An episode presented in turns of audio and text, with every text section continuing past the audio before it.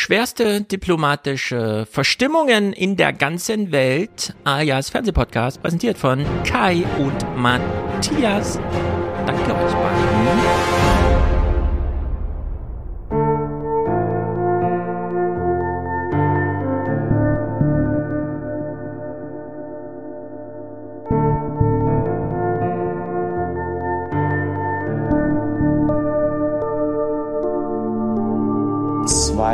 Lesbische Frauen Ja. äh, kriegen ein Kind. Wind ist aus der Ferne wahnsinnig sympathisch, aus der Nähe manchmal ziemlich erdrückend. Es tut uns leid und es tut mir leid. Und es muss und wird anders werden. Diese gesamte Partei muss auch sprechfähig sein, sie muss äh, satisfaktionsfähig sein zu den großen politischen, auch intellektuellen Themen unserer Zeit. So hat es mal ein Politikwissenschaftler ausgedrückt vor einigen Tagen. Dabei könnte die Linke gerade jetzt einen hohen Gebrauchswert haben als soziale Opposition, wenn es um die finanziellen Folgen von Klimaschutz, Energiewende und Inflation geht.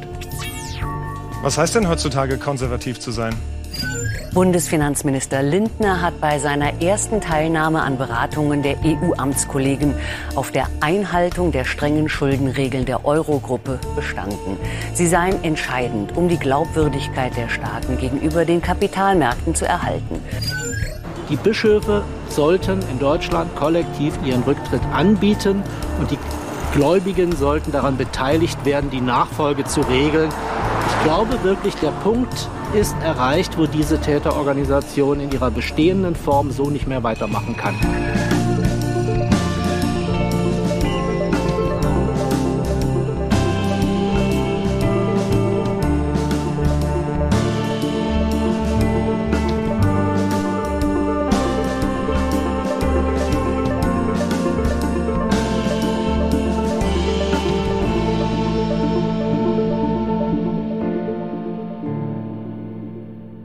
So, mal gucken, wie lange man überhaupt noch über den ganzen Unfug da draußen reden muss.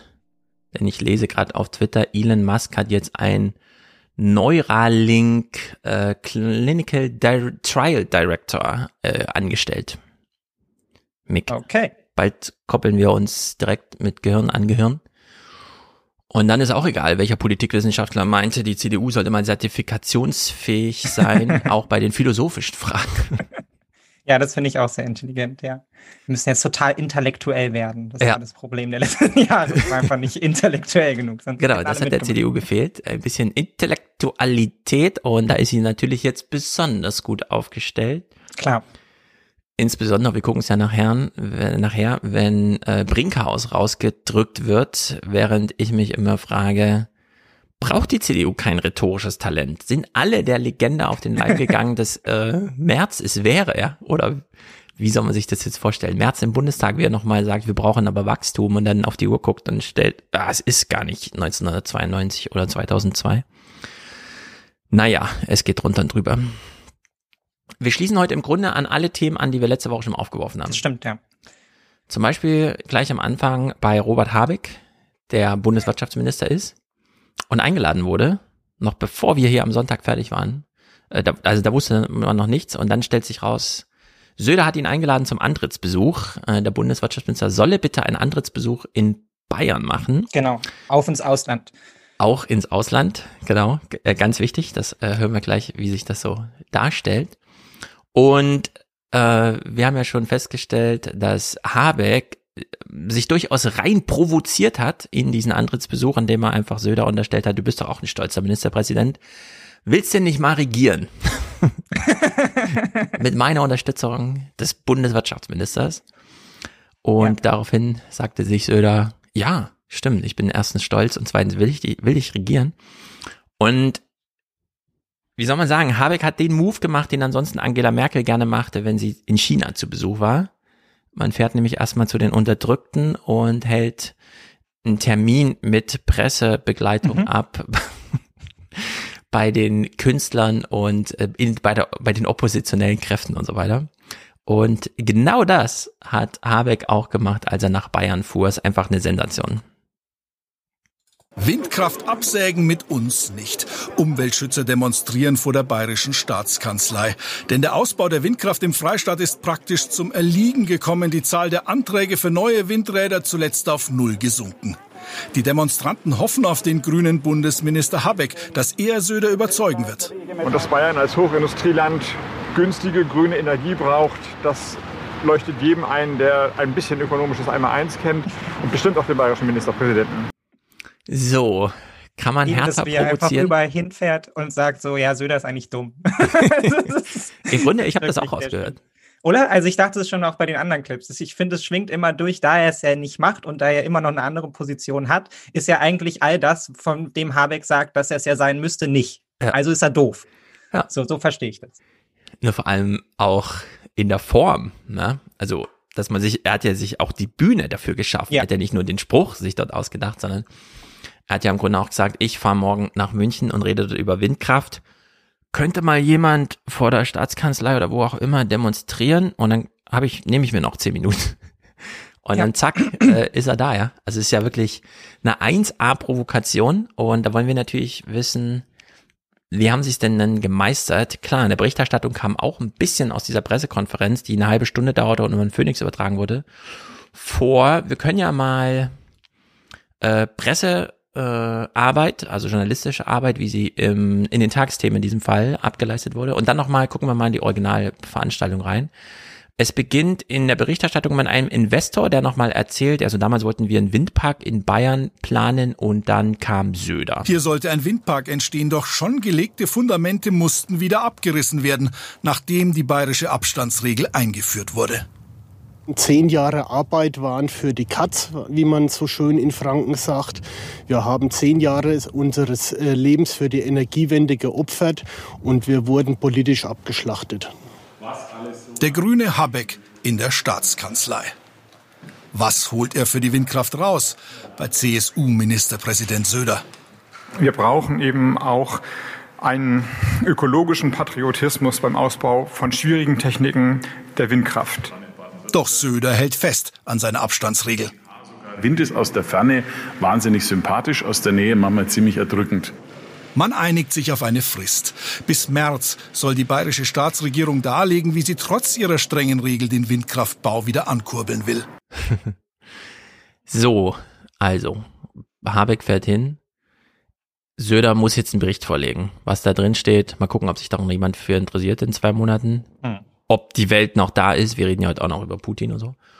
Und was ich ein bisschen überraschend fand, in der Berichterstattung wurde jetzt ein bisschen ausgespart, obwohl die denn sonst immer so wichtig ist. Aber vielleicht war es ihnen zu albern, dass wir hier im Grunde Kanzlerkandidat gegen Kanzlerkandidat 2024 so auf der Bühne gesehen haben, oder?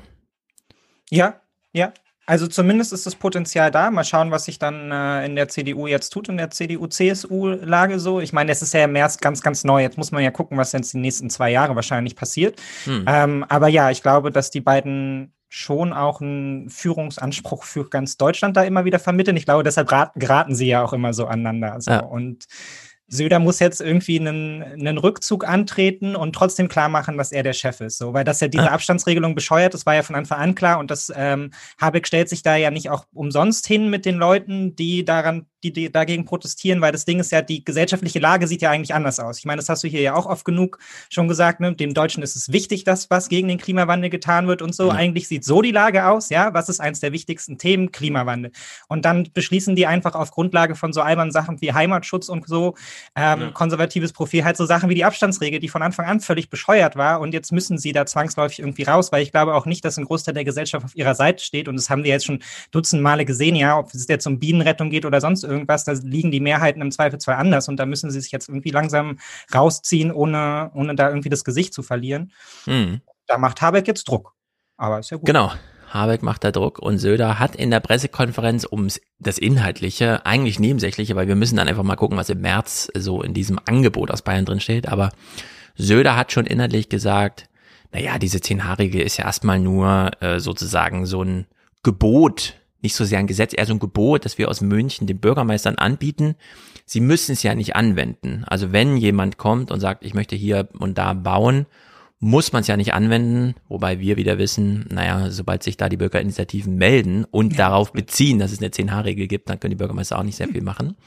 Wir Genau, sparen aber allerdings das. Endlich ist die Ansage von Hendrik Wüst ja auch. Der hat das ja auch schon so angedeutet. Der meint Genau. ja auch, also wenn Sie jetzt unbedingt eine Windkraftanlage wollen bei sich, dann können Sie das auch machen. Genau, NRW hat's ja nachgemacht und äh, Söder ist auch mal ganz wichtig äh, zu sagen, in Baden-Württemberg klappt's ja auch nicht und ich kenne ja Kretschmann ganz gut und die haben ja auch keine 10H-Regel und Pipapo und so. Ja? Also er sagt mal, die 10H-Regel ist es eigentlich gar nicht. Es liegt an anderen Gründen.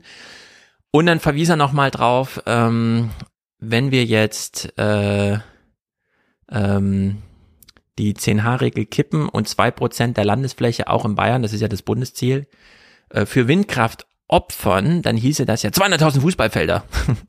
also er war da gleich wieder so, was sind eigentlich 200.000 Fußballfelder? Wir wissen es alle nicht. Habeck konterte gut und sagte, naja, wenn, ihr, wenn wir uns den Waldbericht, ich weiß nicht genau, wer den herstellt, irgendwer schreibt einen Waldbericht und da sind schon 0,5 Prozent der Landesfläche eigentlich für Windkraft vorgesehen. Die könnte Mhm. man ja mal jetzt nutzen, wo die doch schon insoweit begutachtet sind und so weiter.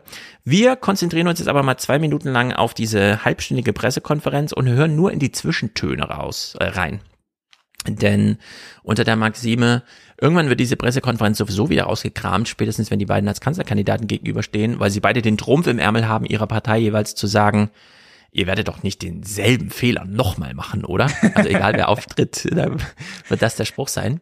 Und wir hören mal, äh, Phoenix hat übertragen in die Pressekonferenz rein. Äh, Ich glaube, an den Zwischentönen ist, wir können uns auf amüsante dreieinhalb Jahre einstellen und auf auch ein gutes Finale, wenn es zu dieser Personalkonstellation kommt. Wir brauchen eben auch einen ökologischen Patriotismus beim Ausbau von schwierigen Techniken der Windkraft. Und entsprechend werden ökologischer Patriotismus. Also wenn das nicht appelliert an alle Patrioten in diesem Land. wir hoffentlich auf einen konstruktiven Pfad kommen, wo dann die Genehmigungsraten in Bayern und die Zubauraten nicht mehr einstellig sind, sondern dann, wie es sich gehört, für einen großen Industriestandort auch wieder ordentliche Zahlen Ihr seid doch ein großer Industriestandort. Oder Bayern? ähm, darstellbar sind. Und darauf freue ich mich schon sehr. So, jetzt hat er gesagt, er freut sich schon sehr. Ja, es ist ein Zusammenschnitt, aber ich will trotzdem dazu sagen, das, was wir jetzt von Söder hören, ist, nachdem er kurz begrüßte, drei Sekunden und sofort das Wort dem Bundesminister gab, das allererste, was Söder inhaltlich zu sagen hatte. Und wir wollen auch den Dialog fortsetzen, so habe ich das verstanden. Beim nächsten Mal nennen wir uns dann immer Staatsregierung, weil bei uns heißt es Staatsregierung, nicht Landesregierung. Aber an den Dingen können wir, glaube ich, noch arbeiten. Das ist nicht das Problem. Das war so peinlich. Ich habe gedacht, ich kann es nicht glauben. Lass ihn doch Landesregierung sagen. Wir sind eine Staatsregierung, dann vor allem noch mit diesem. Ich weiß eigentlich, dass es albern ist, aber ich sag's trotzdem so in dieser Deutlichkeit. Ja, ich glaube, das hat ihm nicht gefallen, dass, dass Habeck da jetzt das Wort Patriotismus in den Mund nimmt, ja, Ja. das auch seine Hauptkompetenz ist. Und da muss man natürlich auch nochmal klar machen, dass die Bayern ihre ganz eigene, einen ganz eigenen Patriotismus haben, ja, als Ja. Staatsregierung. Sind wir hier sind kein ein einfaches Freistaat. Bundesland. Genau. Wir sind kein Bundesland, wir sind ein Freistaat. Genau. Also es ist wirklich absurd. Und jetzt hängt alles davon ab, hoffentlich in eine positive Dynamik reinzukommen. Denn Markus Söder hat recht. Wir werden uns an den verschiedenen Stellen immer gegenseitig brauchen. Die Menschen haben Das war eine Drohung. Wir werden uns an den verschiedenen Stellen, es dauert noch eine Weile, immer gegenseitig brauchen. Also äh, werfen Sie jetzt nicht zu viel Holz ins Feuer, denn ähm, wir hätten auch noch ein bisschen was zu verkohlen. zu Recht ähm, die Erwartung, dass auch Politiker und auch Bund oder Bundesregierung und Staatsregierung jeder seinen Beitrag leistet zum Wohl des Landes. Und dem fühlen wir uns verpflichtet. Dann vielen Dank fürs Interesse. Ich würde gerne noch einen Satz sagen. Gerne. Ich bin nicht Bundesminister für den Norden, sondern für Deutschland. Als Minister für Deutschland und Minister für Bayern werbe ich dafür, dass wir uns dem, was notwendig ist, stellen, zum Wohle der Menschen, der Gesellschaft und dann auch der Wirtschaft in Bayern, gerade in diesem Standort hochindustriell. Markus Söder hat Wasserstoff angesprochen. Brauchen wir günstige erneuerbare Energien, damit wir als Land, als Bundesrepublik insgesamt prosperieren. Danke, dass ich heute hier sein durfte. Und noch eine letzte minimale Ergänzung, wenn Sie mir gestatten. Bayern spielt immer offensiv. Da ist die Staatsregierung wie der FC Bayern. Wir spielen nie auf 0 zu 0 Nee. und wir stellen uns nie hinten nur rein. Wir sind immer offensiv und versuchen, Tore zu schießen und was voranzubringen. Die Offensive will ich im ländlichen Raum sehen, wenn man sich hinstellt und sagt, ja Leute, tut mir leid, das ist vielleicht eine Veränderung der Heimat, aber im Endeffekt schützt es die Heimat. Ja, da sind Sie, da sind Sie mit dabei in Oberfranken. Herzliche Einladung dazu. Ei, ei, ei, ei, ei. Dann einen schönen Tag. Einen schönen Tag. Wer hat denn jetzt hier das letzte Wort? Hä? Hä? Hä? also ist echt nicht schlecht. Ja. Aber ich meine, wir, das haben wir schon letzte Woche besprochen. Habeck muss es ja auch machen, ne? Nicht, dass am Ende dann halt irgendwie heißt, so die Grünen wären daran schuld, weil die Landesregierung nicht mitgemacht haben. Ja, also er ist ja tatsächlich auch irgendwie auf die angewiesen und gleichzeitig muss er an der Stelle aber, finde ich, auch immer wieder klar machen, dass wenn die nicht mitmachen, ist es nicht meine Schuld im Zweifelsfall, sondern dann haben die das verkackt so. Und ich ja. finde, das macht er hier ja auch ähm, wieder sehr deutlich und es ist, glaube ich, auch jetzt rein parteistrategisch für ihn der richtige Weg, das so klar zu machen. Und diese ähm, neuen Nord-Süd-Diskrepanzen, die da auftreten, finde ich eh total faszinierend faszinierend, ja, weil wir ja ewig lang immer über Ost-West diskutieren, aber es gibt die ja eindeutig auch zwischen Norden und Süden. Nicht umsonst haben sich die Bayern darüber beschwert, ja, dass so wenig Bayern jetzt irgendwie in der Regierung sind und so. Und man muss ja auch ehrlicherweise sagen, da sind die jetzt abgemeldet. Ne? Jahrelang hatten die da Minister sitzen, die einfach Milliarden von Steuergeldern in Richtung Bayern geschoben haben für sonst was. Hm. Und das ist jetzt vorbei. Da sind sie jetzt auch ein bisschen darauf angewiesen, wieder zu kommunizieren. Da kann man jetzt nicht davon ausgehen, dass das schon alles wieder zurechtgeschoben wird, so im Zweifelsfall. Also genau, es geht so ein bisschen drunter und drüber. Habeck hat auch nochmal drauf verwiesen, also Söder natürlich so ganz provokant, man kann nicht immer nur an den Norden denken, die Bundesregierung muss auch an den Süden denken, darauf hat er dann diesen Spruch ja. mal gemacht. Ich bin auch in, ich regiere auch in Bayern, ja, so ungefähr. Und er hat dann auch nochmal darauf verwiesen, dass Schleswig-Holstein auch jahrzehntelang keine Repräsentanz hatte. Es ist ja eh, das schwankt ja immer so hin und her. Wir denken immer, wir haben so Proports verteilt, aber nö, manchmal kommen halt drei Bundesminister ja. aus dem Saarland und dann kommt mal wieder keiner aus dem Saarland. Und Bayern wurde jetzt auch mal ein bisschen abgemeldet.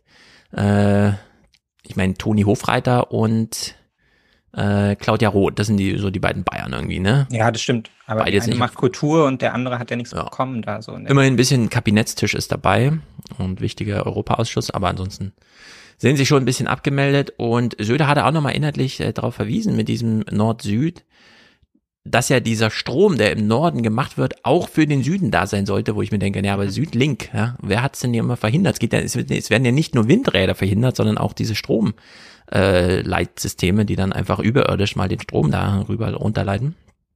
Wurde ja alles verhindert. Äh, vor Jahren schon im Aufwachen-Podcast haben wir mal durchgerechnet, wenn man könnte in Bayern einfach eine Steckdose aufstellen, äh, die an eine 7 Gigawatt Leistung in der ja. Nordsee angeschlossen ist. Ja, man müsste nur den Strom einfach mal runterleiten dürfen. Was ist stattdessen passiert? Wir haben jetzt äh, eine Stromleitung nach Norwegen, damit das dort in Wasserkraftwerken gespeichert wird. Nachts wird alles hochgepumpt ja, und nachts wieder runtergelassen. Ja. Also das ist ja so Frage, ja. ist zwar ein schöner europäisches Projekt, aber trotzdem irgendwie bescheuert, da wir einen Bedarf an Strom haben und gleichzeitig eine Herkunft. Na, es ist einfach bekloppt. So. Ja, aber ich kann mir nicht vorstellen, dass ihm da nicht, also Söder jetzt eben auch die bayerische Wirtschaft eh schon auf den Füßen steht. So, weil das hatten hm. wir hier auch schon oft genug. Die Signale aus der Wirtschaft sind klar, was die wollen. Die wollen den grünen Wasserstoff und so weiter und so fort. Ähm, und da wäre ja, ja jetzt schön blöd, wenn er das nicht erkennen würde und sich da im Zweifelsfall dann irgendwie in die Nässe hinsetzt. So, also der wird das schon machen. Das wird jetzt halt nur ein langatmiger Rückzugskampf, ja, wenn man jetzt hm. ja irgendwie alles wieder umdrehen muss und eine neue Position darin irgendwie finden. Aber ich bin mir relativ sicher, in drei Jahren würde Markus Söder antreten mit, wir sind hier eine grüne Landesregierung halt auch irgendwie. Also stellt genau. sich für mich gar nicht die Frage. Die wären ja, also das ist auch einfach kein Thema, finde ich, wo man jetzt so einfach dann in so einen oppositionellen Wahlkampf übergehen kann, von wegen alles, was wir jetzt hier an Klimatransformation machen, ist irgendwie Schrott. Also dafür mhm. sind die Signale aus Zivilgesellschaft wie Wirtschaft einfach zu eindeutig, dass man das so durchziehen könnte. Das kann ich mir nicht vorstellen. Genau. Und in der Pressekonferenz, vielleicht wird das irgendwo nochmal thematisiert, ich habe es jetzt nirgendwo so gesehen, wurde ganz deutlich gesagt, durch eine Frage des, eines Journalisten, wenn der Bund wollte, könnte er die die 10H-Regel überragende äh, Gesetzeskompetenz an sich ziehen und 10H einfach verbieten in Bayern. Mhm. Damit hätte aber Habeck eine Situation geschaffen, in der Markus Söder Wahlkampf macht gegen Berlin, was in Bayern besonders gut funktioniert. Diesen Trumpf will Habeck natürlich nicht ziehen, obwohl er da ist. Er soll auch gar nicht groß thematisiert werden äh, sondern wir wissen ja, wie Habeck erfolgreich schon in Schleswig-Holstein ausgebaut hat, nämlich durch Beteiligung, finanzielle Beteiligung, also fünf Prozent des Ertrages, und das ist recht viel in so einem Windpark, fließt dann einfach an diejenigen, die dieses Windrad sehen, die also sofort einen Meinungsumschwung haben, weil sie sehen, da oben arbeitet die Heizung für unser Schwimmbad. so ungefähr. Wenn ich eine Sauna haben will äh, für alle äh, im Dorf, dann brauche ich da dieses Windrad. Und das hat das Tagesthemen mittendrin Team nochmal thematisiert. Und das ist dann eigentlich ganz interessant, sich das mal anzuschauen, denn ähm, wir haben ja letzte Woche schon gesagt, Habeck will das auf offener Bühne austragen. Der setzt sich nicht mit Söder in so einen Klausur abgeschlossenen Raum wie Merkel, macht da irgendwie über Nachtsitzungen mit, haben wir jetzt einen Klimaplan oder nicht. Äh, denn das ist genau der Quatsch. Dafür ist Söder auch zu aufgeklärt. Er weiß ja genau, du hast es ja eben gesagt, es gibt die Bevölkerung und dann gibt's aber die wirtschaftlichen Interessen. Ja. Und die laufen gerade nicht parallel. Das ist so ein bisschen wie, wenn der BDI die ganze Zeit das Geld fordert von der Bundesregierung, aber die FDP für Opa Enno nochmal die schwarze Null hochhält. Das passt also nicht gut zusammen. Da hat also Habeck äh, ziemlich viele Trümpfe auf seiner Seite. Wenn er es so organisiert bekommt, dass wir sehr viele, wie diese Berichte, wie wir jetzt gucken, bekommen und sich die Bayern irgendwann mal fragen, wieso kriege ich einfach nicht einfach mal so Geld, nur weil hier ein Windrad rumsteht? Wenn ich auf meinen Flächen, wie auch immer gearbeitet. Und das ist jetzt einfach so ein Landwirt, ja, der ist jetzt hier, kann man sich so ungefähr vorstellen, wie die Berichterstattung lief. Ich hatte bisher 1000 Kühe, das war ein voll richtiges Scheißgeschäft. Wenn ich auf meinen Flächen, wie auch immer geartet, einen Ertrag generieren kann, dann hält es diesen Hof, diese Flächen äh, im Markt, auch wenn es jetzt nicht unbedingt die althergebrachte Art der Bewirtschaftung ist, ähm, können wir unser, unser vererbtes Eigentum weiterhin behalten und sind nicht gezwungen, das komplett aufzugeben. Nicht nur die Bauern der Gegend sind im Boot, sondern auch die Stadt Coesfeld und ihre Bürgerinnen und Bürger. Theoretisch konnten hier alle Anteile kaufen. 400 haben es getan, bekommen etwa 6% Rendite. Außerdem gehen zwischen 100.000 und 200.000 Euro aus den Einnahmen an eine Stiftung, die ehrenamtliches Engagement fördert. Deren Etat steigt dadurch um ein Mehrfaches. Ich denke, es hilft bei der Akzeptanz. Was insbesondere hilft, ist, dass die Gelder regional und ortsnah verwandt werden. Das heißt, dort, wo die Gelder generiert werden, kommen sie auch der Bürgerschaft und der Allgemeinheit zugute.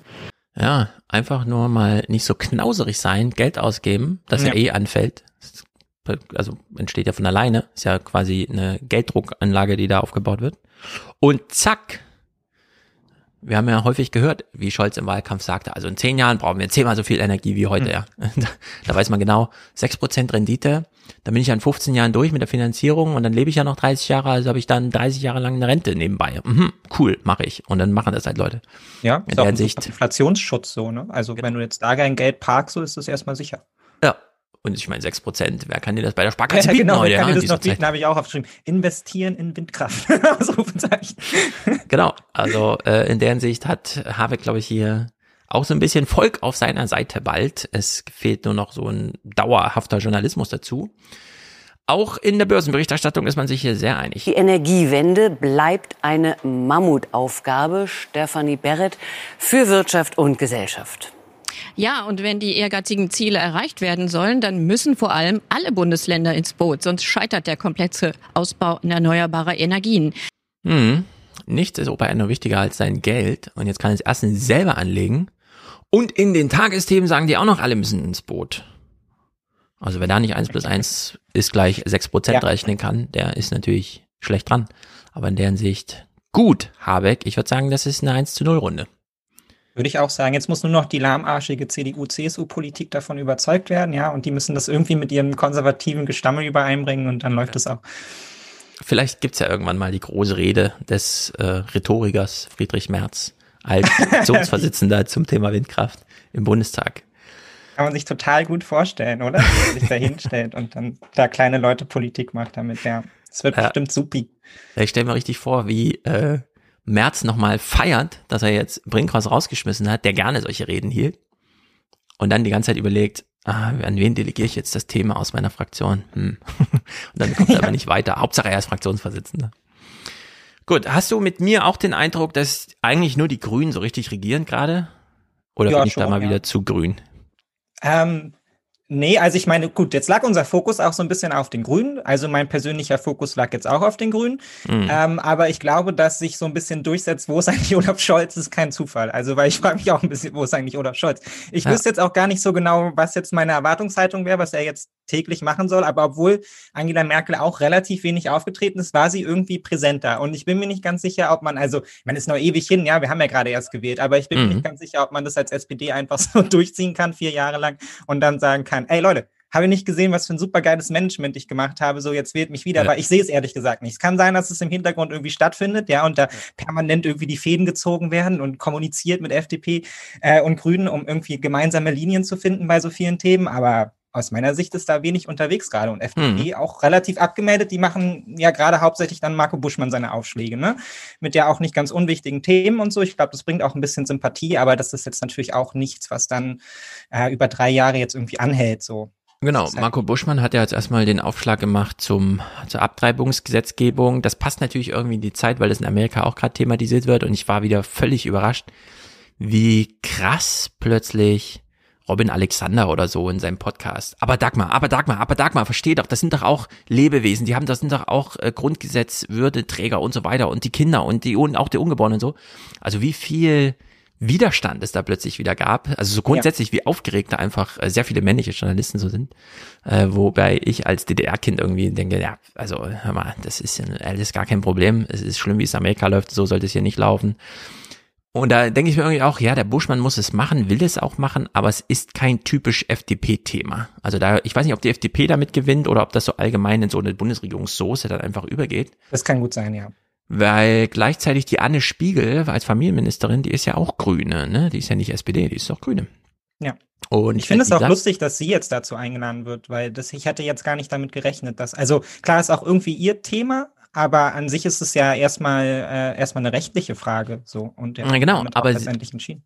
Sie, also wenn sie eingeladen wird, sie war jetzt bei Lanz, ich habe ja diesen ganz kleinen Clip aus, aber es ist hochinteressant, sie bei Lanz zu sehen, äh, wie wie sie dort eben mit Marco Buschmann zusammen, das betont sie auch immer wieder, Abtreibung, ja, aber eben auch das Familienrecht neu organisiert. Ich habe ja diesen kleinen Clip noch. Mhm. Äh, da, ich würde super gerne hier Lanz mehr gucken, aber das geht leider nicht, äh, weil es dann immer bei YouTube gesperrt wird, aber man kann es durchaus mal kurz referieren. Anne Spiegel sitzt also bei Lanz und erklärt ihm, ja, wir haben ja durchaus die Situation, dass zwei lesbische Frauen ein Kind haben wollen, also suchen die sich einen Mann. Und äh, da man heute nicht so umgeht wie 1980 und sagt, ich brauche eigentlich gar keinen Mann, ich brauche ja nur seinen Samen, äh, denkt man sich irgendwie, nö, da ist ja ein Mann im Spiel, vielleicht will er einfach mitmachen in der Kindererziehung. Und vielleicht ist es ein schwuler Mann, der einfach Frauen helfen möchte, die selber keine Kinder bekommen können, weil sie zum Beispiel lesbisch zusammenleben. Und der hat ja dann auch noch einen anderen schwulen Mann und am Ende hätte man zwei schwule Männer und zwei schwule Frauen, die sich zu viert, mhm. weil sie ja zusammenleben und nicht sagen, das ist dein Kind, ich habe damit nichts zu tun, ich liebe ja nur dich und nicht dein Kind oder so, äh, dann hätte man ja ganz zügig äh, plötzlich zwei homosexuell zusammenlebende Paare, die sich gar nicht miteinander lieben, sondern die sich untereinander lieben und trotzdem Verantwortung für das Kind gemeinsam übernehmen. Wie bilden wir das jetzt ab in der Familie? Und dann sagt sie einfach, ja, da brauchen wir nur ein neues Recht. Sie können das dann Familien nennen, wie Sie wollen, Herr Lanz, aber äh, ja, das, das wollen wir jetzt regeln. Wo ich denke, wow, also das ist ja wirklich äh, also können sie nicht erstmal 100 Tage irgendwie solide regieren, bevor sie uns hier so überraschen, ja? Aber nein, wir werden ja gleich komplett überfahren mit so spektakulären Ideen, dass sie dann auch äh, so von Bonus, äh, dem Bonuspapa und so weiter, ne? Also wenn es dann ja. noch so einen zweiten Mann gibt, weil die Mama jemand anderen liebt oder so, dann ist es einfach der Bonuspapa. Das ist hier nicht ja, aber das Ding ist ja auch, so. dass dass, dass das ja eigentlich alles schon lange da liegt. Das hatten ja, genau, wir ja alles mal unmittelbar nach der, nach der Wahl besprochen. Genau, es ist halt eben alles Realität. Da muss jetzt einfach Rechtsprechung mal angepasst werden an die Realität, die eh gelebt wird. So. Genau. Und das bemerkt man ja auf vielen Ebenen. Das ist ja auch so ein bisschen, ich glaube, der nächste große FDP-Aufschlag ist ja dann die Freigabe von Marihuana. Ja, also da ist es ist auch gelebte Realität. Also auch da mhm. passen wir uns jetzt letztendlich einfach nur rechtlich dem an, was, also ich glaube, auch da wird es gar nicht da wird es keinen Aufschrei geben und gar nichts, ja, weil man sich eh schon daran gewöhnt hat. Und ich glaube auch viele Menschen so in ihrer Realität damit dann doch häufiger konfrontiert sind, als vielleicht dann die Politik auch unmittelbar so denkt und ähm, da jetzt auch einfach dann nacharbeiten muss, was äh, seit ja. 15 Jahren besprochen wird, ja, und was, wo, wo die Probleme liegen. Ich glaube auch, man könnte da Listen hinschicken, ja, die können die direkt so abarbeiten, weil die Gesetzesentwürfe dafür sind da, ja, wie so Partnerschaften aussehen können und alles. Ähm, und damit macht man sich im Zweifelsfall nicht nur beliebt, sondern ich glaube auch, es ist sowohl bei den Grünen als auch bei der FDP, ganz egal, was man sonst von ihr hält, dann tatsächlich auch ein Anliegen, das so zu machen, ja. Und ähm, genau. das finde ich auch erstmal sehr gut. Und es fährt eben so krass zweigleisig, dass man zum einen denkt, stimmt, warum kann nicht, und man kennt ja die konkreten Fälle aus der Nachbarschaft, warum können die nicht einfach mal normal ins Krankenhaus gehen, wenn irgendwas ist? Warum muss ich ja. immer gegenseitig nochmal hier versichern, Vollmachten ausfüllen, der ganze Blödsinn, der überhaupt nicht sein muss. So, also Anne Spiegel sitzt bei Lanz und äh, stellt irgendwie das neue Familienmodell vor, an dem sie jetzt ganz konkret arbeitet, Gesetzesinitiative kommen, sozusagen. Dann haben wir letzte Woche schon Habecks Klimaplan äh, mit dem Aufschlag jetzt in Bayern und so weiter, also gleich mal all in gegangen. Und äh, wir fragen uns dann, ja, das ist, das sind jetzt zwei große grüne Themen. Steffi Lemke bei Markus Lanz. Also für alle, die jetzt, weil ich jetzt auch nicht mehr dazu kam, hier immer freitags Fernsehmomente zu machen. Schaut euch mal die Sendung von Markus Lanz an, in der äh, auch Wolfram Weimar zu Gast war, um dann Lanz und Weimar nehmen gemeinsam eine grüne Politikerin in die Zange, Steffi Lemke, und die schlägt sie einfach beide K.O. Also so richtig, das habe ich noch nie gesehen bei Lanz, wie äh, einfach eine Politikerin da sitzt und sagt, das ist jetzt Ihre Frage, sorry, aber das ist mir zu doof. Irgendwie so, ja. Ja. Aber total höflich, nachvollziehbar ausgedrückt so. Also wie sie wirklich, vor allem den Wolfram Weimar, der sich da abarbeitet, so dass es sogar Lanz am Ende nervt, einfach K.O. schlägt, ihn so richtig schachmatt setzt. Äh, Das ist ein einziger Fernsehmoment, ja, 75 Minuten lang. Plus Johannes Hano und Ulf Röller zu China. Äh, inklusive Taxonomie, wie gehen wir jetzt mit Atomkraftwerken um? Und Hano erzählt nochmal, ja, also äh, in Fukushima gab es damals den Plan, 40.000, äh, 40 Millionen Menschen zu evakuieren, wenn der Wind Richtung Tokio geweht wäre, ist aber raus auf See geweht, also ist die initiale Wolke einfach mal weggeweht worden. Und dann sagt er so, wenn das in Hamburg oder im Rheinland passiert wäre, wäre hier Schicht im Schacht. Wir würden Deutschland nicht Ja. wiedererkennen, wir wären im Mittelalter zurück. Die Hälfte der Grundstücke in Deutschland wären nichts wert auf einem Markt. Es gäbe dafür gar keinen Markt. Wir wären in absoluter Armut. Und man denkt sich so, stimmt. Man muss es nur einmal formulieren. Kann man jemand einen Film machen, in dem das durchgespielt wird? Ja. wenn so ein belgisches, äh, grenznahes, ähm, ja, hier leben auch 40 Millionen Leute, die müssten dann eigentlich mal evakuiert werden und die können dann nicht zurück. Das Ja. ist dann wie äh, in Tschernobyl oder so, ja, da hast du jetzt 40 Jahre später alles noch verseucht. Also in der Hinsicht äh, super spektakuläre Landsendung mit Steffi Lemke. Also sucht Steffi Lemke, Markus Lanz und guckt euch diese 75 Minuten an, ist einfach ein Spektakel. So, und jetzt haben wir es so, dass ich noch krasser überrascht war, dass auch Cem Özdemir, der ja nun, nächste, ja. ähm, wie ist er eigentlich ins Amt gekommen? Äh, er wollte gerne und hat dann Ja. irgendwann gesagt, also jetzt nehmt mich auch mal, ich habe lang genug gewartet oder wie auch immer. ist verdient. Er hat es verdient, genau. Jedenfalls sitzt er jetzt im Landwirtschaftsministerium, das sich auch um Ernährung kümmert und dachte sich so, hm, ja, die gemeinsame Agrarpolitik ist eigentlich gerade durch in Brüssel und es war auch einer der größten Kriegsschauplätze überhaupt. Äh, Und der Haushalt der EU ist jetzt auch auf sieben Jahre schon festgezurrt, wo das alles geregelt ist. Ich mache jetzt einfach mal eine agrarpolitische Offensive. Und wir können echt mal überlegen, hängt das jetzt total in der Luft? Ist das einfach nur so Medientheater? Was ist denn das eigentlich, ja? Äh, Berichterstattung war ein bisschen überraschend, dass das so kam. Ich hatte das nicht auf dem Schirm, aber es ist, wie es ist. Oh, meine Maus hängt. Moment, jetzt. Wenn nicht gerade Corona ist. Hm? Mach erstmal, spiel erstmal. Nee, ich wollte nur anschließen, dass man bei den Grünen, finde ich, jetzt auch sehr schön sieht, bei allen Vorwürfen, die man ihnen an anderer Stelle auch machen kann, dass die Grünen halt eine Programmpartei sind und ich möchte jetzt nicht wieder Mhm. auf der alten Volkspartei SPD rumhacken, ja, aber es macht halt einfach einen Unterschied so. Die Grünen treten an mit einem Programm, um ein Programm umzusetzen, so. Und das Ja. ist einfach, das ist einfach grundsätzlich anders aufgebaut und ich glaube, den Grünen kommt auch ein Stück weit äh, zum Vorteil, dass auch ihre inneren Strukturen anders sind, da werden andere Leute auch nach oben gespült, ja. Also sowas, Ja, glaube ich, wie ähm, wie halt irgendwie so ein, so ein Seehofer oder so, das kann bei den Grünen in dem Sinn nicht passieren, ja, weil da schon mal irgendjemand vor 20 Jahren drauf geguckt hat und gesagt hat, wa- Leute, warum kommt der Ja. in jedes Gremium? Warum wird der immer weiter nach oben gespült, ja? Warum nicht die Frau, die nebenan sitzt und die viel bessere Haltung hat, so? Und ich glaube, das sehen wir jetzt auch so ein Stück weit. Da sind jetzt schon Leute auch nach oben gespült worden, auch wenn wir sie vorher nicht alle kannten, ja, aber die wissen Ja. schon, was sie da tun irgendwie auch und die haben sich ihren Platz in dem Sinne da auch so ein Stück weit verdient. Anders als es dann manchmal bei SPD-Politikern oder CDU-Politikern äh, so ist. Und das hat viel mit den Strukturen auch der jeweiligen Parteien zu tun. Genau, So, Steffi Lemke, äh, ja, jede Partei hat seine Showmaster, aber wenn man die Macher braucht, sind sie halt da und nicht nur, nicht nur die Showmaster übrig geblieben und so kam sie da ins Amt. Bei Özdemir, wir überprüfen das noch, aber es ist äh, wirklich überraschend. Wenn nicht gerade Corona ist, findet im Januar üblicherweise die Grüne Woche in Berlin statt. Ein Branchentreffen mit allem, was ess- und trinkbar ist und ein Pflichttermin für jeden Landwirtschaftsminister, der sich dann mit festem Magen durch die Hallen essen muss. Ein, zwei, drei Schnäpschen inklusiv. Ja, das sind einfach 20 Minuten Moderation, die kann man sich sparen, nur wenn man als Journalist trauert, dass gerade keine grüne Woche ist wegen Corona und man deswegen keine Bilder bekommt, wie Kohl nochmal in die äh, Chili beißt oder so. Das Ja. ist wirklich. Äh, ja, hier kann man halt weder Archivmaterial noch was Aktuelles verwenden. Man muss halt einfach mal berichten, was Sache ist. Aber in der Hinsicht, naja, gut, egal. All das bleibt dem neuen Agrarminister Cem Özdemir erspart, der heute in ganz nüchternem Rahmen zusammen mit Umweltministerin Lemke die geplante grüne Agrarwende vorstellte. Hochwertige, aber bezahlbare Lebensmittel, bessere Einkommen für Landwirte, mehr Tierwohl, mehr Umwelt- und Klimaschutz. Die Ziele sind ehrgeizig und Vorgänger sind daran schon gescheitert.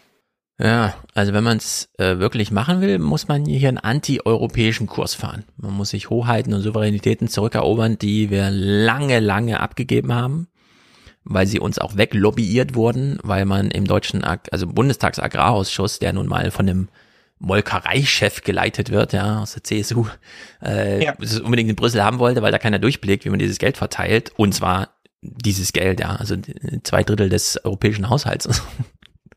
es ist ja eigentlich alles total pervers korrupt. Und jetzt mhm. kommt er und sagt, ich will ja mal eine grüne Agrarwende machen aus Deutschland heraus. Ja, wen meint sie denn mit denen, die schon mal vorher versucht haben? Also jetzt so die letzten 16 Jahre? Das ist eine oder? sehr gute Frage. Also von Klöcken habe ich nichts gesehen. Dass die Bei mir ist niemand so direkt eingefallen. Also ich kenne jetzt auch nicht alle Landwirtschaftsminister der letzten 60 Jahre mit Namen, aber ja. wüsste ich jetzt nicht, wer es versucht hey, hätte.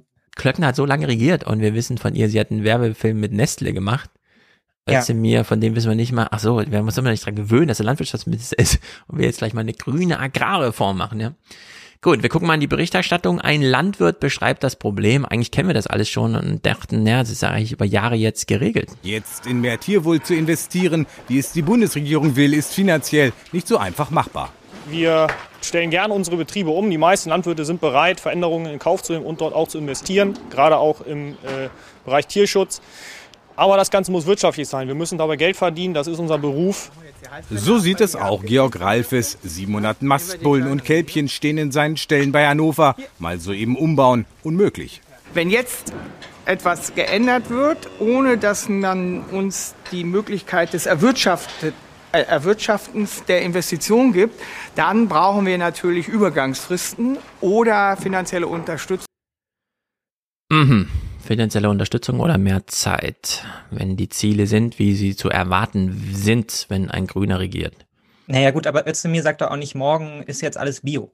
Ja. Also also ich möchte jetzt den, den Landwirten da jetzt in dem Fall auch nicht, weil ich kenne sie ja nicht, ich weiß auch nicht, wie viel die damit verdienen und so zu nahe treten. Aber mal so ganz prinzipiell, wir haben das in der Landwirtschaft und auch in anderen, vielen anderen Fällen immer mit diesen Fristen. Und ich verstehe auch, dass man die braucht, weil klar ist so ein Stein nicht morgen aufgebaut. Man braucht auch die Arbeiter dafür und die Mittel. Mhm. Aber das auch mal ganz ungeachtet. Ich finde jetzt auch nicht jeder Stallumbau kann so lange dauern wie der BER.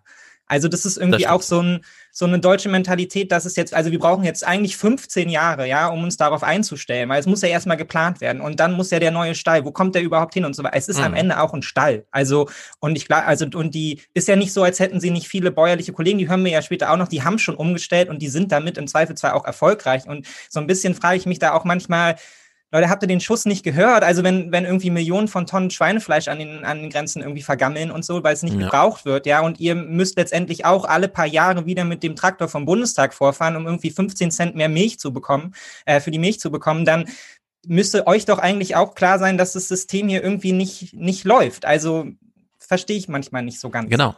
Dass dann das einfach so weiter in den Tod reinzuarbeiten. Also Richtig, ganz, ganz, ganz genau. Also wir merken uns alles, was du jetzt gesagt hast. Denn ich finde, es gibt durchaus ein Einfallstor. Man kann jetzt diesen großen Knoten einfach mal zum Platzen bringen. Man muss es aber klug machen. Wir hören mal, wie Özdemir super ambitioniert, zumindest in dem Teil, der hier Bericht erstattet wird, äh, zu hören ist. Und dann äh, stelle ich mal meine Idee vor, wo das Einfallstor ist. Das wissen die Neuen, die Grünen. Bundesumweltministerin Steffi Lemke und Bundeslandwirtschaftsminister Cem Özdemir benennen ihre Reformpläne beim Agrarkongress. Die Zeit ist reif, Landwirtschaft, Natur, Umwelt, Klimaschutz unter einen Hut endlich zu bekommen. Ich setze mich dafür ein, dass wir bessere Rahmenbedingungen für unsere Bäuerinnen und Bauern, für die gehaltenen Tiere, aber eben auch für Umwelt und für Klimaschutz bekommen. So, er macht ja dieses ganz große Panorama, äh, die Landwirtschaft, der Klimaschutz, die Umweltpolitik, pipapo. Man kann sie auch mal runterbrechen, denn wir haben ja den Bauern eben schon gehört, und äh, du hast schon angesprochen, der Stallumbau, dass man irgendwie äh, weniger Tiere, mehr Platz und so weiter, das kann man alles machen, wird dann irgendwie teurer. Nur es ist ja genug Geld im System. Es ist ja nur falsch verteilt und man muss sich das wirklich langsam mal in Deutschland klar machen, wie dieses Geld fließt. Zum einen bezahlen relativ viele Menschen ganz normale Steuern. Auch dann, wenn sie sich nicht Fleisch im Laden kaufen. Mhm. Trotzdem wird dieses EU-Budget zur Hälfte einfach äh, per Gießkanne verteilt, also größte Flächen kriegen, fangen halt am meisten auf von dem Geld. Äh, genauso funktioniert's. Richtiges Helikoptergeld. Großer Schweinestall, viel Geld. Egal, ob man selber Veganer ist oder nicht, es fließt unfassbar viel Geld, also hunderte Milliarden in diesem sieben Jahreszeitraum fließt einfach ins Essen, in die Essensproduktion, in dieses System, das diese Fleischproduktion und so weiter am Laufen hält. So, und dann sehen wir jedes Mal, wenn das thematisiert wird, die Bauern, wie sie sagen, sie haben so wenig Geld und sie leiden ja. und sie kriegen es nicht organisiert. Und was wir jedes Mal nicht sehen, sind diejenigen, die dem Bauer das Fleisch abkaufen. Also äh, vor allem die Schlachtereien, also Tönnies und so, die das Ja. dann verarbeiten und bis hin zur Verpackung, um es in den Supermarkt auszulegen. Und natürlich die Molkereien, die aus einfacher Milch, dann Butter, Joghurt, wie auch immer, Mhm. diesen ganzen Kram, Pudding mit Protein und so, was man halt so kauft. Und darüber redet aber niemand. Wir sehen also immer nur dieselben Bauern im Fernsehen und erfahren trotzdem nicht, dass bei Tönnies ein ausgestopfter Elefant im Wohnzimmer steht, weil man sich das halt so leisten kann, wenn man Milliardär ist. Ja, wo man sich denkt, hast du den auch selbst geschossen? Was ist die Geschichte dahinter und so? Also es gäbe unglaublich viel zu erzählen über Tönnies und so, wird aber nicht. Und dieses ganze Geld reicht vollständig, wenn man es umverteilt, um hier einfach mal eine, auch für die Tiere und die Bauern gute Landwirtschaft zu machen. Man muss es halt nur wirklich diesen Supermilliardären, und es sind alles Milliardäre, nicht jetzt irgendwie, ach, ein paar reiche Millionäre oder so, nein, diese Molkereien, diese äh, Schlachtereien, und das haben, die haben alle Milliardäre hervorgebracht. Ähm, ja, die größte Einnahmequelle von, äh, von, äh, wie heißt er hier aus Bayern, äh, hier, äh, Dingsterbums, Uli Hoeneß, ist ja auch irgendwas mit Fleisch gewesen. Mhm. Ja, War ja, nicht der der, FC so Bayern oder so. ja. Nee, nee. Sondern er hat sein Geld auch mit irgendwelchem Fleischzeug Ja. gemacht. Und in Ja, der Hinsicht, da ist das Einfallstor. Ja, ich stimme dir völlig zu, aber ich habe daran auch eine anschließende Frage, weil wir sehen jetzt gleich einen, noch einen Biobauern, ja, der das ja anders macht. Der hat es ja schon quasi die Kosten ja schon investiert und seine, seine Kunden sind gerne bereit, das Geld dafür zu geben, dann eben auch, damit dieser Betrieb aufrechterhalten wird, ja. Und was ich mich so ein bisschen frage, ist, wir sehen hier, wir sehen immer wieder die Bauern, und weil, wie du aber eben dir auch schon gesagt hast, das Geld fließt ja de facto auch zu den Bauern, aber es landet ja bei den Größten. Und de facto haben wir Richtig. ja auch das Problem mit den Größten. Genau. Also wenn die ganze Kohle eh bei den halt bei den Bauern landet, die halt die größte Fläche, die meisten Tiere haben, dann frage ich mich auch so ein bisschen, ist das tatsächlich so, dass die die Mittel am Ende nicht haben oder haben die sich auch einfach an eine Landwirtschaftsministerin gewöhnt, die halt in ihren Interessen spricht? Genau. Und da haben auch einfach die Auflagen gefehlt, weil so ein bisschen bei also bei, völlig richtig bei den Hunderten von Milliarden, die da reinfließen, frage ich mich auch so ein bisschen, wann ist eigentlich der Punkt, wo man vielleicht auch mal Auflagen macht und sagt, Leute, also dafür muss jetzt auch einfach mal was von euch kommen. Also wir können euch nicht irgendwie für jede, für jeden Quadratmeter hier so und so viel zahlen und ihr habt 15.000 Schafe irgendwie und ihr kümmert euch nicht darum, dass die Mhm. vernünftig versorgt sind. Und da bin ich mir immer nicht so ganz sicher, ob es dann am Ende tatsächlich ein Verteilungsproblem ist, ja, und da, ob wir hier einfach immer nur nur halt eh die Kleinen sehen, die halt eh schon ganz unten sind, ja, und die sich irgendwie managen müssen und die Großen denken sich so, ah ja, schön, dass die für uns die Agenda hier fahren so und weiter die EU-Milliarden einsch äh, einschließen so. Das verstehe ich nicht. Ganz genau. Und wir kriegen immer nur diese Bauern. Ja, und deshalb Äh, ist es auch jetzt als folgendes ein blöder Bericht so, weil der Genau, das du miteinander hast sie uns vermanscht. schon angesprochen. Hier Ja. sind sie. Eine Rahmenbedingung wäre eine Umverteilung bei den Flächensubventionen, wie es Özdemir will. Bisher bekommen die großen Betriebe viel Geld, die kleinen wenig, beklagt auch Biobauer Johannes Erkens aus der Nähe von Hannover. Ja, bevor wir ihn hören, äh, also dieses Bild, ne, dieses mediale Bild über Landwirtschaft. Ähm, die Deutschen kaufen sich auch jedes Jahr mal ein iPhone und deswegen ist Apple das wertvollste Unternehmen mit drei Billionen Dollar und so weiter. Mhm. Nur im gleichen Maße, wie sie jedes Jahr ein iPhone kaufen, schieben sie alle dreieinhalb Wochen Geld der Landwirtschaft und den angeschlossenen Betrieben äh, hinten rein. Alle drei Wochen. Nicht alle 50 Wochen, alle drei Wochen. Entsprechend sind also diese Landwirtschaftsbetriebe, und damit meine ich jetzt alle Versorger von äh, Verarbeitern, Verpackern bis hin zum Supermarkt und so weiter, die größten und reichsten Menschen auf der Welt. Es ist eben nicht Tim Cook, sondern es ist hier die Aldi-Familie und die Lidl-Familie und die Edeka und so, und so weiter. Und so, die diesen ganzen Markt unter sich aufteilen. So, und es wird einfach nicht thematisiert. Was stattdessen kriegen wir so einen Bauern zu sehen, wie er mit so einem Plastikeimer nochmal vor seinen Kühen. ja, und es hat, das ist, äh, das, also das ist einfach irre. Das kann man so nicht machen. Das ist Berichterstattung äh, von der dunklen Seite des Mondes. Es hat mit der Realität auf der Ja. Erde einfach nichts zu tun. Die Idee gibt es ja schon länger, scheitert immer in Brüssel. Äh, ich finde das als Betrieb für mich besonders wichtig, weil wir sind flächenmäßig eigentlich ein eher sehr kleiner Betrieb. Die reine Flächenprämie müsste ganz klar gedeckelt sein und ist absolut nicht mehr zeitgemäß. Ja, aber wir wissen alle, dass das jetzt erstmal für die nächsten sieben Jahre geregelt ist. Naja, und gemeinsame also- Agrarpolitik ist durch. Und ich gebe ihm das als Argument alles, ja, ich sehe das auch so. Ich finde es auch ein mega Gerechtigkeitsproblem, dass das so verteilt wird und ich kann seinen Frust total verstehen. Aber er hat ja den Hof schon, den ich von ihm möchte. Also bei dem sieht es ja so aus, wie es aussehen soll und er kann davon irgendwie leben und da ist doch jetzt eigentlich die Frage, warum haben die anderen die ganze Kohle und bei denen sieht es nicht so aus? Also Mhm. irgendwie erschließt sich mir das nicht und ich finde Ja. das ist ja auch eine, eine nicht, nicht gute Vermanschung von dem Ganzen so, weil das ist ja völlig, also der macht ja nicht morgen zu. So, weil er jetzt irgendwie, weil ihm die Subventionen fehlen, sondern der hat ja eben wahrscheinlich auch aus viel äh, viel Eigenengagement und, und eigener Tierliebe etc. ein System aufgebaut, wo es funktioniert, ja, und wo seine Kunden gerne sein Fleisch kaufen, weil halt eben, äh, weil sie gerne dafür mehr bezahlen, wenn es den Tieren gut geht, ja, so die, der, der Bioverkauf steigt konstant an, der Bedarf ist da, die Großen ziehen halt einfach nicht mit, weil es ihnen so gut genug geht. Und ich finde, wenn ein Landwirtschaftsminister auftritt, dann kann er doch auch einfach mal sagen, Leute, so geht's nicht weiter, ich mache euch jetzt die Auflage, in vier Jahren sehen eure Stelle anders aus, basta. Genau, und entsprechend wünschen wir uns hier, ich formuliere ein Wünschen, du sagst mir dann, ob du mir beipflichtest. Wir kennen ja Cem Özdemir als denjenigen, der aus heiterem Himmel im Bundestag auch mal eine richtige Ansage gegen die AfD und so weiter macht. Äh, als einen international versierten Politiker, der auch einfach mal Erdogan eine Ansage macht und so. Und ich wünsche mir diesen Özdemir, der jetzt einfach mal den Milliardären in, in an die Landwirtschaft angehängten Verarbeitungsbetrieben einfach mal eine Ansage macht. Vielleicht ist er genau der richtige Minister. Ja, vielleicht braucht man genau einen, der weiß, wie man als medialer Haudegen, äh, also das Handwerkszeug einfach beherrscht, ja. der sich nur mal die richtigen Ziele dann raussucht. Egal, ob die EU-Politik gerade fertig ist oder nicht. Bislang bekommen wir aber hier nur die Bauern geliefert. 30 Fleischrinder und 6000 Legehennen hat der Biobetrieb überwiegend Direktvermarktung. Die Zahlen stimmen. Kunden, die hier einkaufen, zahlen den realen Wert des Produktes. Ramschpreise gibt es hier nicht. Chef Özdemir sollte dafür sorgen, dass den Verbrauchern ihr Lebensmittel, was sie täglich essen, mehr wert ist und dass dadurch der, die, die, die Wertigkeit der Produkte von deutschen Landwirten steigt und dadurch auch gern genommen wird und dann kann, auch wenn der Preis steigt, sich auch einiges ändern und kann man auch eine Menge umbauen, weil das kostet nun mal Geld.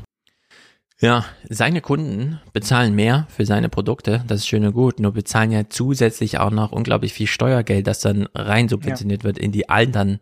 Also es ist ja nicht nur, die Leute geben ja nicht nur das Geld aus, was sie konkret für den Bauern dann ausgeben, sondern darüber hinaus fließen, also, also es ist so unglaublich viel Geld in diesem System der Bauer von Beginn, den hören wir hier nochmal, der verweist zumindest auf die Wettbewerbslage in Europa. Ob das alles funktioniert, Georg Ralfes hat da seine Zweifel, denn die gerade festgelegten Ziele der EU-Agrarpolitik sind deutlich weniger ambitioniert als Özdemirs Pläne.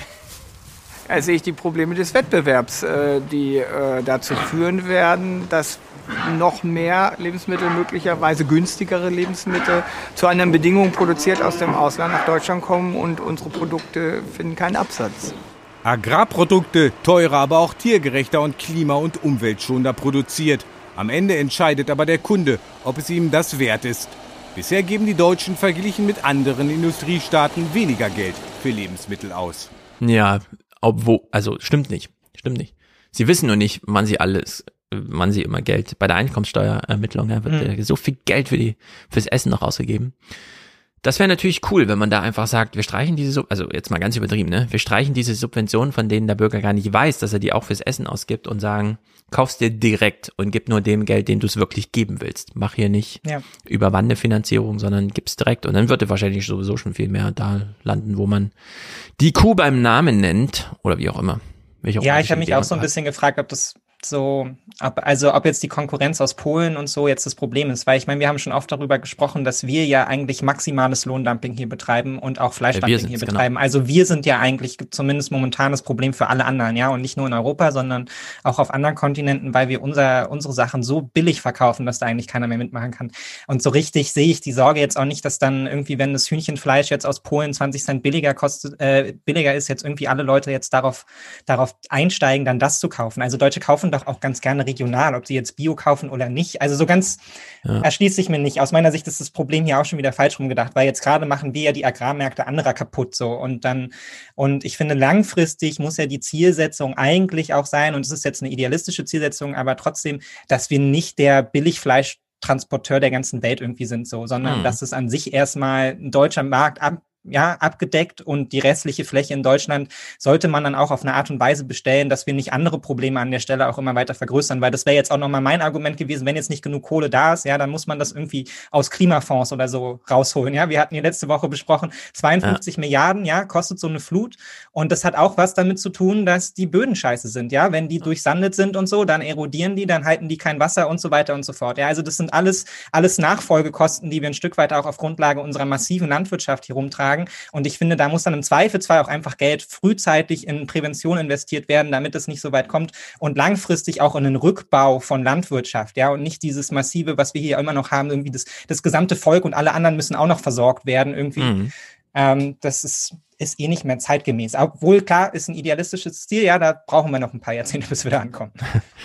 Ja, also ich erinnere mich noch, ich habe im Salon diesen kleinen Spiegel, also im neue 20er Salon, diesen neuen, äh, diesen einen Spiegeltext gelesen, der mal auf dieses, wie soll man sagen, Gutachten nicht, sondern auf die etwas größere Studie, die unter anderem der Bauernverband mitgeschrieben und unterschrieben hat, äh, wo, also Spiegel hat dann geschrieben, das Steak müsste eigentlich, was weiß ich, 90 Euro oder sowas kosten.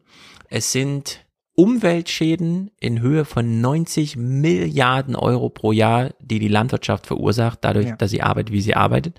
Und da hat, die, da hat der Bauernverband seine Unterschrift mit drunter gesetzt. Wir haben uns damals auch gefragt, Wolfgang, ich, wie kann das sein? Die wahrscheinliche Annahme ist, sie wissen, dass der Zug jetzt abgefahren ist. Nochmal wird mhm. diese gemeinsame Agrarpolitik nicht so gemacht, wie sie gemacht wird.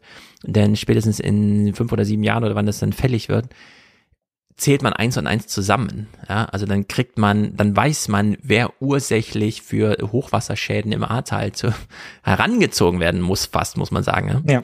Und in der Hinsicht wurde das jetzt schon mal aufgedröselt, um jetzt schon mal eine Debatte zu führen und also von der man sich nicht weiter drücken kann. In der Hinsicht, vielleicht haben wir Glück mit Cem Özdemir. Äh, es werden äh, schlimmer kann es nicht werden. Also das äh, muss genau, man ja an der Stelle auch einfach werden. mal sagen, schlimmer kann es da nicht werden. Und dadurch, dass jetzt alles geregelt ist, könnte er jetzt zum einen, es sind eigentlich zwei Aufgaben, zum einen uns Bürger, uns Verbraucher mal richtig informieren über die Sachlagen, ähm, dass wir einfach mal wirklich wissen, was sind hier die Folgeschäden der Landwirtschaft, wie wir sie haben, wie viel bezahlen wir wirklich, nicht nur durch direkte, wir gehen mal einkaufen, sondern auch durch unsere Steuern und so weiter. Und er könnte damit, und das wäre die zweite Aufgabe, denjenigen, die dieses Geld einstreichen, mal richtig Angst und Bange machen, indem man dieses Thema wirklich auch wahlkampffähig macht, indem man einfach wirklich mal äh, eine Klimawahl äh, zum Thema das Steak. Ja. und so weiter. Wir wissen, wie wichtig den Deutschen das Essen ist. Äh, also da gibt's ja eigentlich einige Einfallstore. Holt man sich noch ein paar für Psychologen und so, die sich auskennen, wie man etwas entsprechend dramatisiert oder überhaupt mal so dran. Also ich meine, das Essen in Deutschland ist eine Katastrophe. Ich habe es hier im Podcast auch schon häufiger mit André und so weiter behandelt. Das ist einfach äh, ein Skandal, wie das läuft. Und in der Hinsicht, äh, Cem Özdemir vielleicht genau der Richtige, ja, der hier mal so richtig für Dampf und Schleudertraumata bei dem einen oder anderen sorgen kann. Wir hoffen auf jeden Fall mal. Also wie gesagt, solange er, solange er nicht der Cheflobbyist des Bauernverbandes ist, dann ist schon vieles gewonnen, ja. Und ich glaube auch, da ist sehr viel möglich, was wir vielleicht noch gar nicht gesehen haben, einfach weil es auch niemand versucht hat, 16 Jahre lang so. Da muss er jetzt erstmal aufrütteln, ja, in diesen wirklich maximal verkrusteten Strukturen da, die sich da eingerichtet haben. Und da bin ich sehr froh, dass sich da jetzt keine bayerischen äh, Milchbauern oder so aus dem Bundestag mitwirken können und nochmal zu der Julia rüberlaufen und sagen, ey, das passt mir nicht so. Genau. Kon kommen wir mal zu den Cheflobbyisten in Deutschland. Der CDU, die war ja nun die Woche auch wieder Nachrichtenthema, weil sie hat einen neuen Chef. Ihm versagte kurz die Stimme. Hast du es Ich habe nichts davon in Original geguckt. Ich habe nur die Berichterstattung gesehen. Ich auch. Es soll ich ihm die Stimme versagt haben. Ich war kurz am überlegen, ob ich den Parteitag gucke und dann dachte ich, ach, CDU ist so irrelevant. Komm, mach sie jetzt mal nicht. ja, also mit der CDU muss man sich eigentlich erst wieder 2024 beschäftigen. Genau. In der Frage, hat Söder jetzt geschafft oder nicht? Und wenn nicht, eigentlich egal, wenn es geschafft hat, na gut, dann gibt's halt ein kleines Feuerwerk im Wahlkampf. Christian Sievers sieht das ein bisschen genauso. Er ist, ich sag mal, subtil an äh, amüsiert, als er zur Lage der CDU zu Wochenbeginn Bericht erstattet. Der CDU-Chef heißt Armin Laschet. Und zwar noch bis kommenden Samstag. Dann ist Chat. Ich meine, das ist echt so ein Kennst du, kennst du, kennst du? Armin Laschet? Ah, CDU-Chef, hast nicht gewusst, ne? Das ist nicht schlecht eigentlich. Und zwar noch bis kommenden Samstag. Dann ist Parteitag und der Sieger der Mitgliederbefragung wird offiziell übernehmen. Es ist also eine Woche, in der sich Friedrich Merz jetzt nochmal sammeln kann und umsehen. Er wird viele Baustellen entdecken und auch ein interner Machtkampf könnte ins Haus stehen, obwohl die Union jetzt alles Mögliche braucht, aber keinen neuen Führungsstreit. Ja, das ist so witzig, dass die CDU die eine Machtfrage noch nicht entschieden hat und die zweite Machtfrage schon so im Hintergrund drängt, dass man sich schon gar nicht auf die erste konzentrieren kann, sondern schon auf, bei der zweiten hängt und so. Es ja, ist, aber äh, ich meine, wir haben das ja hier auch besprochen. Ne? Also nur weil jetzt die Mitglieder sich dafür entschieden haben, dass er es jetzt halt machen soll, sind die internen Konflikte ja noch lange nicht aufgelöst. So, da müssen sie jetzt halt durch. Das wird Genau. jetzt im Zweifelsfall dann so eine Säuberungskampagne oder mal keine Ahnung, was da passiert. Ne? Wer stellt sich ihm noch, in, noch entgegen oder vielleicht auch nicht? Ja. Einige von Merkels Vertrauten ähm, wurden ja auch schon abgewählt irgendwie so. Ähm, ist ganz lustig. Ich finde es so ein bisschen schade, dass es hier, also bei der SPD hat man ja immer gesagt, das würde der mal ganz gut tun, in die Opposition zu gehen, weil gerade dann hat sie da mal die Möglichkeit, in Ruhe auszudiskutieren, ja, weil es guckt da keiner hin und so. Und ich finde, das wäre jetzt eigentlich auch der richtige Zeitpunkt für die CDU, jetzt so in ihrem Interesse, das jetzt auszudiskutieren, weil niemand interessiert sich gerade für die CDU. Die Ja. könnten das jetzt ganz intern dann mal miteinander besprechen, ja, in die programmatische Arbeit gehen oder meinetwegen auch in die, in das Personelle irgendwie sich gegenseitig da an, anfeinden, meinetwegen, ja. Mhm. Weil jetzt gerade ist egal und dann ist vielleicht auch besser, wenn sie, äh, wenn sie dann wieder antreten wollen, so. Also das heißt, das finde ich, kann man ihnen jetzt auch einfach mal zugestehen, dass sie sich da jetzt ausdiskutieren, ja. Vielleicht Ja, genau. noch was Lustiges bei rum. Also wenn sie jetzt alles zerschlagen, äh, dann wird man sich daran zumindest nicht erinnern Ja, genau. im Wahlvolk. Denn okay, Wahl, müssen, muss, müsste man das so nachlesen, ne? Müsste dann der Spiegel nochmal besonders darauf Wert legen, dass man in den letzten drei Absätzen auch erklärt, was damals war und so. Merz jedenfalls geht hier all in. Unbestritten ist Merz der Chef der Partei. Doch greift er auch nach dem parlamentarischen Arm, nach der Führung in Ja, das ist ein besonders witziges, falls ihr es seht. Also Brinkhaus und Scholz, Scholz schon Kanzler, stehen im Bundestag und reden miteinander. Und Merz denkt sich so, ne, die reden, die führen keinen Dialog ohne mich. Ich gehe da mal Job. hin, als Hinterbänkler, der ich gerade noch bin. Unbestritten ist Merz der Chef der Partei. Scholz kriegt seinen Fistbump zur Begrüßung, Brinkhaus nur so, ach, schon wieder der Merz. greift er auch nach dem parlamentarischen Arm, nach der Führung in der Fraktion? Stößt er Ralf Brinkhaus vom Thron, wie es einst Angela Merkel mit ihm tat, um Olaf Scholz Paroli zu bieten? Okay, nochmal eine optische Sache. Äh, Wir sehen jetzt die drei. Scholz, Merz, Brinkhaus hinter ihrer Maske und von Schräbogen. Man weiß nicht, wer wer ist eigentlich. Das stimmt, ja. Alle Glatze. Ja.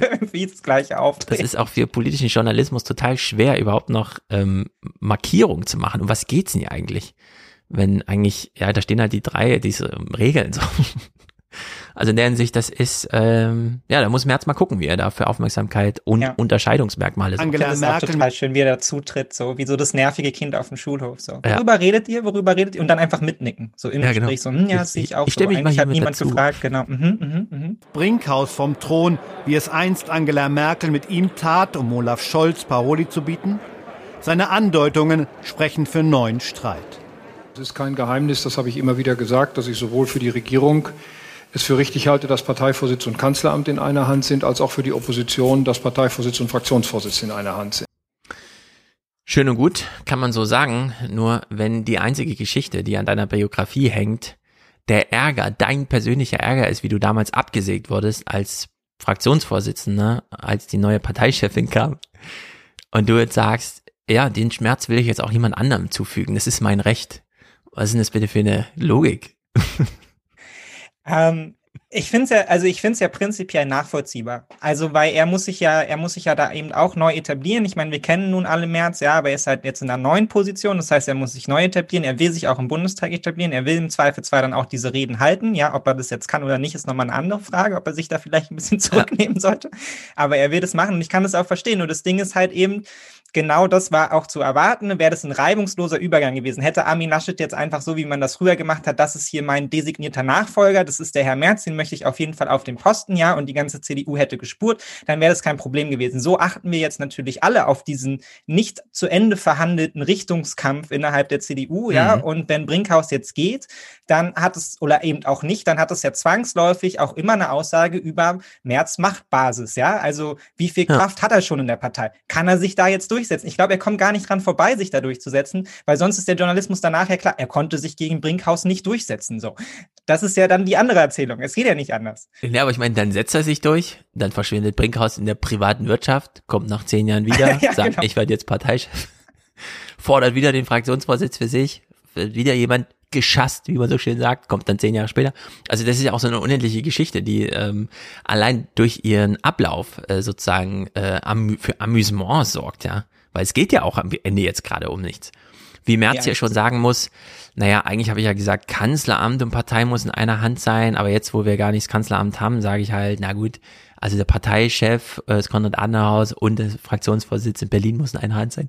Das ist ja auch so, ich transferiere jetzt erstmal das, wie es mir passt, so hin und her irgendwie, damit es Sinn ergibt. Also es ist wirklich drunter und drüber. Brinkhaus jedenfalls sagt so, nee, äh, wenn muss schon noch ein bisschen kämpfen. Ralf Brinkhaus kämpft um seinen Job. Sein größter Verbündeter ist die Zeit. Liegen doch im Frühjahr diverse Landtagswahlen. Und so erinnert man in der Fraktion Merz gerne an die jüngste Vergangenheit und die Wahlniederlage.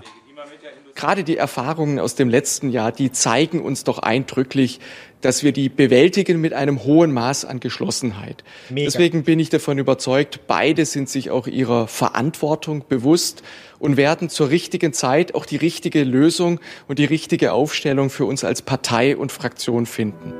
Ja, was man auf jeden Fall braucht, ist so ein Hinterbänkler Christian äh, Thorsten Frei, der dann nochmal dem Parteisprech gemeinsam werden sie eine Lösung finden und so weiter ja. aufsagt. Das begeistert so uns alle. Also dafür sind die beiden jetzt nicht bekannt, ja. dass sie ja. das jetzt irgendwie, also auch gerade Friedrich Merz ist jetzt nicht dafür bekannt, dass er sich im Zweifelsfall ohne Seitenstiche, äh, irgendwelche Seitenhiebe und so jetzt einfach einreiht, ja, und den Weg dann auch mitläuft. Der war letzte Woche noch in der Welt und musste wieder erklären, ja, in einem Interview, wie blöd doch der Wahlkampf von Armin Laschet war, wo ich mir auch schon dachte, Leute, irgendwann ist auch einfach mal gut, so, du hast jetzt gewonnen, jetzt mach aber halt auch irgendwas Neues, so. Also, das, nicht mal das kann er schon ganz, ganz beiseite lassen, ja. Also, das ist ja wirklich ein Politiker, der davon geprägt ist, dass er sich ja irgendwie immer immer darauf fokussieren muss, äh, mhm. auf all die persönlichen Verletzungen und all auf die kleinen Widerstände und der hat auch mal was Blödes gesagt und der hat mir da mal nicht die Tür aufgehalten und so. Es muss ja alles nochmal durchgedrückt werden, ja. Das kann man jetzt so nichts mal einfach schweigen. Also ich bin da sehr gespannt, ob die das so reibungslos über die, über die Kandare bekommen. Ich glaube eher nicht, aber ja. sehen wir dann. Also ich bin mal gespannt. Gerade der Hinweis war ja nicht schlecht in der Berichterstattung. Es stehen ja diese Wahlkämpfe an. Ne? Du musst in Schleswig-Holstein, Saarland und Nordrhein-Westfalen CDU-Hochburgen verteidigen. Und das muss man auch erstmal organisieren. Wenn man sich nicht mehr dafür interessiert, für was die Partei steht, sondern alle sich nur noch für das Theaterschauspiel interessieren, und das ist dann eine kleine Gruppe, die sich dafür interessiert, und alle anderen so denken, ja, äh, also ich finde, der Olaf Scholz macht das ganz gut, ich will jetzt mal SPD, das ist ja so die Logik, bei der es auf viele hinausläuft, äh, dann sieht's ja auch wirklich düster aus. Also in der Hinsicht kann Merz natürlich zwei Wochen vor diesen Landtagswahlen den Fraktionsvorsitz für sich gewinnen, nur auf welchen Kosten eigentlich, ja? Also was kann man noch ja. alles so verlieren in dieser Zeit? Das ist ja, ja, ich bin mittlerweile der Meinung, all in. 2018, klar, das wäre blöd, wenn man ähm, in der CDU die Führung austauscht, während sie gleichzeitig im Kanzleramt sitzt und dann so eine Abo-Funktion schafft. Äh, das ist natürlich blöd. Aber jetzt ist ja erstmal bis 2024 alles geregelt.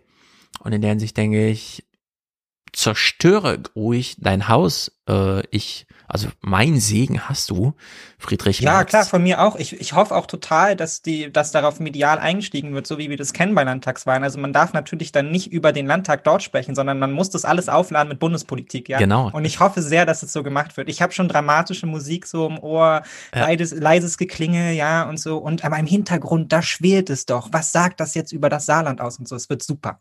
Ganz genau, ganz genau. Und Umso mehr Friedrich Merz, umso mehr Sorgen wie die von Dennis Radke vom CDA. Und A steht hier im Grunde für arme Leute, für die man sich auch interessiert in der CDU. Über ein Jahrzehnt hat die CDU ihren Standort quasi an jede Wand geschrieben.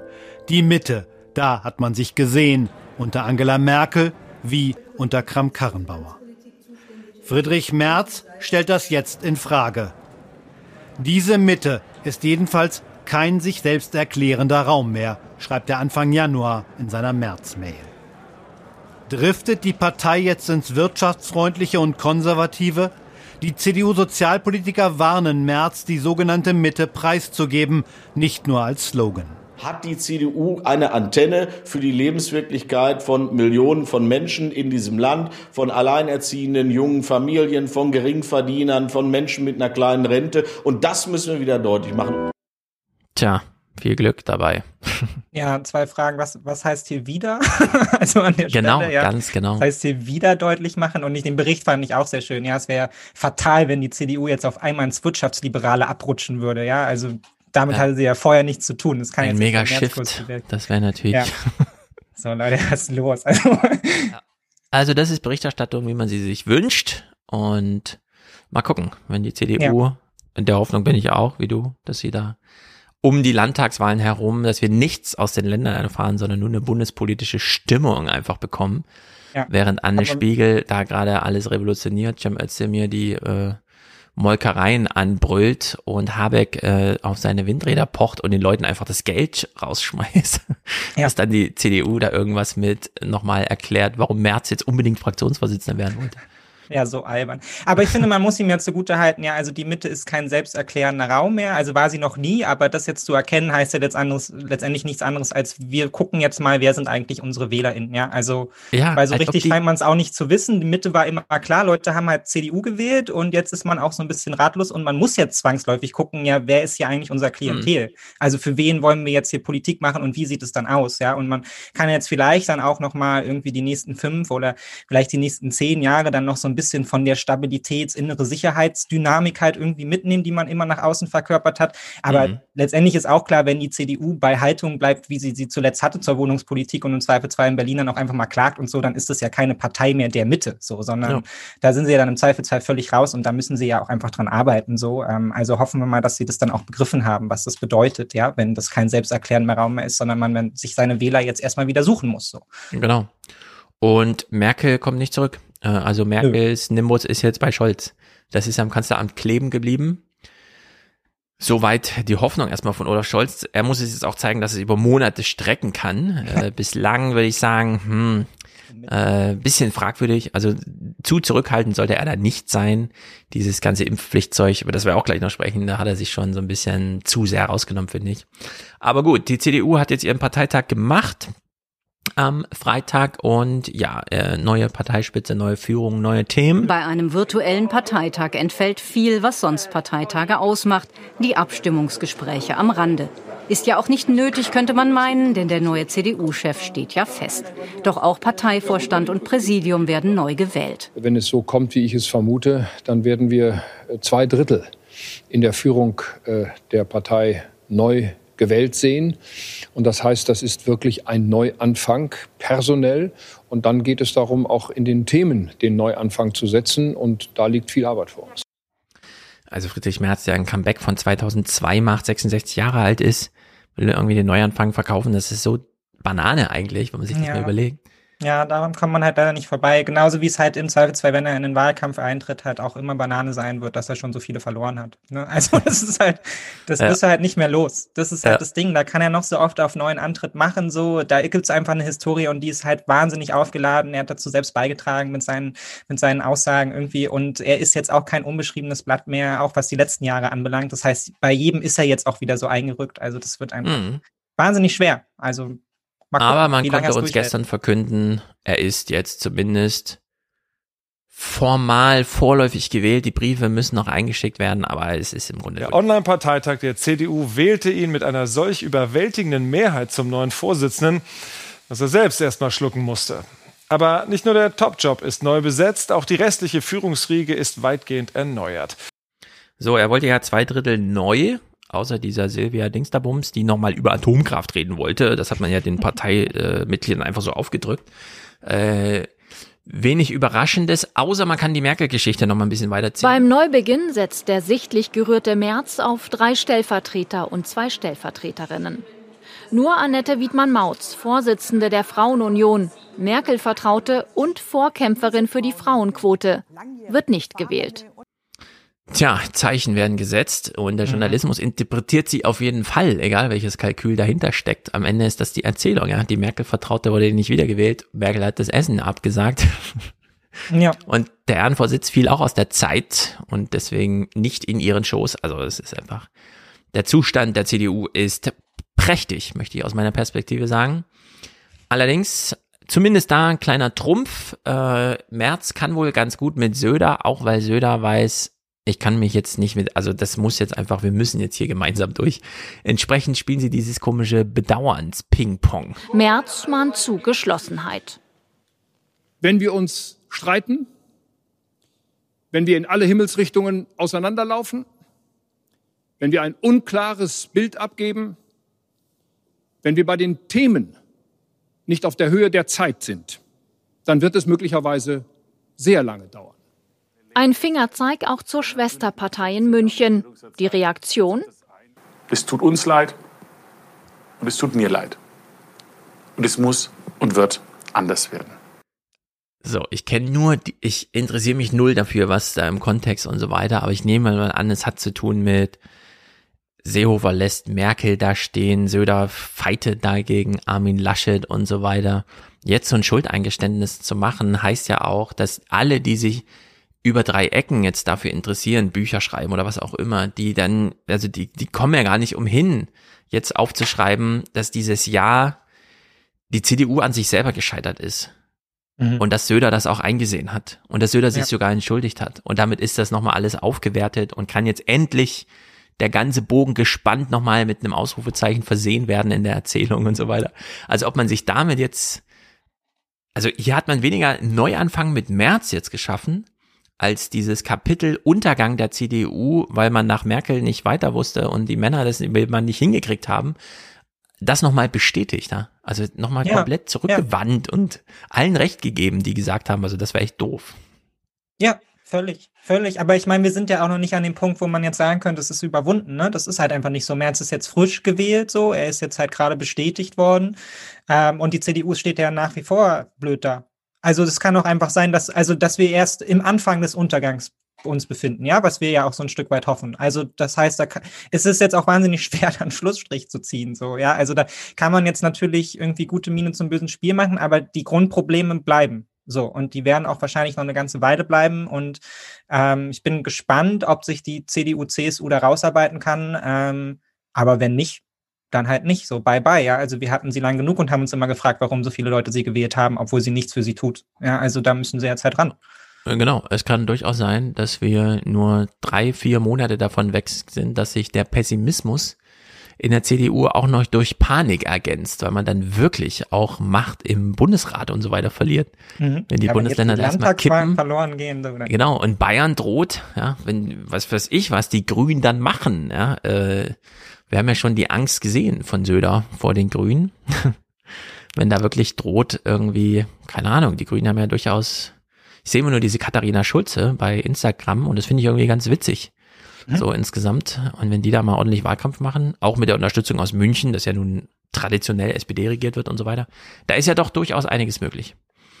Naja, die große Frage, die sich ja immer noch stellt, warum brauchen wir überhaupt eine CDU, ist ja die Frage nach, was heißt eigentlich konservativ? Wobei ich eben, und ich will's, ich nutze jetzt jede Gelegenheit, es immer wieder zu sagen, für mich sind die Grünen jetzt eigentlich die Konservativen, weil die verstanden haben, das Argument irgendwie zu machen, äh, wir müssen die deutschen Vermögen wahren, schützen. Äh, wir müssen jetzt wirklich darauf aufpassen, dass uns hier nicht industrielle Struktur verloren geht. Am besten ähm, gehen wir jetzt mal wieder in die Vollen, investieren ordentlich und schaffen damit die, was weiß ich, Hidden Champions oder wie man sie auch immer behandelt mhm. in Deutschland. Ja. Ja, wenn sie den Spin kriegt, schaffen würden, wäre natürlich mega, ja. Genau, und jetzt kriegt Merz die Frage von Ingo Zamparoni, ja, was ist denn jetzt konservativ, weil Merz frisch gewählt und so weiter, kriegt natürlich sein Interview. Ähm, ich weiß nicht, ob man mit so einer Antwort, ob das irgendwie reicht. Was heißt denn heutzutage konservativ zu sein? Ich habe es ja auch in meiner Rede gesagt, äh, ich sage es mal übersetzt und vereinfacht, konservativ äh, sein heißt, äh, das Gute zu bewahren und jederzeit offen zu sein für Neues, zu wissen, dass Gewissheiten von heute Morgen vielleicht gar nicht mehr Gewissheiten sind und umgekehrt. Das ist so eine Thorsten Frei CDU-Hinterbänkler Floskeleisoße. Ja, das ist. Man will doch jetzt wirklich mal wissen, was ist denn jetzt konservativ? Ja, aber die Antwort haben sie ja nicht damit haben sie sich ja auch nie auseinandersetzen müssen. Ja, ganz lange war das halt irgendwie selbstverständlich und äh, klar und eigentlich auch egal, weil man war ja in der Regierung und man hat halt immer sagen können, das, was man halt gerade macht, ist ja ist halt konservativ, weil man ist ja die konservative Partei und jetzt funktioniert es nicht. Und jetzt muss man ja erstmal wieder schmackhaft machen, warum brauchen wir überhaupt eine konservative Partei in einer Zeit, wo Transformation halt offensichtlich ja. so notwendig ist, ja? Und was geht es dann in der Zeit von Transformation zu bewahren? Und ich glaube nicht, dass man da langfristig mit dem Aufschlag weiterkommt kommt von, ja, das Recht des ungeborenen Lebens oder so. Also ich, das reicht einfach nicht für einen Bundestagswahlkampf. Ich kann mich mir nicht vorstellen, sondern man muss da auch irgendwie Und ich meine, das haben wir hier schon oft genug besprochen, wie das aussehen kann. Man muss dann natürlich aufpassen, dass man nicht dann quasi nur die grüne Politik nachmacht, ja, weil es dann halt eben letztendlich so ist, dann wird das Original gewählt, völlig zu Recht so. Aber das ist halt eben auch die Widersprüche, in denen sich da bewegen müssen. Und ich meine, von uns kann ja keiner was dafür. Ja, wir sagen ja nicht, dass die eine konservative Partei sein wollen äh, müssen. Ja, genau. So, das wollen sie ja sie. So, dann ja. schaut halt, was das für euch bedeutet irgendwie. Und ähm, mit diesem Floskelgedrosche kommt man da aber halt einfach nicht mehr weiter, wenn man jetzt mal Leute überzeugen muss. So. Und ich meine, alles, was die CDU seit Jahren behauptet hat, warum sie konservative Politik machen müssen, war ja eh Nonsens. Ja, also mhm. wenn es jetzt um Sicherheitsbelange oder sowas geht, ja, in einem Land, wo es quasi keine Kriminalität gibt, albernes Thema irgendwie dann. Ja, ja. also da kann man es dann mit Ressentiments halt irgendwie machen, so, aber haben die Deutschen darauf Bock? Ich hatte nicht das Gefühl, dass das irgendwie, dass uns das jetzt tatsächlich dann alle so aufführt, dass wir jetzt auf Grundlage von unseren Ressentiments und unserem äh, strukturellen Rassismus irgendwie alle wählen. So, das glaube ich nicht. Genau. Also wir sehen hier äh, März aufgereiht vor den Antlitzen der Vorgänger. Adenauer, äh, siehst du, bin schon ein bisschen blank. Er hat vielleicht erkennbar irgendwie so. Also ganz hinten ist Seehofer, dann hast du da vorne. Äh, ist das da ganz hinten Seehofer? Also wir rätseln, ja, aber nicht. er steht vor einer Wand schwarzer Porträts, die wie in Hogwarts irgendwie die alten Schulleiter da zeigen sollen. Ja, ist CSU Kriegt die Frage nach dem Konservativen und wir stellen im Grunde fest, also materiell ist das an die Grünen abgewandert. Wer den deutschen Wohlstand wahren will, der macht jetzt irgendwie einen auf industrielle Innovation und so weiter dieser mediale Markenkern, schwarze Null und so weiter, ist komplett an die FDP abgewandert. Da wissen auch ja, alle, wenn wir jetzt lobbyieren wollen, müssen wir wirklich auf die FDP eindreschen. Es nutzt jetzt gar nichts, Friedrich Merz anzurufen, um da irgendwas zu fordern. Ja. Die sind richtig blank und ich finde es erstaunlich, dass sie trotzdem jetzt diesen Grundsatzprogramm-Projekt äh, das anstoßen. Äh, Carsten Linnemann ist jetzt beauftragt das Grundsatzprogramm der CDU neu zu schreiben, während in der Realität gerade das Familienbild neu gemacht wird, Deutschland auf eine neue äh, industrielle Basis gestellt wird, die kann's, äh, die die Automobilindustrie und so, die muss sich entweder umgucken oder neu einsortieren, wie auch immer. Wir kriegen jetzt die ganzen erneuerbaren Energien, der ganze Kram. Also es ist wirklich erstaunlich, wie haltlos die ja. CDU da jetzt in den Seilen hängt, ja. Also ich hätte ja gedacht, so nach 16 Jahren Merkel, okay, da muss man echt mal ein paar, sich ein paar Fragen stellen, aber das geht ja hier viel, viel, viel tiefer. Aber gut, es ist wie es ist und es ist nicht unser Problem und hier können wir einfach sagen, ey, geiles Spektakel. Wir gucken uns immer ja, gerne mal die Berichterstattung an, wenn es Berichterstattung gibt, denn wenn nur weil die CDU irgendeine Veranstaltung macht, ja, also da guckt niemand mehr hin. Das wird nee. niemanden mehr interessieren. Nee. Ich merke es schon an mir. Dieser Parteitagsreden und so, das ist jetzt völlig. Ich meine, das Nonsens. hat sich ja letztendlich nicht mal bei Twitter irgendwie durchgesetzt in den Trends. So ja. mal ganz kurz war es irgendwie drin und dann hat man darauf geklickt, ja, und worum es dann irgendwie ging, war, dass Friedrich Merz halt zwei iPads verschenkt hat an Paul Ziemiak und, äh, und Armin Laschet irgendwie mit tollen Apps drauf, ja. Und das war das, was ja. wir vom, vom Parteitag dann irgendwie. Siehste? Hast du nicht mitbekommen? Das war total niedlich, weil die hatten dann, der hat so iPads verschenkt und auf jedem iPad waren dann halt irgendwie, weiß ich nicht, sieben, acht Apps drauf, die dann halt irgendjemand installiert hat, die halt irgendwie die Persönlichkeit des jeweiligen Kandidaten oder so ausdrücken sollten. Und bei Armin Laschet war es dann irgendwie Candy Crush, ja, und so, weil er halt irgendwie gerne spielt und dann aber auch eine, irgendwie so ein Schrittzähler oder so. Und Friedrich Merz meint dann, ja, muss auch ja. Sport machen und so. Also, und es war einfach so maximal bescheuert. Aber ich glaube, das ist vielleicht ihr neues Ding, ja. Jetzt im CDU, CSU auf dem Weg zur Digitalpartei. Ich weiß also, es nicht. Aber es war sehr bescheuert. Es war wirklich schwer, sich das anzuschauen. Vielleicht, ähm, ich habe von Wolfgang einen Tweet gesehen, wie er äh, lustig gemacht hat darüber, dass Paul Ziemiak geschrieben hat auf Twitter, er kennt alle Paw Patrol Hunde. Also aus dieser Fernsehserie. zu tun, ja. Weil äh, Wolfgang hat es ja als neoliberalen Müll, den Film. Äh, ja. Und Hat's da habe ich Wolfgang auch nochmal drunter geschrieben. Dieser Tweet von Ziemiak. Äh, ich liebe meine Familie und meine Kinder und deswegen kenne ich sie alle. Und dann dieses Bild von allen Paw Patrol Hunden. Alle Kinder gucken Paw Patrol, vor allem die Jungs. Nur keiner kennt die Hunde von den Eltern, denn ich erlebe das ja an meinem eigenen Sohn. Ich verbringe ja nicht Zeit mit meinem Sohn und Paw Patrol, sondern Paw Patrol ist ja für die Zeit, in der ich mal was erledigen muss und das Kind dann einfach mal eine halbe Stunde oder eine Stunde drei, vier Folgen Paw Patrol guckt. Oder wie, ich weiß nicht mal, wie lange so eine Folge ist. Ich mache dem das einfach an, weil ich weiß, mhm. Netflix hat es irgendwie aussortiert, das ist sicher, das ist safe, das kann man als Fünfjähriger gucken. Ja, und äh, dieser Lügentweet von Ziemiak ist so entlarvend für alle, mhm. die sich wirklich auskennen. Also für alle, die ein echtes Leben haben und echte Kinder und einen echten Alltag und so weiter, dass sie genau wissen, nee, ähm, mein Kind guckt das zwar auch jeden Tag, aber ich kenne keinen einzigen Paw Patrol Hund beim Namen, ja. Außer vielleicht Ja, Sky ist fliegt, so. Aber da sind wir doch letztendlich auch, auch schon wieder beim Anfang, nämlich dass die CDU hauptsächlich versucht, Leuten das Gefühl zu vermitteln, Ja, dass genau. sie irgendwie nah dran ist und ihre Lebensrealität kennt. Aber de facto haben sie keine Ahnung und haben sich auch nie dafür interessiert. Ja, also das ist genau das, was wir ja jahrelang auch kritisiert haben. Es ist diese Immergleichheit und wir müssen den Menschen das Gefühl geben, dass wir uns um die alleinerziehende Mutter kümmern. Aber eigentlich interessiert sich niemand für die alleinerziehende Mutter, solange sie uns wählt und das Gefühl hat, dass wir was für sie tun. Und genau das Gleiche ist halt dann auch so ein Paw Patrol Tweet. Ja, Ja. ich muss jetzt Aber jetzt kann ich mir immerhin erklären, wo der herkommt. Wahrscheinlich hat er den auf der App mitgekriegt, weil äh, Genau, genau, daher Friedrich das, dachte, ja. du bist doch ein junger Vater hier, irgendwas mit Paw Patrol. Ja, genau daher kommt es, aber ich konnte mir das nicht mehr anschauen, weil ich war schon zu peinlich berührt von dem Armin Laschet auf. Oh Mann, das ist alles so dumm. Gut, es geht aber immer noch ein bisschen dümmer. Wir kommen zum Corona-Kapitel für diese Woche. Großartig. Es ist einfach absurd. Letzte Woche haben wir das auch begonnen mit einem Lauterbach-Tweet, wie er so meinte, neueste Studien zeigen, dass die Impfungen wirken. wir erinnern uns dunkel. Jetzt hören wir von äh, äh, Lauterbach, ja, die Pandemie dauert schon zwei Jahre, aber jetzt wird's richtig schlimm. Lauterbach warnte in der Bild am Sonntag davor, sich in Sicherheit zu wiegen. Er rechnet Wiege dich nicht in Sicherheit. damit, dass die Klinikeinweisungen von Corona-Patienten wieder steigen. Die Krankenhäuser spüren bereits erste Auswirkungen auf den Normalstationen. Der Präsident der Deutschen Krankenhausgesellschaft Gast sagte der Augsburger Allgemeinen, es gebe eine Zunahme in manchen Regionen wie Bremen, Berlin, Hamburg und Schleswig-Holstein. Mhm. In den urbanen wir sind- Zentren ist das Leben zurück. Wir sind jetzt endlich wieder Nummer eins. Ja, genau. So sieht's nämlich aus, Leute. Berlin mit teilweise Inzidenz über 2000, das ist natürlich nicht schlecht. Sind auch alle sehr stolz hier, habe ich mit. Wir haben es ja dann auch gleich geknackt, ne? Wir hatten ja noch 980 oder so und dann Montag letzte Woche oder Dienstag war dann gleich 1200. Na gut, Corona ist jetzt also da, vor allem in den urbanen Zentren. Und während letzte Woche noch hieß von Lauterbach, ja, wir haben jetzt wohl irgendwie Studien, die uns sagen, dass die Impfung angeblich wirkt oder so, wir können uns jetzt ein bisschen drauf verlassen. Diese Woche zum Glück ist das Lauterbach-Zitat ein bisschen anders.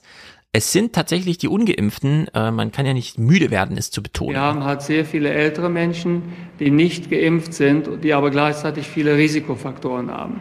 Und somit werden wir es in den nächsten, ja, vielleicht sieben bis zehn Tagen werden wir eine verlässliche, eine brauchbare Information dazu haben, wie schwer diese Welle in Deutschland tatsächlich die, also Kapazitäten belasten wird. Und dann kann man über möglicherweise notwendige zusätzliche Maßnahmen sprechen. Jetzt wäre das verfrüht. Es kann sein, dass solche Maßnahmen gar nicht nötig wären. So. Er schließt immer noch aus, dass, und das meint er ja, nicht pharmazeutische Maßnahmen für geimpfte Menschen nötig wären, um die Ungeimpften weiter zu schützen. Da frage ich mich so langsam, wie weit wollen wir es noch treiben? Wenn die Ungeimpften jetzt einfach mal ungeimpft sind und auch wissen, worum es geht und Nachrichten hören und dann irgendwie denken, nee, ich glaube, Omikron ist nicht so schlimm oder mild oder wie auch immer und dann sich nicht, warum sollte das immer noch ein Problem der Geimpften sein? Ja. Äh, Ich finde, das wird langsam erklärungsbedürftig. Ich, ich finde, es gibt Erklärungen, ja. Also man kann mir das auch erklären, nur es sollte mir auch jemand erklären. Es ist nicht mehr selbsterklärend, finde ich. Es war lange selbsterklärend, aber das ist es jetzt eben nicht mehr. Ja, das finde ich auch. Aber deshalb denke ich auch bei so Berichten, wenn es dann irgendwie heißt, man sollte das nicht leichtsinnig nehmen oder so, weil ich immer das Gefühl habe, dass sich an, abgesehen von so Radikalisierungsbewegungen an den Rändern und so, die wahrscheinlich auch viele irgendwie überrascht haben, dann doch in der Intensität der Radikalisierung zumindest, dass an sich habe ich oft das Gefühl, eigentlich verhalten sich ja seit Pandemiebeginn halt alle irgendwie bis jetzt gleich. Also zumindest geht mir, mir das so und auch so im weiteren Umfeld habe ich das Gefühl, naja, die Leute, die von Beginn an vorsichtig waren, die sind auch weiter vorsichtig und die Leute, die das von Anfang an so ein bisschen leichtsinniger genommen haben, sind halt auch weiterhin so ein bisschen leichtsinniger damit unterwegs. Hat ja viel damit zu tun, wie man dann auch seine eigene körperliche Stärke und so weiter einschätzt oder dann sind ja sehr individuelle Sachen, ob man jetzt glaubt, dass man es unmittelbar bekommt oder wie viel Abstand muss man halten und so, Mhm. ja, also und dass sich daran eigentlich nicht so nicht so viel bewegt und ähm, da finde ich dann solche Aussagen halt irgendwie immer so ein bisschen, weiß nicht. Wem Ja. erzählen Sie uns das? Also warum erzählen Sie mir das jetzt? Für, für wen? Also nachdem wir jetzt zwei Jahre lang uns da irgendwie jetzt alle unsere Mechanismen auch gefunden haben, weil ja die Politik auch vielfältig versagt hat, verstehe ich jetzt nicht so richtig, warum ich jetzt immer wieder darauf hingewiesen werden muss, dass ich vorsichtig, ja, ich bin vorsichtig, Leute. Seit zwei Jahren jeden Tag bin ich vorsichtig. Genau. Ich habe zum Beispiel, wenn ich meine Corona-App aufmache, was immer ein bisschen blöd ist, wenn man seinen Impfstatus vorzeigen will, dass dann immer gleich erstmal alles rot leuchtet, wenn man sie aufmacht. Ich habe das zweite Mal überhaupt, seit ich die Corona-App installiert habe, wegen einer Begegnung ein erhöhtes Risiko. Die App sagt mir allerdings, das war am 15.01. und ich habe am 15.01. nur ein was gemacht, nämlich mein Handy in der Schwimmhalle in den Spind gelegt für drei Stunden und da weiß ich, also da lag in USB-Funkreichweite noch 300 andere Telefone, mhm. weil ein Spind ist 20 Zentimeter breit und da lag in jedem Spind mindestens ein Telefon. Gut, da ist halt irgendwer einer dann einen Tag später angeschlagen. Also da, daraus kann ich nichts ableisten, ableiten. Ja, ich weiß dann nicht, in der Halle bin ich dem jetzt wirklich begegnet oder nicht. Also schließe ich daraus nichts. Ich soll mich ja auch nicht verrückt machen, sagt ja die App. Und das war sozusagen das zweite Mal, dass ich so eine äh, erhöhte Risikodings habe. Ansonsten, wie du sagst, äh, klar, auch wenn ich hier locker im Podcast drüber rede, aber wir führen alle gerade kein Leben, wo wir irgendwie Samstag zu Rammstein nee, gehen also wo sind und am denn Sonntag jetzt die Corona-Partys, ja? Also es sind die gleichen Leute, die von Anfang an gesagt haben, interessiert mich ein Scheiß so, ich mache so weiter wie davor. Aber ich, ich sehe jetzt keinen, der jetzt vorher mega vorsichtig war und jetzt, oh, jetzt Omikron da, komm, lass einfach zu 50 jetzt mal bei mir zu Hause feiern irgendwie. ja, also da schließt sich mir nicht. Und gleichzeitig muss ich dann immer, ja, also die Informationen, die kriege ich dann irgendwie so präsentiert. Also klar, ich muss vorsichtig sein, aber wenn es dann um meinen J&J geimpften Sonderstatus geht und ich danach google, ja, wann soll ich denn jetzt was nicht nach Impfung und gelte ich jetzt als vollständig oder muss ich, wann muss ich mich boostern und so? Da lande ich dann irgendwie weiß ich nicht, bei Nordkurier oder so, so einer kleinen Zeitung, die dann mal, das geht für J&J Geimpfte, anstatt sie mir das mal irgendwie erzählen, ja? Und ich dann also, nicht immer nacharbeiten muss. Ich kann absolut nachvollziehen und fühlen, wie du das meinst, denn ich bin ja auch Johnson Johnson erst geimpft. Ich habe mir ja dann relativ zügig damals Moderna geholt und bin ja dann ja auch nochmal mit Moderna geboostert worden. Seitdem tue ich einfach so, als wäre ich BioNTech geimpft. Weil du findest ja keine Berichterstattung außer BioNTech. Es reden ja immer alle nur über BioNTech. Wenn du Johnson Johnson und Moderna geimpft bist, null Berichterstattung für dich. Null. Nirgendwo. Ja. Niemand redet über die Impfung, die du hast. Ja. Es heißt halt immer nur, ja, irgendwelche Studien haben gezeigt, funktioniert mal wieder und so. Und so ja. ja. Und, und dann denke ich mir auch so, Leute, also das, da könnte man mir vielleicht auch einfach mal Bescheid sagen, ja. Wenn man es von Anfang an vernünftig gemanagt, genau. so, dann müsste ich mich jetzt nicht darum kümmern. Genau. Irgendwie. Genau, sagt uns doch auch mal Bescheid. Das ist irgendwie, ja. klar, ich sehe auch im Impfdashboard, dass halt nur sehr wenige mit Johnson Johnson und auch wenige mit Moderna, aber irgendwie, es sind nicht alles BioNTech Elite-Impflinge nee, gewesen ich dachte auch hier Solidarität und so. Ich dachte, wir nehmen hier Rücksicht auf alle, ja. Wer nimmt mal Rücksicht auf uns? Äh, niemand. Ich laufe durch Berlin und denke so, kann, kann ich jetzt in den Laden rein und da, da steht 2G plus. Wenn die jetzt sich das richtig anschauen, so, dann darf ich da eigentlich nicht rein, ja, weil ich bin nicht geboostert. So, bei mir steht einmal komplett geimpft. Und natürlich habe ich den Termin jetzt auch schon ja. und werd bald geboostert, ja, aber im Zweifelsfall war ich jetzt halt trotzdem irgendwie dann am Arsch, wenn ich, weil ich muss ja immer warten, bevor ich mich wieder impfen lassen kann, ja. Also hm. bis ich jetzt vollständig geboostert bin, dauert halt noch bis Ende Januar. Ja. Apropos, letzte Woche hat ja Peter den Podcast hier ähm, präsentiert und er schrieb ja der letzte ungeimpfte Peter aus der Schweiz und dann habe ich ja kurz äh, bist du ungeimpft und dann hat er mir nochmal geschrieben, nein, weil ich über den letzten ungeimpften Peter in der Schweiz sprach und er sich angesprochen gefühlt hat, hat er den Podcast unterstützt. Er war allerdings auch äh, ordentlich geimpft und so weiter. So, das auch nochmal erklärt hier. Ja, Entschuldigung, wir sind alle gut geimpft. Rant und so, aber genau, wir kriegen nur unseren Status nicht so richtig ermittelt. Also ich, ich sehe mich jetzt einfach, ich, ich behandle mich dreimal BioNTech geimpft und die Berichterstattung ich höre nur noch geimpft, geimpft, geimpft. Mich, mich, ich habe jetzt abgeschlossen damit, dass die ja. Texte mir nicht erklären, mit was und wie und so. Ja, ich habe noch eine Woche, dann bin ich auch endlich auf der guten Seite. Ja, ja. sehr gut, sehr gut, sehr gut. So, der WHO-Chef äh, warnt jedenfalls. Die Weltgesundheitsorganisation hat eindringlich vor einer Verharmlosung der Omikron-Variante des Coronavirus gewarnt.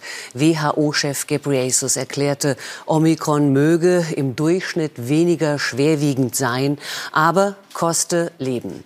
Ja, natürlich kostet Leben. Äh, also wie Lauterbach, ja. Äh, nicht in Sicherheit wiegen, kostet Leben. Ingo verkündet uns hier mal die Zahlen. So viele Corona-Neuinfektionen binnen eines Tages gab es noch nie in Deutschland. Erstmals mehr als 100.000 meldete das Robert-Koch-Institut heute.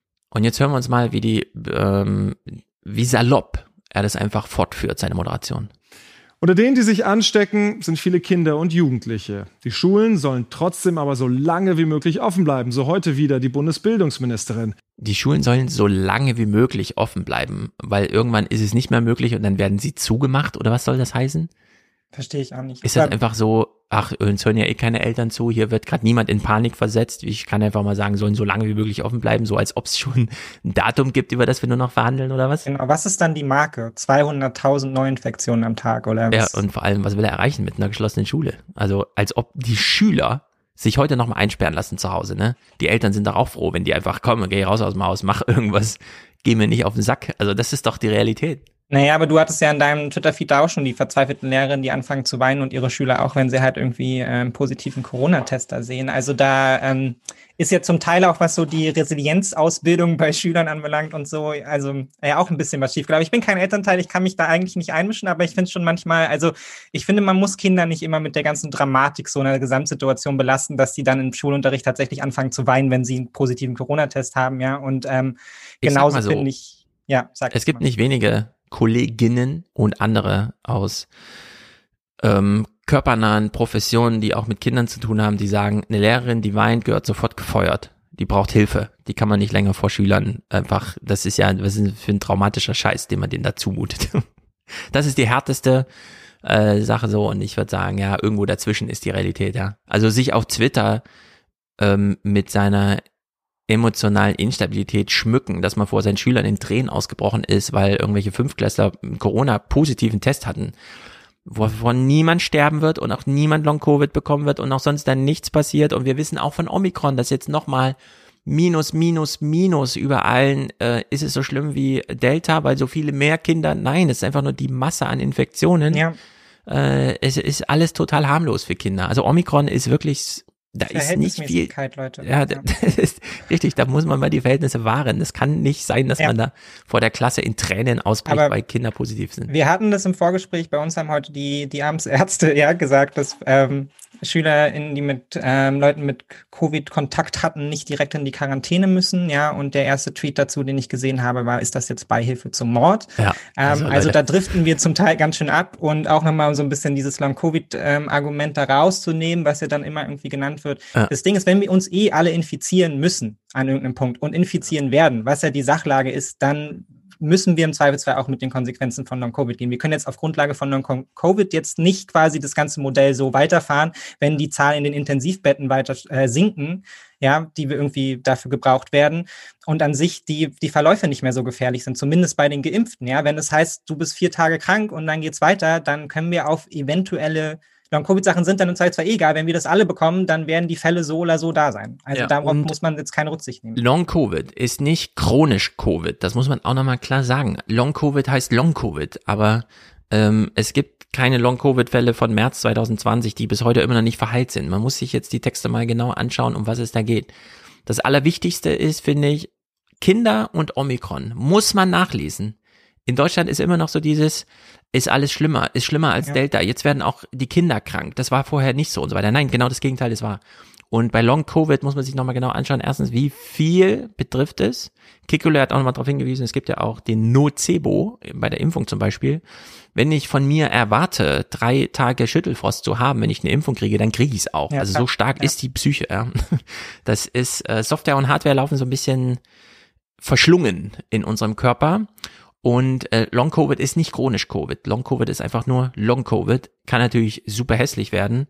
Insbesondere bei jungen Frauen, denen ansonsten gesagt würde, Covid droht dir nicht, aber Long Covid schlägt da irgendwie ein bisschen. Ja, aber man kriegt halt Wahrscheinlichkeit. wahnsinnig schwer, wie du ja auch schon richtig sagst, man kriegt halt, zumindest bei der momentanen Sachlage, man kriegt halt wahnsinnig schwer auseinandergedröselt, was es dann im Endeffekt eben für die Einzelnen bedeutet und so. Man, es gibt dazu gar keine klaren Zahlen, ja, wer gehört jetzt genau dazu und wer nicht, sondern man bewegt sich da halt in einem vagen Raum. Und im Endeffekt ist die, ist das als Grundlage, finde ich, halt auch nicht verhältnismäßig, wenn man darüber spricht, ja, irgendwie Schüler dann aus den Schulen rauszunehmen, weil man muss sich an dem Punkt, wo keiner von denen mehr daran sterben wird, ja, und wo wir das Gefahrenpotenzial einschätzen können und auch viele Schülerinnen geimpft sind, äh, einfach die Frage stellen, ist die Situation dann zu Hause für viele andere nicht einfach schlimmer, als wenn sie in die Schule zurückgehen? Ja, so. Und wir beschäftigen uns damit seit Anfang der Pandemie und ich finde, man hätte auch, man hat am Anfang zu Recht auch gesagt, okay, wir können das Risiko nicht einschätzen, ja, und das ist im Zweifelsfall, wir treffen hier auf Grundlage dieser Verhältnismäßigkeit die und die Entscheidung, aber da muss man einfach nachjustieren. Also man kann nicht, man kann nicht die Verhältnismäßigkeit immer wieder so belassen, ja, obwohl sich die Gesamtsituation ändert. Das geht nicht. Genau. Man muss dann andere Entscheidungen treffen werden. Ja, und es ist nicht immer Whataboutism, wenn man danach fragt, was ist mit Long Lockdown, was ist mit Long Armut. Nee. Es ist ein bisschen wie bei der CDU, die dann immer der Schutz des ungeborenen Lebens, und dann fragt man bei der CDU mal, was ist denn mit dem Schutz des geborenen Lebens? Ja, müssen hier ein Viertel der Kinder in Armut leben und so weiter. Kann man sich nicht mal um alle kümmern. Sucht ihr euch immer nur Rosinenpicker-Themen. Dann hat man irgendwie Inflation, dann heißt es ganz plötzlich, die Armen, die Armen leiden unter der Inflation. Ja. Also es ist, es geht runter und drüber und man muss sich das in Deutschland auch nochmal genau anschauen. Warum haben wir diese Institution wie Schule, wie Kindergarten? Das ist ja nicht aus, ist ja nicht grundlos. Nee. Sondern da geht's ja um die Bewältigung ähm, auf jeden Fall historisch bedeutsamer äh, Probleme, die wir immer noch haben, und nur nicht haben, weil wir diese modernen Zivilisationsschritte gemacht haben und gesagt haben, okay, jetzt machen wir mal einfach mal gesammelte Kinderbetreuung und so weiter. Und wenn das ausfällt, fallen wir wieder zurück in diesen vormodernen Zustand. Ja. In das hat Teilen. nicht in erster Linie was mit Lehre zu tun, sondern mit all den anderen Faktoren, die da dranhängen, ja, dem Schule genau, hat Demokratie etc. Ja, irgendwie auch die, ähm, auch Menschen aus anderen Lebensrealitäten kennenlernen und so. Und wir merken bei der Pandemie, dass es ein wahnsinniges Problem ist, ja, dass wir so wenig Kontakt haben zu anderen Lebensrealitäten. Deshalb Ja, kommen wir ja. dann auch zu insinnigen Aussagen, dass irgendwie für alle Kinder es total toll zu Hause ist. Oxytocin, Äh, Oxytocin, unterwegs zu Leute. sein, ja. Es spielt auch da große Rollen. Jetzt haben wir von Ingo gehört, wie er das hier moderiert. 100.000. Bis wann können die Schulen noch offen bleiben? Bettina Schausen kommt natürlich auch mit den Infektionszahlen um die Ecke im Heute-Journal, kommt dann aber mit anderen Institutionen und anderen Zahlen. Heute lagen die Neuinfektionen erstmals über 100.000. Dem Robert Koch Institut wurden aktuell 112.323 Infektionen gemeldet, fast 32.000 mehr als vor einer Woche. Die 7-Tage-Inzidenz liegt nun bei 584,4, auch das ein Höchstwert. Aber auf Deutschlands Intensivstationen hat sich die Lage bisher nicht verschärft. 86 Prozent der Betten sind belegt, davon 12 Prozent von Corona-Patienten. So, ich weiß aus Frankfurt am Main, heute erst wieder nachgefragt, gibt es schon einen Omikron-Fall auf der Intensivstation? Nein, gibt es nicht. Wo gab es den ersten Fall Omikron? In, hier in Frankfurt. Am 9. November hat die Welt davon erfahren. Äh, eine Woche später war der erste Fall hier in, sogar in der Uniklinik, äh, direkt, also aus der Mitarbeiterschaft und so weiter. Gab es hier den ersten Omikron-Fall. Also, äh, wenn, das heißt dann immer, wenn ich das auf Twitter und so weiter, ja, die muss man erst mal zwei Wochen warten. Nee, es sind jetzt schon äh, sechs, acht Wochen abgelaufen. Und ja, irgendwann werden auch Omikron-Fälle kommen, aber im Vergleich zu Delta oder so, ne, ist das Ja. wirklich, äh, also bislang nicht existent, wenn deutschlandweit vielleicht verschwindend. Äh, es gibt auch noch keinen beatmeten Fall in äh, Deutschland mit Omikron und so weiter. Also man muss jetzt sich die Sachlage auch mal anschauen, bevor man diskutiert darüber. Ja, und ich meine, klar, wir kommen jetzt auch von diesen Infektionszahlen-Ding halt irgendwie nicht mehr runter, so, ne? Aber Nee. man merkt halt schon, dass es zunehmend halt dann doch einfach, einfach zu einem Problem wird, ja, weil man sich ja auch immer also ich merke das so in persönlichen Gesprächen und auch manchmal mit mir selbst so, Inzidenz äh, ist wahnsinnig hoch, ja, Neuinfektionen irgendwie 150.000 und das ist aber jetzt momentan halt einfach nicht die entscheidende Zahl. Ja, also dass es hochgeht, war klar. Und Ja. wir schauen uns nachher noch China an, dass man das im Zweifelsfall auch nicht verhindern kann, egal was man tun will. Ähm, und deshalb finde ich auch wichtig, dass im Zweifelsfall dann wirklich halt auch wenigstens die aktuellen Intensivbettenbelegungen dazu ge- genannt Mhm. werden. Ja, weil es ist ja gut möglich, dass wir, dass sich die Pandemie so verläuft, vielleicht kommen sogar noch mildere Varianten, ja, dass wir irgendwann noch höhere Inzidenzen haben. Ja, es sagt ja auch Lauterbach immer, das ist nicht ausgestanden so, ne? Das Ende der Welle Ja. ist nicht da. Aber das kann im Zweifelsfall nicht mehr der allein entscheidende Faktor sein, ja, sondern da muss man dann halt zwangsläufig auf andere Dinge schauen. Ja, Mulis schreibt hier im Chat, äh, Omikron rechtfertigt eigentlich keine Impfpflicht mehr. Und da würde ich sagen, das stimmt. Also wir müssen auch da neu diskutieren. Denn wenn die Delta-Welle nicht mehr da ist, weil sie von Omikron überwellt wurde, äh, dann stellt sich auch da wirklich eine andere Frage. Zum einen auch Alle in der Politik atmen auf, so, puh, oh Gott. ja, auch, auch in Sachen Zeit, so, ne? Wann kommt die Impfpflicht? Und, aber darüber, äh, zum Thema Impfpflicht kommt gleich noch. Du hast eben gesagt, die Inzidenzen sind ja nun äh, immer noch Maß aller Dinge, aber ist das nicht eigentlich ein bisschen blöd? Und das ist super blöd für alle, die konkret damit betroffen sind. Wir blicken mal hier in so einen Bericht aus einer Schule. Dreimal die Woche werden alle Schüler jetzt getestet. Ergebnis gestern. 28 positive Schnelltests und die Hälfte davon sind positiv PCR bestätigt worden. In der Turnhalle läuft Basketball jetzt nur noch mit Maske. Die Stimmung ist trotzdem gut. So, in der Turnhalle nur noch mit Maske. Äh, ich will hier nochmal anfügen, als Thomas meinte, Äh, in Bayern trägt man in der Grundschule keine Maske, wurden wir ja schon korrigiert. Auch in Bayern trägt man in der Grundschule Maske, so wie überall anders wahrscheinlich in Deutschland auch, in Hessen auch. In Deutschland ist in der Grundschule Maskenpflicht, bis man die Schule verlässt. Unsere mittlere geht bis 15 Uhr in die Betreuung. Auch draußen, wenn die draußen spielen, in der Nachmittagsbetreuung ist da Maskenpflicht.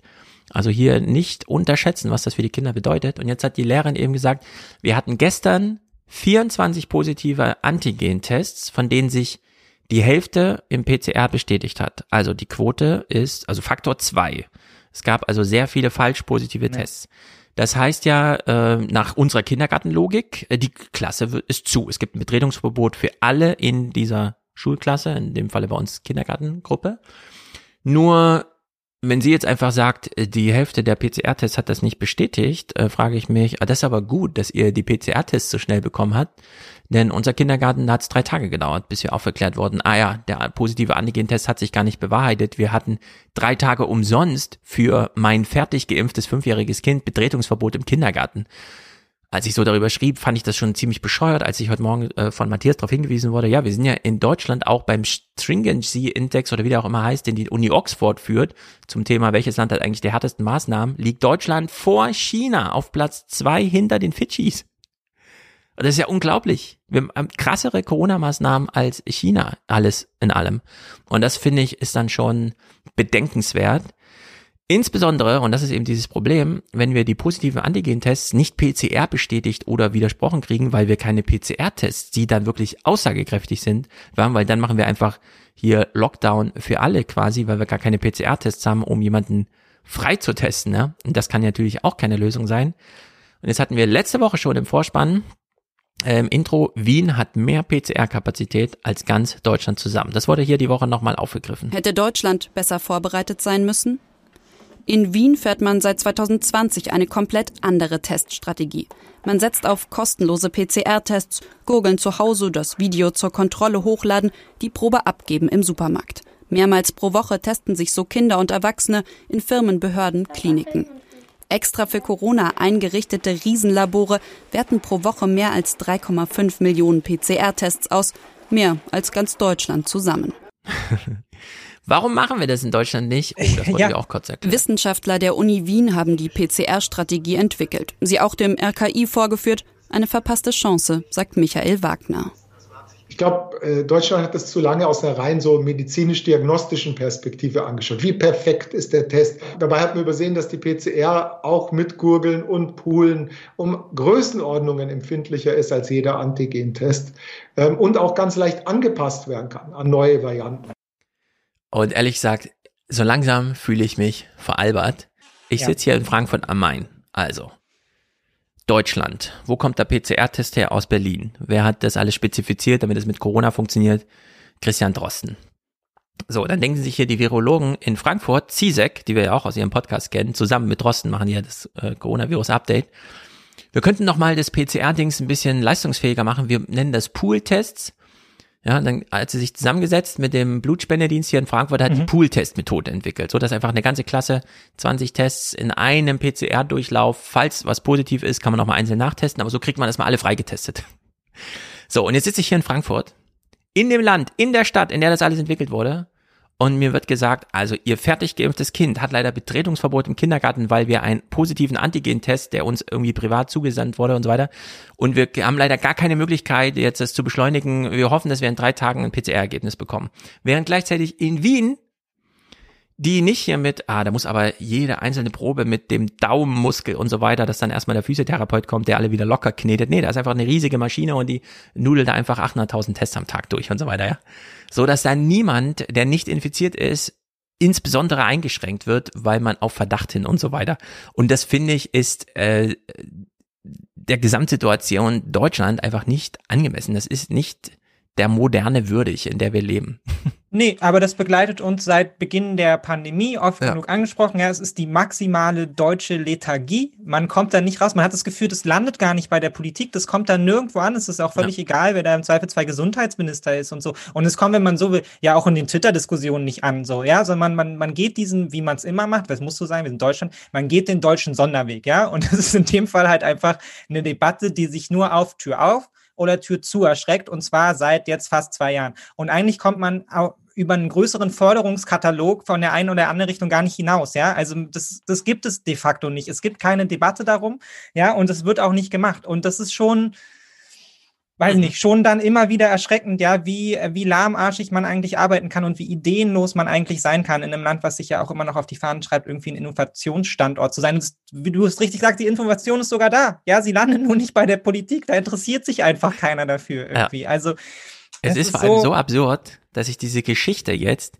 jedes Jahr wieder wiederholt. Wir ja. hören jetzt mal 40 Sekunden in die Berichterstattung rein und fragen uns, der Name kommt uns doch bekannt vor. Der Pandemie einen Schritt voraus sein. Deutschland fehlen Ideen, findet auch die Tübinger Ärztin Lisa Federle. Sie hat sich auf eigene Kosten ein PCR-ähnliches Testgerät angeschafft. Statt das in allen Hausarztpraxen zu finanzieren, wurde jetzt sogar der Zuschuss für Testkits gekürzt. Gerade war eine Lehrerin mit positivem Schnelltest da. Nach 15 Minuten war klar, negativ. Sie kann weiter unterrichten. Wir wissen, dass jetzt eine riesige Welle über uns einbrechen wird und dass wir da zumindest testen, testen, testen müssen. Ja? Sonst bricht irgendwann die Infrastruktur zusammen. Weil das ist besonders wichtig, da schnell zu testen und nicht fünf Tage auf ein Ergebnis zu warten. Also die Federle saß schon vor einem Jahr bei Lanz, um zu erzählen, was sie vor einem halben Jahr in Tübingen gemacht hat, um da mal für ordentliche Verhältnisse zu sorgen. Und jetzt geht das schon wieder los. Nächste Runde. Ja, sie hat sich einfach so ein PCR-Ding selber in die Praxis gestellt und kann da einfach mal Lehrerinnen freitesten. Es ist, es ist unglaublich. Ich verstehe das alles nicht mehr. Und auf Twitter lese ich immer nur, ja, ja, alle mal Lockdown, Lockdown, Lockdown. Das kann ja, genau. Also, und wer, was, wer was, ermordet uns hier? was ist es am Ende? Ja, also das Geld kann es ja nun nicht sein. Also da, wir haben ja, wird ja auch investiert. So eigentlich die Mittel sind da. Also ist ja. es am Ende irgendwie so eine deutsche Geizigkeit, ja, oder wie ich halt auch schon bei uns im Vorgespräch einmal gesagt habe, oder liegt so ein bisschen so an dem, an dem deutschen Leidensepos, ja, an so einer Opfergeschichte irgendwie. Man, man ist nur dann besonders, besonders solidarisch und aufopfernd, wenn man auch besonders hart leidet und am besten freiwillig in den Lockdown geht und zwar für immer. Genau. Und ähm, das ist eigentlich auch so, wie wir das hier irgendwie als Volkskörper angehen sollten. Ja, jeder opfert sich auf bis zum geht nicht mehr, anstatt irgendwie mal der Politik zu sagen, Leute, also so geht's einfach nicht weiter. Macht doch mal rationale Politik und nicht einfach immer nur irgendwie euren, euren Gefühlskurs dadurch, so völlig unbehelligt von allem, was drumherum passiert. Und die haben die Experten da sitzen. Also Verstehe genau, also es ist ja wirklich die, das Motto ist hier, opfer dich doch mal, ja. Wenn du irgendwie sagst, ey, ich, mich interessiert nicht, ob Klaus sich impfen lässt oder nicht. Mir egal, ob er sich nicht impfen lässt, aber mein fünfjähriger Geimpfter soll bitte in den Kindergarten gehen. Jetzt opfer dich doch mal. Das ja. ist, so fühlt sich das wirklich an. Und, und jetzt meine, das heißt ja nicht, dass man andere Forderungen nicht trotzdem noch stellen kann. Ja, also ich bin ja auch bei allen Eltern, die sagen, wir brauchen Lüftungsanlagen und wir brauchen mehr Lehrer mm. und wir brauchen kleinere Klassen, aber das ist ja auch einfach, das ist ja auch einfach eine Ansage, die machen wir ja so oder so seit 20 Jahren gefühlt, ja. Also, dass, dass ja. deutsche Schulpolitik völlig für den Arsch ist, ist ja eh klar so. Und da tut sich auch nichts. Und es tut sich auch im Rahmen dieser äh, der, der Corona-Krise jetzt irgendwie nichts, ja. Und das ist halt einfach wirklich nur enttäuschend, dass man so, so mhm. blind ist irgendwie für die Innovationen, die es eigentlich gibt in der deutschen Politik. Genau. So, und äh, für alle, die jetzt nachvollziehen kann, was ich und du soweit gesagt haben an der Stelle, jetzt hören wir uns mal Lauterbachs neuesten Spruch an und ich, ich höre da nur raus, äh, es tut mir leid, ich muss leider die Lunte jetzt entzünden. Äh. Angesichts der rasanten Ausbreitung der Omikron-Variante rechnet die Bundesregierung Mitte Februar mit mehreren hunderttausend Corona-Neuinfektionen täglich. Gesundheitsminister Lauterbach sieht dadurch eine neue Belastungsprobe auf Krankenhäuser und Labore zukommen. Der SPD-Politiker sprach sich dafür aus, die PCR-Tests von Beschäftigten in sensiblen Gesundheitseinrichtungen bevorzugt auszuwerten. So, wenn es wirklich hart auf hart kommt und die Omikron-Welle rollt ja nun und er erwartet jetzt mehrere hunderttausend Infektionen pro Tag für Mitte Februar und so weiter. Und wenn dann die Ansage ist, ich weiß, Sie haben im Fernsehen gesehen, die eine Lehrerin, die sagte, wir hatten 24 positive Antigen-Tests, davon haben sich die Hälfte PCR nicht bestätigt und die Federle haben sie auch gesehen, wie sie nochmal so eine Lehrerin rausgehauen hat, weil sich nämlich PCR nicht bestätigt hat, dass ihr Antigen-Test positiv war. Und jetzt heißt es aber, sorry, liebe Schüler, liebe Kindergartenkinder, liebe Eltern, liebe Lehrer, wir haben leider gar keine PCR-Tests mehr für euch. Ähm, wenn ja, eure Antigen-Tests anschlagen, kommt ihr bitte mal alle, äh, macht mal die Schule zu und so. Weil wir haben jetzt so wenig und wir konnten das auch nicht planen. Äh, von Omikron haben wir auch noch nie gehört, dass das so als Welle kommt. Wir müssen jetzt erstmal die sensiblen Bereiche bevorzugen. Ja. Dann ist einfach hier Land unter in Deutschland. Aber bitte nicht aus Deutschland rausschauen, ja, was die anderen machen. So, das, da kommt dann wieder dieses Söder-Argument. Ja, also Wien kann man ja jetzt als Stadt nicht mit Deutschland vergleichen. Oder ja, du hast so bestimmt auch die Tweets gesehen mit, in Deutschland kosten PCR 49 Euro. Ja. Ich habe von heute erst von einer Mutter gehört, damit mein Kind Fußball spielen kann, weil der PCR mal wieder so lange dauert, sind wir zum Flughafen gefahren und haben für 100 Euro einfach ein Privat gemacht, von dem wir wussten, da kommt in drei Stunden ein Ergebnis. Du hast ja bestimmt auch die Tweets gesehen, ähm, deutscher PCR-Test 49 Euro, ja. nach Wien fliegen für 5,60 Euro und für 19 Euro zurück und dann hat man auch einen PCR-Test. Meine Idee war, wir sammeln einfach ein, äh, ja, 50.000 PCR-Tests, fliegen die nach Wien, die, und dann kommt das Ergebnis digital zurück. Weil so kann es nicht weitergehen in Deutschland. Das ist wirklich unglaublich. Nee, ist und jetzt erbärmlich. Nancy Faeser, SPD, hier aus Hessen und so weiter, Sie hat noch nicht das große Projekt, außer gegen Rechtsradikalität zu kämpfen. Da sind wir mal gespannt, wie das dann konkret aussieht. Erstmal will sie Telegram komplett platt machen, wo ich sage, ah, bitte.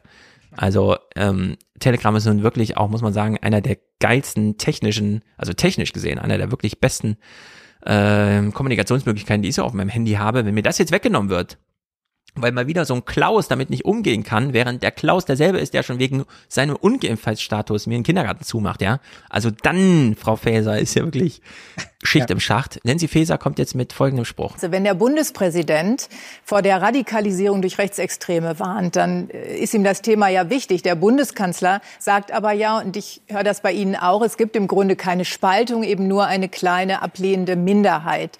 Ähm, äh, worauf stützen Sie Ihre Befürchtung, Ihre Sorge? Naja, man stützt es natürlich auf die zunehmenden Demonstrationsgeschehen und Zahlen. Natürlich, das ist das eine, aber im Verhältnis auf die Gesamtbevölkerung ist es ja immer noch eine kleine Minderheit, die auf die Straße geht. Und an die große Mehrheit der Bevölkerung, die sich jetzt zwei Jahre lang an alle Corona-Maßnahmen gehalten haben, die auch schwierige Entscheidungen mitgetragen haben, die werden viel zu wenig erwähnt. Und deswegen möchte ich denen auch nochmal ausdrücklich danken. Auf der anderen Seite sehen wir eben, dass Rechtsextremisten das Demonstrationsgeschehen für sich selber nutzen. Und das hat der Bundespräsident ja auch angesprochen. Das muss uns Sorge bereiten. Und da ist ja auch der Präsident des Bundesverfassungsschutzes gerade unterwegs, um davor auch zu warnen. Ja, aber das nützt nichts. Äh, sehr viele Leute sind gerade sehr unzufrieden damit, wie hier äh, Corona-Politik gemacht wird. Klar, es gibt immer die Idioten, die auf die Straße gehen und äh, wo man sich dann auch nicht anschließen sollte aus Gründen. Aber das heißt noch nicht, dass alle, die nicht auf die Straße gehen, irgendwie super zufrieden sind und dass es da irgendwie nee. toll ist, wenn man denen mal Danke sagt, so wie man dann den Pflegern am Anfang mal Danke gesagt hat, dass man jetzt allen anderen, die zu Hause bleiben, Danke sagt. Also hier darf man die Lage echt nicht verschätzen. Man sieht das ja ein bisschen an mir, ja, wie ich jetzt zu diesem ganzen Ding eingestellt bin. Also nachdem, wie es angedroht ist, droht ja nun der ganze Februar kindergartenfrei zu sein. Und das ist ja nun wirklich mal keine Lösung. Ja, naja, du bist jetzt Akro. Ich bin eigentlich auch schon seit Beginn der Pandemie Akro, weil man ja einfach aus meiner Generation feststellen muss, es ist völlig egal allen Leuten, ob du jetzt dein Studium weitermachst oder nicht, weil du pleite bist, ja, und dir keiner Geld gibt, so. Und dann wundert man sich aber halt irgendwie, dass so viele junge Menschen FDP wählen, weil sie das Gefühl haben, sie können sich eigentlich nur auf sich selbst verlassen, ja, und müssen das ja. irgendwie alleine managen in diesem Staat. Bitcoin also, hilft mir mehr als das Bundeskanzleramt. So. Und ich meine, dass die, dass die Zahlen, was Demokratie, Aufgeschlossenheit und Zustimmung anbelangt, seit Jahren eh Stück für Stück runtergehen, ja, das ist, können sowas auch mal gute Auslöser sein. Also ich bin zwischen zwischenzeitlich auch ganz schön abgegessen gewesen mit der, in Anführungsstrichen, etablierten Politik, wenn man das Gefühl hat, dass man dann eigentlich zurückgeworfen wird, so auf das Kleinste der kleinen Sachen, nämlich die Familie, bei der man dann irgendwie klingeln muss und sagen muss, wie sieht's aus, Sie müssen mich ein bisschen unterstützen, sonst wird das hier nichts mehr mit dem Studium. Ähm, und das ist einfach, das ist einfach bitter. Und ich glaube, da gibt es viele, die sich verarscht fühlen und ja nicht zuletzt eben auch das medizinische Personal, was ja immer noch seine weiter bekannten Sorgen hat, wo auch immer noch die Prämien nicht in dem Maße da sind. Es gibt viele kleine Unternehmen, ja, wo das Geld letztendlich bis heute nicht eingelaufen ist, was dann Olaf Scholz noch als Wirtschaftsminister mal versprochen hat und so. Also da gibt es ja viele gesellschaftliche Strukturen, die einfach sehr angepisst sind von dem, wie es gelaufen hm. ist. So, und das ja, wird sich auch irgendwann niederschlagen. Ich habe ja eben auch gemeint, äh, es sind noch keine Omikron-Patienten auf Intensivstationen gelandet wenn das so wäre, dann wäre hier wirklich düster, weil die Lage ist jetzt durch diese ganzen lang liegenden Delta-Fälle ja. immer noch brenzlig und total überlastet und so weiter. Also man will sich das gar nicht ausmalen, ja, wie es wäre. Aber es äh, wird derzeit niemandem geholfen. Stattdessen, und das muss man jetzt vielleicht so sagen, es werden jetzt die Scheingefechte geführt, wie zum Beispiel zur Impfpflicht. Ich finde ja, man kann jetzt irgendwie sachlich zur Impfpflicht argumentieren, aber wie Nancy Faeser das hier macht, finde ich, da liegt zu viel Sprengstoff drin. Ich glaube, es wäre gut, wenn die Impfpflicht dann auch schnell käme.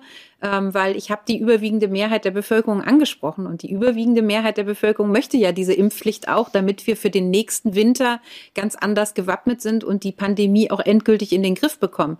Ich finde, diese Mehrheit der Menschen, die hat ja auch ein Recht darauf, dass alle Freiheitsrechte wieder zurückgewährt werden können.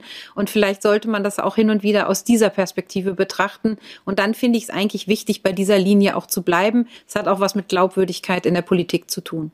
Ja, also beim Thema Delta hätte ich gesagt, okay Klaus, lass dich mal impfen, du wirst jetzt Pflicht geimpft, damit wir hier alle mal wieder weitermachen können. Wenn Klaus aber sagt, ich will nicht gegen Omikron geimpft werden, würde ich sagen, hm, Frau Faeser, also wenn ich jetzt warten muss, bis ihr Klaus überzeugt hat, sich wegen Omikron zu impfen, und er war schon bei Delta nicht überzeugt, und ihr wollt es jetzt bei Omikron versuchen, wie lange soll ich daneben stehen, mir diesen Versuch anschauen und denken, äh, ich habe volles Verständnis dafür, dass ich meine Freiheit noch nicht wieder bekomme, weil Klaus ist ja noch nicht von euch Genau, wir versuchen worden. ja noch, wir rennen noch Klaus hinterher genau. mit der Spritze. So. Aber da würde ich sagen, so viel Geduld habe ich leider nicht. Ich möchte meine Freiheit gerne zurückhaben. Ich will, dass der Kindergarten offen hat. Ich will damit planen können, dass der Kindergarten offen hat. Ich will nicht mittags um zwölf einen Anruf kriegen, sie müssten ihr Kind in einer Stunde abholen, spätestens, ja. Äh, sondern hier muss wieder Planungsfähigkeit zurück für die Familien, für alle, für die Kinder auch. Und ich habe keine Geduld mehr mit Klaus. Und Omikron, finde ich, hat jetzt auch ein bisschen Druck rausgenommen. Ich kann jetzt auch nicht warten, bis ihr Klaus ja. überzeugt habt. Ja, ja. ja ich meine, das ich ist das, mir zu kompliziert.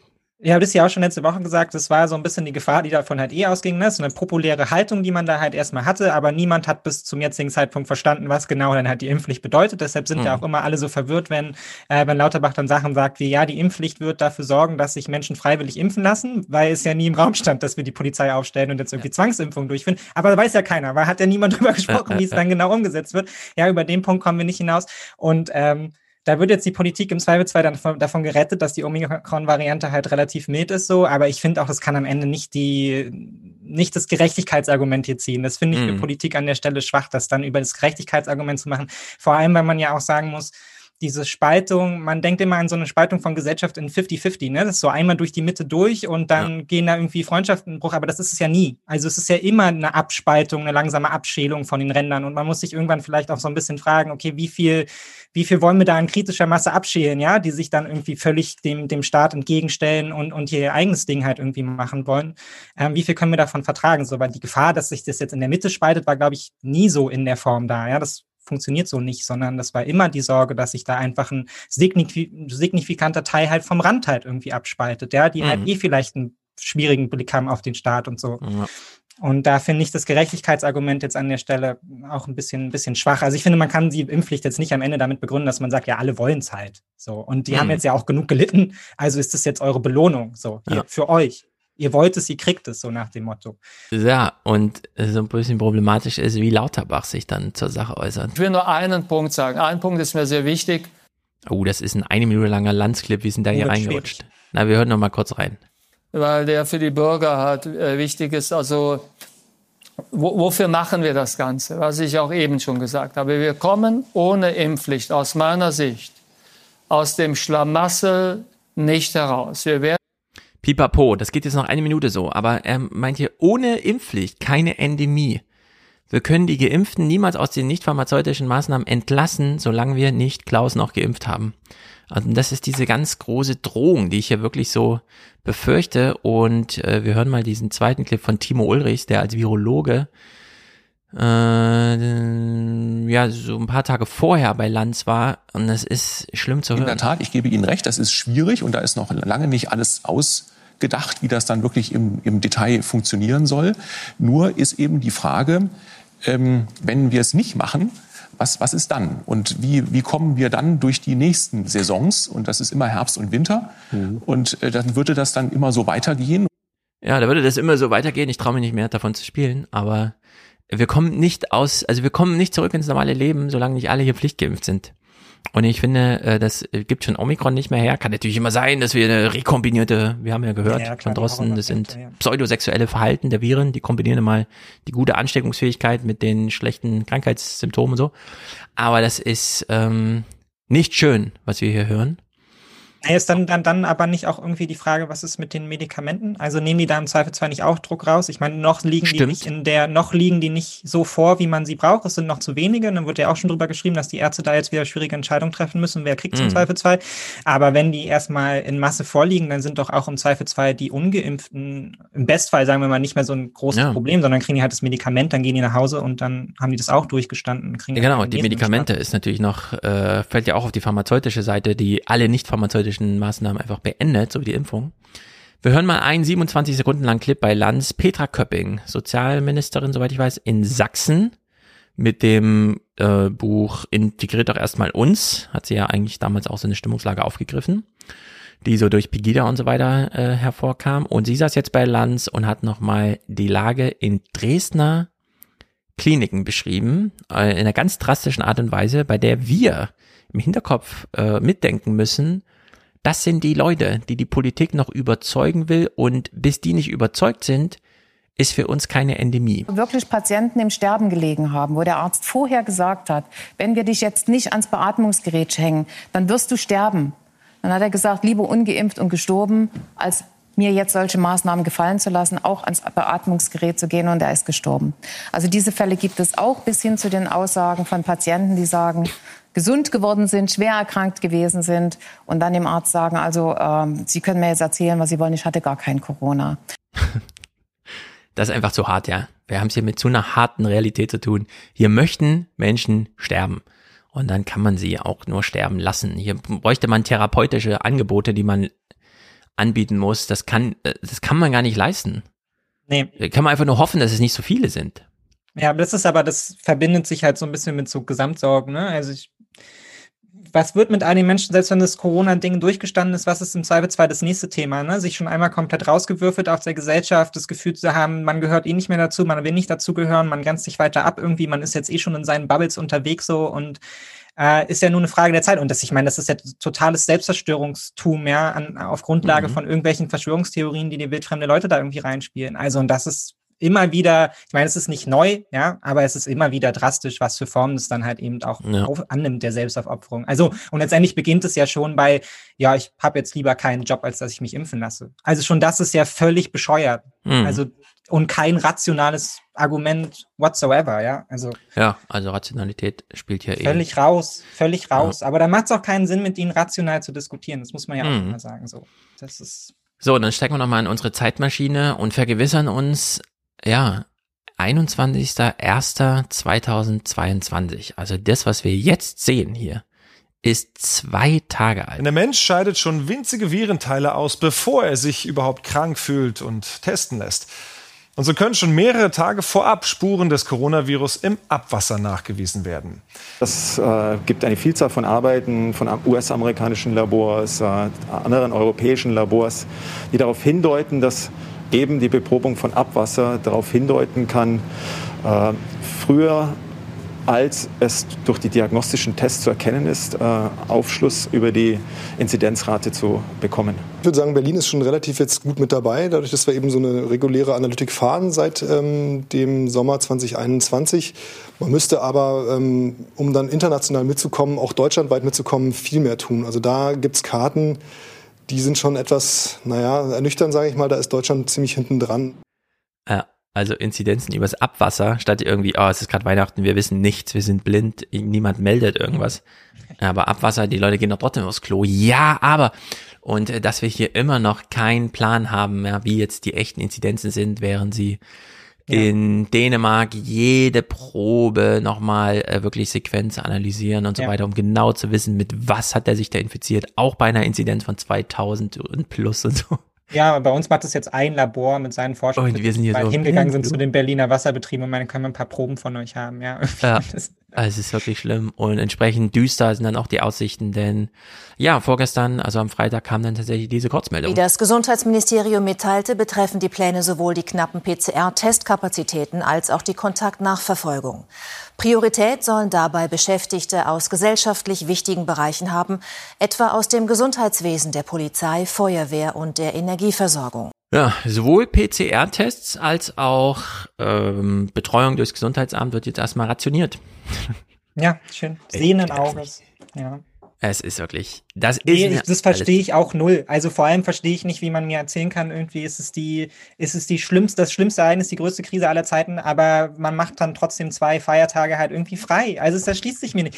Mich hat niemand gefragt, ob ich zur Arbeit gehe. Ja, es war einfach selbstverständlich. Ich werde dafür eingetragen. Ja, natürlich, ich arbeite auch an Feiertagen. So sieht's aus als normaler Arbeitnehmer, ja. Und dann kommen die hier mit, ja, nee, Leute, wir haben jetzt eine Woche frei. Es ist ja. Weihnachten. Also, wir, wir, wissen, es ist Pandemie, aber es geht nicht alles. Wir müssen jetzt ja. die Familie.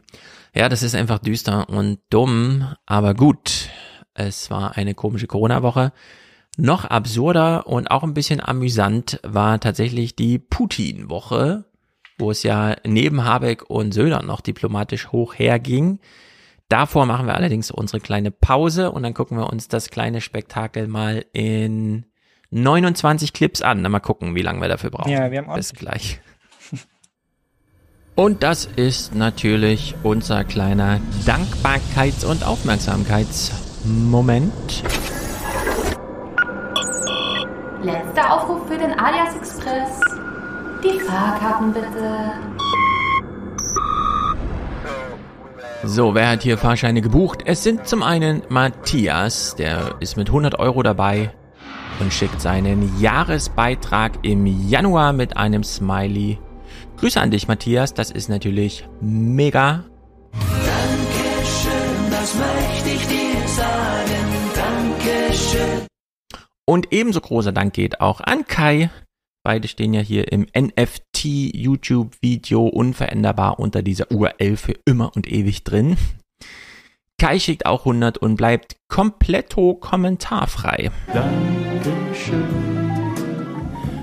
Da sage ich natürlich Danke euch beiden und komplettieren tut die Producerships heute noch Christoph, der ist Produzent mit 70 Euro, der Alias Podcast. Ein Traum. Danke für die gute Arbeit. Danke für die gute Unterstützung, ihr drei. Also Matthias, Kai hier besonders hervorgehoben und Christoph sitzt auch mit Pole Position. Ich danke Edith. Fernsehmomente sind mir am liebsten kurz und knackig. Ist das ein Hinweis auf, Stefan, du hast schon lange keine mehr gemacht? Stimmt. Aber das ist einfach so. Derzeit hat ja äh, drunter und drüber und so weiter Zeit auch eine gewisse Komponente hier in meinem ganzen Schaffen. Und äh, ich habe umso mehr Zeit zu schreiben, wenn ich äh, gerade so wie mit Mick dann eh denke, ah, diese Themen, die können alle am Sonntag im Dialog besprochen werden. Aber es wird auch wieder die Zeit kommen, wo wir Fernsehmomente am Freitag haben. Robert äh, schickt die Familienunterstützung für Lydia, Linda und sich selbst super treu. Danke Ihnen, Herr Zamperoni. Ja, danke Ihnen. Äh, Matthias ist hier dabei mit vielen Dank für den grandiosen Podcast. Er liebesgrüßt aus Kiel. Einfach Dankeschön, ganz einfach Dankeschön. Mitja liebesgrüßt aus Niedersachsen, wohin ich dann auch zurückgrüße. Robert ist ja auch dabei. Mirko hat einen Dauerauftrag für einen wertvollen Podcast und Felix macht monatliche Unterstützung. Hendrik grüßt aus Bielefeld, denn auch er ist ein Alien und will Kontakt zur Realität halten. Das, was wir hier versuchen. Ich grüße natürlich nach Bielefeld die ganze Familie. Simone, nur eine Postleitzahl von hier entfernt. Sehr gut. Ich könnte wahrscheinlich wirklich aus meinem Fenster brüllen. Thomas ist dabei. Danke für den tollen Pod. Jim Kirk grüßt. Ah, er ist dann auch immer mal häufiger in YouTube-Kommentaren zu lesen. Thorsten, Steffen, Manfred, alias Podcast Abo hat er Schwarzhörerschaft beendet hat. Manuel, sehr gut. Stefan unterstützt für das öffentlich Richtige. Gruß an Samuel, Präsentator von Bidens Bankrott. Hashtag Copycat, Hashtag Zwinkersmiley. Sehr gut, du bist hier gut verortet. David, sehr gut. Er wünscht sich mehr Danny. Na klar, Danny kommt hier auch wieder. Tom, ich sitze gerade an meiner Arbeit im Impfzentrum und denke daran, wie ich meinem Master Management sozialen Wandels vor zwei Jahren begegnet habe. Äh, oder? Wie ich meinen Master Management sozialen Wandels vor zwei Jahren begonnen habe. So Weil ich dir im Podcast zugehört habe. Danke für deinen positiven Einfluss auf mein Leben. Ja, sehr gut, Tom. Äh, wenn die Arbeit rum ist und begutachtet, schick sie doch rüber. Ich freue mich immer über alles, was durch Podcasterei hier inspiriert wurde, mal kurz in Augenschein zu nehmen. Stefan alias Danke für die Arbeit. Dankeschön, das möchte ich dir sagen. Dankeschön. Ich guck mal in die Liste. Stefan Fritz, Steffen, Sascha Franz. Danke, bitte gern geschehen. Christian unterstützt den Alias Podcast, genau wie Nora, eine weibliche Unterstützerin. Moritz, Robert, Leo, Ronald. Leo Zeit für ein Duell oder Dauerauftrag. Sebastian dankt für die Arbeit, Christian auch. Theodor, Caroline, noch eine weibliche Unterstützung wie Gesa, sehr gut. Steffen, Timo, Felix, Tobias, Stefan, Frank, Sebastian, Stefan, Marius, Bastian, Felix. Ihr hört, das ist die vollständige Liste. Da kommt man im Monat nicht auf 3000 Unterstützer, aber für alle, die sich hier eingefunden haben, euch danke ich super recht herzlich. Ihr bezahlt auch für alle anderen mit, die hier einfach kostenlos genießen, was natürlich auch immer erlaubt ist. Äh, gehen wir mal zurück in den Podcast.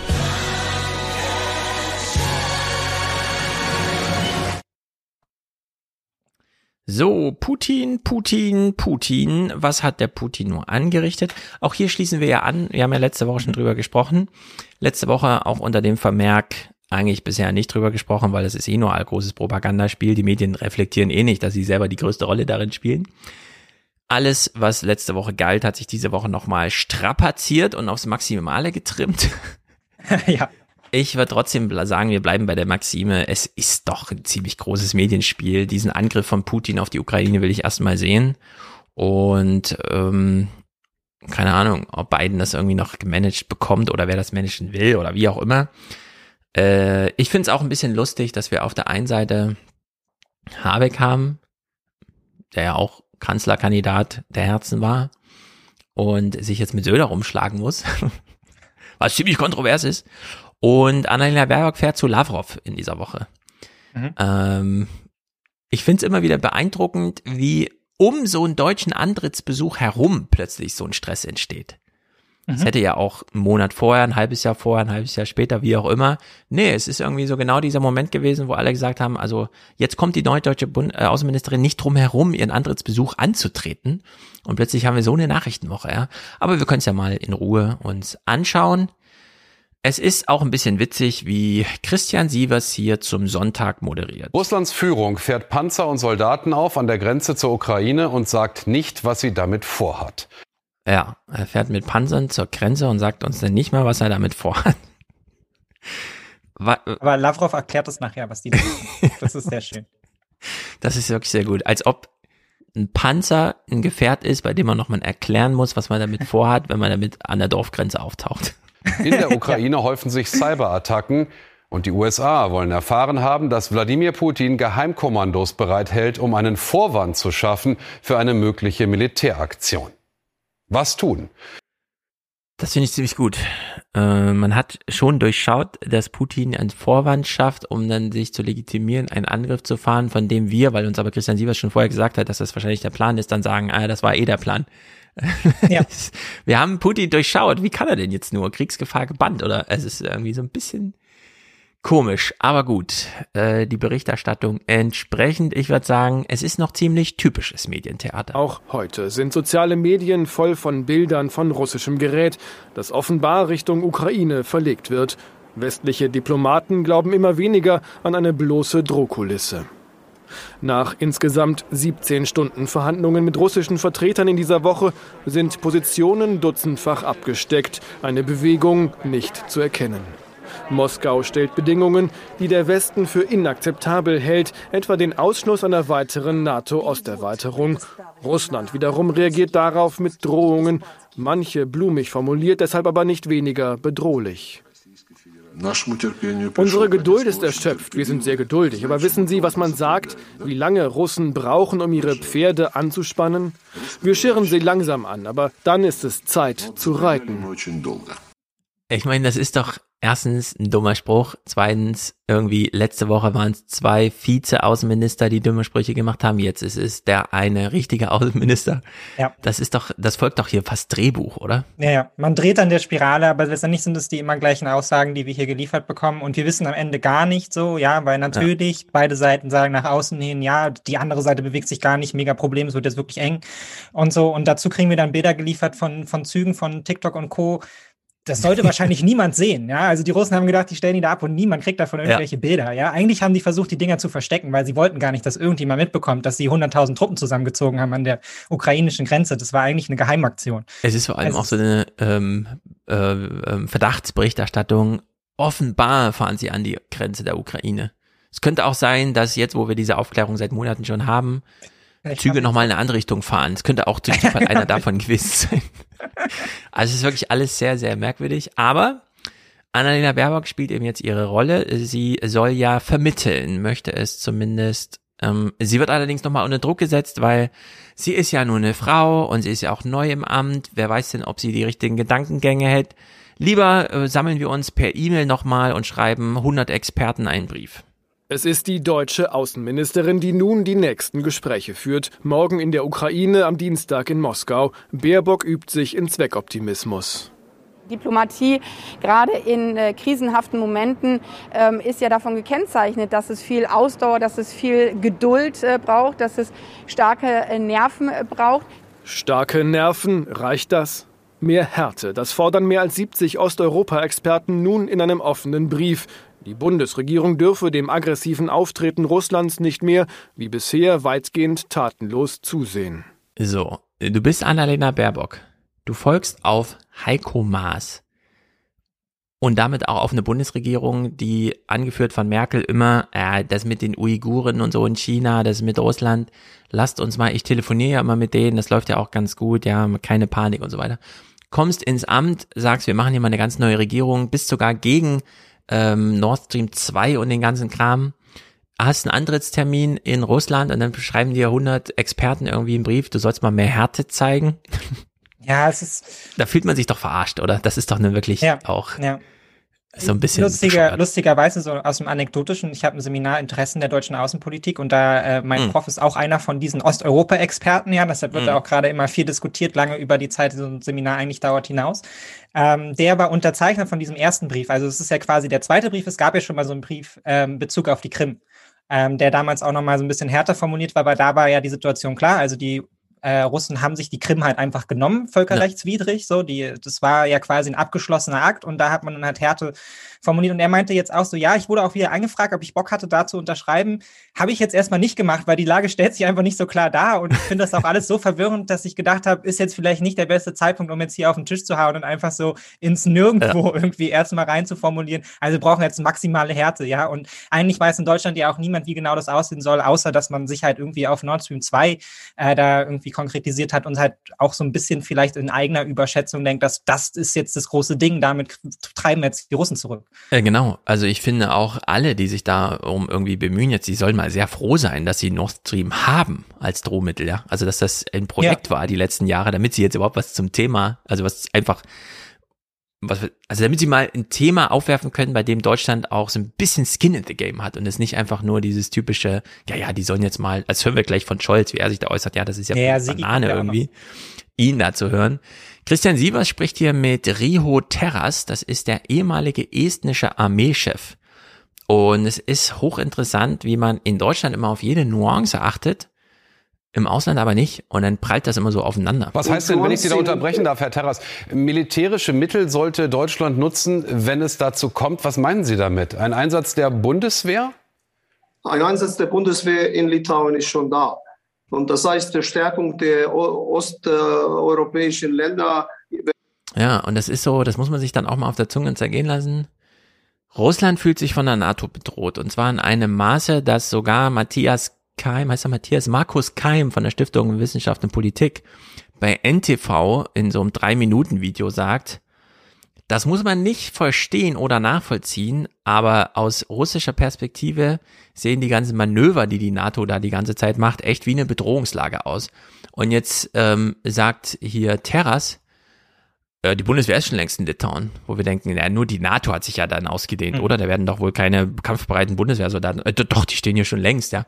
Dann fragt man sich wieder, Hm, ist das, kommt das vielleicht so mit auf diesen Erregungs, äh, auf das Erregungskonto äh, der Russen, dass man da vielleicht immer schon die Bundeswehr überall sieht und so, während wir so, ach, die sind ja nur in Mali und sonst Ja, irgendwo. ja. ja und dann Naja, sind die aber schon längst da und er sagt das auch so offen hier. Ja, ne, und wir haben letztes, letzte Woche ja auch schon über diese Vertrauensfragen gesprochen, so, ne? Also wir haben natürlich das Vertrauen in uns selbst, dass wir die Russen niemals angreifen würden. Äh, so. genau, Aber die ja. Frage ist, ob die Russen das Vertrauen in uns haben, ist halt eine ganz andere, ja? Also die nehmen uns offensichtlich nicht so wahr, wie wir uns selbst wahrnehmen an der Stelle. Ah. Ja, und auch bei Putin, da geistern ja auch diese Pläne rum und äh, man weiß ja auch, dass er einen Hang hat zu Verschwörungstheorien, ja, was so die, die geplante Spal Aufspaltung Russlands anbelangt und so, ja. Und das spielt Hm. da im Hinterkopf alles irgendwie eine Rolle. Also da haben wir es vielfältig auch mit vielleicht aus unserer Perspektive völlig irrationalen Dingen zu tun, weil für uns klar ist, das würden wir nie tun, aber die werden halt aus der anderen Seite ganz anders interpretiert, ja, wenn da deutsche Soldaten rumstehen.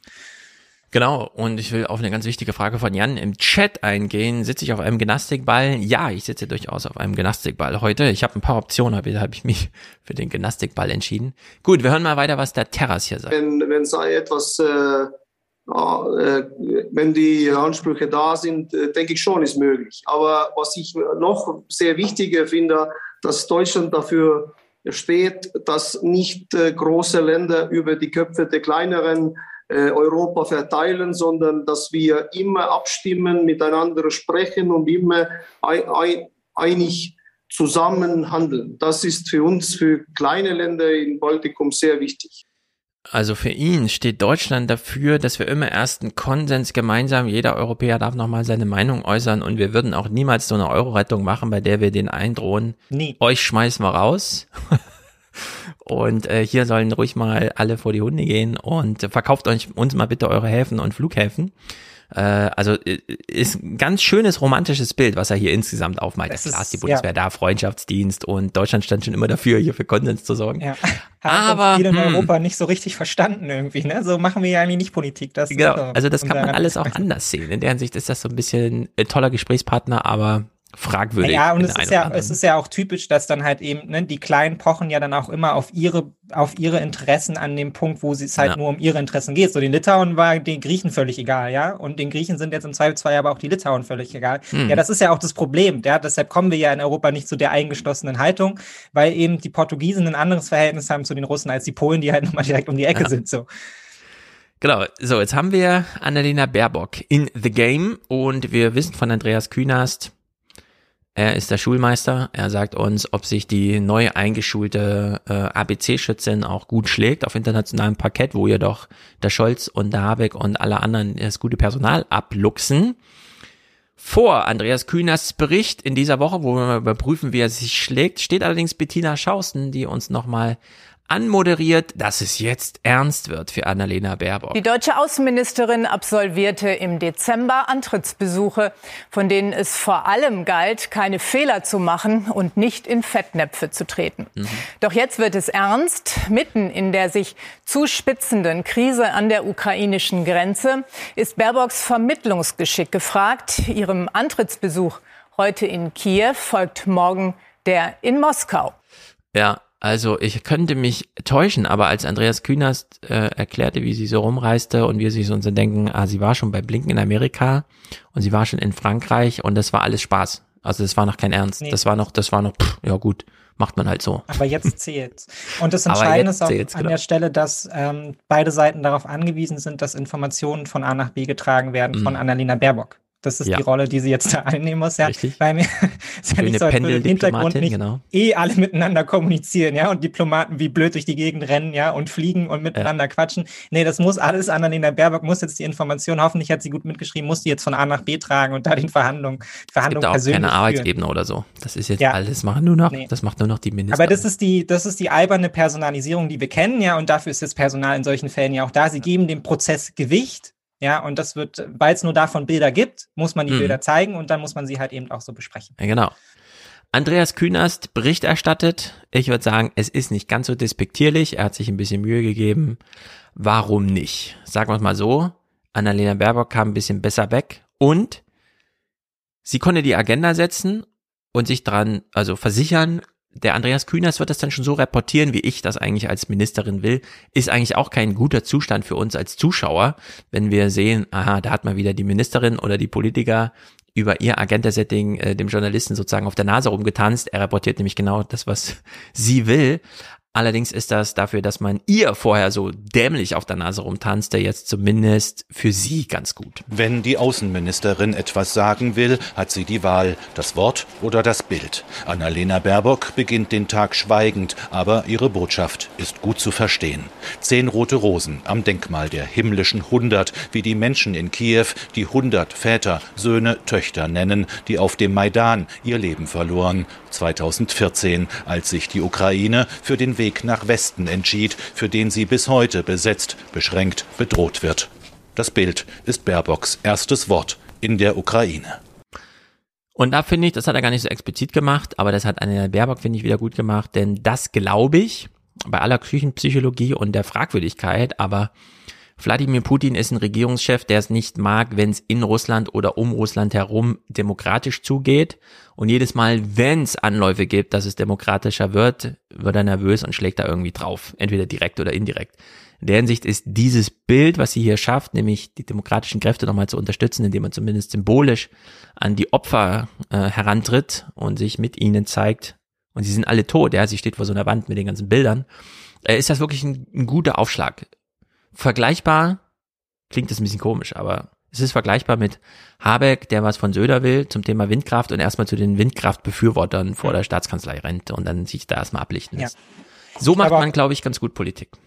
Ja, ich meine, das kennen wir ja jetzt nun auch zu Genüge, dass man da nochmal die Position dann Deutschlands eben auch für Demokratie und so klar macht. Aber Kühners spricht ja hier in, in seinem Bericht ja eigentlich auch schon das grundsätzliche Problem an, nämlich, dass es eigentlich um eine Kontrolle der Ukraine geht und es gibt auch die Möglichkeit, dass es eine demokratische Ukraine gibt, ja, unter mhm. einer russischen Kontrolle, solange halt eben die richtigen Demokraten dahin gewählt werden, ja, die man dann ja. halt eben will. Also letztendlich geht es, glaube ich, weniger um die wirkliche Frage, wie demokratisch oder wenig demokratisch ist, sondern im, im Nachhinein, sondern vielmehr um die Frage, wie, wie viel Westen ist in der Ukraine oder eben auch nicht so. Und da hm. werden die Russen nicht zurückweichen, sondern die sehen es als ihr Kontrollgebiet und da hängt viel Geopolitik dran. Deshalb, ähm, da geht es jetzt nicht nur um die Frage, ob jetzt die Ukraine in ja. dem Sinne westlich wird, dass sie demokratisch wird und jetzt irgendwie da eine freie Zeitung einführt oder so, sondern da geht es konkret um die Kontrolle aus geopolitischer Sicht. Genau. Und in der Hinsicht hat sie hier einen guten symbolischen Aufschlag gemacht, der sich gut ablichten lässt einfach. Ja, äh, da wusste man ungefähr, was Andreas Kühners dazu sagt. Baerbock hat noch einen zweiten guten Modus gefunden und das äh, finde ich dann auch nicht verkehrt, das so zu machen. Schon häufiger haben wir hier, hier auch schon im Aufwärm-Podcast und so immer wieder angemerkt, das ist ja eigentlich Sportberichterstattung, was da in der Politikberichterstattung fest abläuft. Und jetzt hat sich Annalena Baerbock gedacht, ähm, wenn es so ist, dann ist es so. In der Sportberichterstattung wissen wir, Journalisten sind auch dann wohlwollend mit Teams, die verlieren, wenn sie nur ordentlich gekämpft haben. Mhm. Also einmal ordentlich ins Gras beißen und dann darf man als Borussia Dortmund auch ruhig mal verlieren. Dann ja. können nämlich die Fans das locker nehmen, weil die Journalisten sagen, aber sie haben doch gekämpft. Guckt euch mal diese Bis Szene und so weiter Ende, an. Ja. Und in diesem Modus versetzt sich auch Annalena Baerbock. Sie zeigt sich als ganz harte diplomatische Arbeiterin und äh, ist ist irgendwie überzeugend. Baerbock sagt Außenminister Kuleba zu, sich morgen in Moskau mit allen diplomatischen Mitteln für die Sicherheit der Ukraine einzusetzen. Hinter uns liegt nun eine Woche erster Gespräche mit Russland. Mit einem Durchbruch innerhalb von wenigen Stunden haben wir nach Jahren des Schweigens nicht gerechnet. Wir sehen, das ist offensichtlich, dass wir an sehr, sehr vielen Punkten meilenweit auseinander liegen. Ja, also bei diesem Statement ist es nicht mehr die lächelnde, alles überstrahlende Annalena Baerbock, sondern hier hat jemand hart gearbeitet, an den Formulierungen mitgerungen, sie legt die Stirn in Falten, sie liest konzentriert ab, hier darf man sie jetzt auch nicht stören. Sie, wir kriegen von ihr, was sie uns liefern will und damit müssen wir dann arbeiten. Und damit wird dann auch gearbeitet. ja. Also in der Hinsicht ist das äh, ganz gut gelungen bis hierhin. Nee, finde ich auch. Aber ich meine, es war ja auch eigentlich durchweg so das, was sich in der Medienlage ja auch sichtbar gemacht hat. Ne? Also eigentlich wurde ihr ja auch attestiert, dass sie soweit einen guten Job gemacht hat. Ne? Mhm. Also niemand, niemand definiert dann immer so genau, was der, was der gute Job jetzt ist, ja, weil man ja auch eigentlich weiß, dass natürlich auch die Möglichkeiten einer Außenministerin da sehr begrenzt sind, ja, aber sich nicht hat provozieren lassen, klar zu machen, wir sind an den Prozessen interessiert, so und das, ist, das setzt sie jetzt da fort und da hilft wahrscheinlich auch, dass sie da in einem wirklich ungünstigen Licht steht und auch ein bisschen geschafft aussieht. Mhm. Ähm, um das deutlich zu machen. Und darum geht's ja de facto auch. Ja, also bei aller Drohkulisse hin oder her von beiden Seiten geht's im Ah. Zweifelsfall darum, da muss jetzt gequatscht werden, gequatscht werden, gequatscht werden auf allen Ebenen. Ja, natürlich Genau. auch Baerbock. Und jetzt kommt der vollendete Dreisprung. Also zuerst die Bilder sprechen lassen. Andreas Kühners hat das gut reportiert, was sie wollte. Dann sich selber als harte Arbeiterin zeigen, hat sie auch Mhm. sehr gut gemacht. Als drittes, für deutsche Journalisten ganz wichtig, den innenpolitischen Konflikt möglichst mit dem eigenen Koalitionspartner aufzeigen. Bettina Schausten und Andreas Kühners haben auch das hier zuverlässig geliefert. Nun wird äh, Russland sehr genau registriert haben, äh, dass sich die Grünen-Politikerin Baerbock im Wahlkampf ja deutlich gegen Nord Stream 2, die Pipeline, ausgesprochen hat. Ähm, Anders als der jetzige SPD-Bundeskanzler Scholz. Äh, ähm, Da wird man sie testen, oder? Ob Deutschland mit einer Stimme spricht. Ja, und das hat heute schon begonnen, indem die ukrainischen Journalisten aus Nord Stream 2 und dem doch unterschiedlichen Einschätzungen in der deutschen Ampelkoalition ein großes Thema gemacht haben. Es ist so, ähm, dass ähm, Baerbock diese Differenzen so ein bisschen versucht wegzureden und das gelingt auch ganz gut. So, an Annalena Baerbock hat im Ausland eine gute Außenpolitik gemacht, obwohl sie vom Koalitionspartner sabotiert wird. Jetzt sammelt sie so langsam die Stempel ein. ja, die Fleißbienchen. Ja, ist ein sehr schönes Narrativ gebastelt, ja. Ja, also in der Sicht äh, sehr gelungen, ja. Und sie ist ja erstmal nur in der Ukraine. Der gute Auftritt bei Lavrov, der folgt ja dann erst einen Tag später, wo ja dann auch alle schrieben, oh ja, der musste selbst Lavrov staunen, was er plötzlich da für den deutschen Außenministerin war, er gar nicht gewohnt von Heiko Maas, da mal was und so weiter. Vorher allerdings kleine i-Tüpfelchen in der Berichterstattung, Wolfgang Ischinger mal wieder im Gespräch, er erzählt im Grunde nochmal, was er letzte Woche schon zum Thema Erwartungsmanagement gesagt hat. Schönen guten Abend, Herr Ischinger. Guten Abend. Der Besuch äh, der deutschen Außenministerin wird ja mit, wir haben es gerade auch noch mal gehört, durchaus ungeheuren Erwartungen fast verbunden. Was, was glauben Sie, kann sie tatsächlich ausrichten morgen in Moskau? Ich bin in der Tat der Meinung, dass man die Erwartungen an äh, das, was bei diesem Besuch erreicht werden kann, eher runterschrauben sollte. Wir dürfen diesen, das ist ja ein Antrittsbesuch äh, der deutschen Außenministerin in einer außerordentlich komplexen internationalen Gemengelage. Also tiefer hängen. Äh, das Beste, was aus meiner Sicht herauskommen könnte, ich bin aber skeptisch, ob das überhaupt erreichbar wäre, ist eine Wiederbelebung des gerade ja schon erwähnten Normandie-Formats, also von tatsächlichen Gesprächen, Verhandlungen äh, über die Lösung des Konflikts im Donbass. Das wäre schon viel. Das wäre schon viel, wenn Putin auch Macron und Scholz als Gesprächspartner akzeptiert Ja, und nicht immer nur Bettina. der Amerikaner, weil er der mächtigste Mann der Welt ist. Bettina Schausten gerade sehr designiert, sehr, sehr beleidigt. Aber jetzt haben wir schon einen kompletten Bericht um sie gebaut, wie wichtig das ist, dass sie da antritt. Ja, wir, wir erwarten eigentlich mehr. Das kann ja jetzt nicht Ja, sein, genau, dass das schon also, alles sein kann. Wir Ja. haben zwei Minuten gerade dazu gemacht, dass sie da hin und her fährt. Schlimmer noch, schlimmer noch. Das wird jetzt nochmal getoppt von Ischinger. Er legt nämlich noch nach. Nicht nur sollte man nicht so viele Erwartungen an äh, Baerbock haben, die hier nun nur, auch nur im Grunde von der Seitenlinie aus reinrufen kann.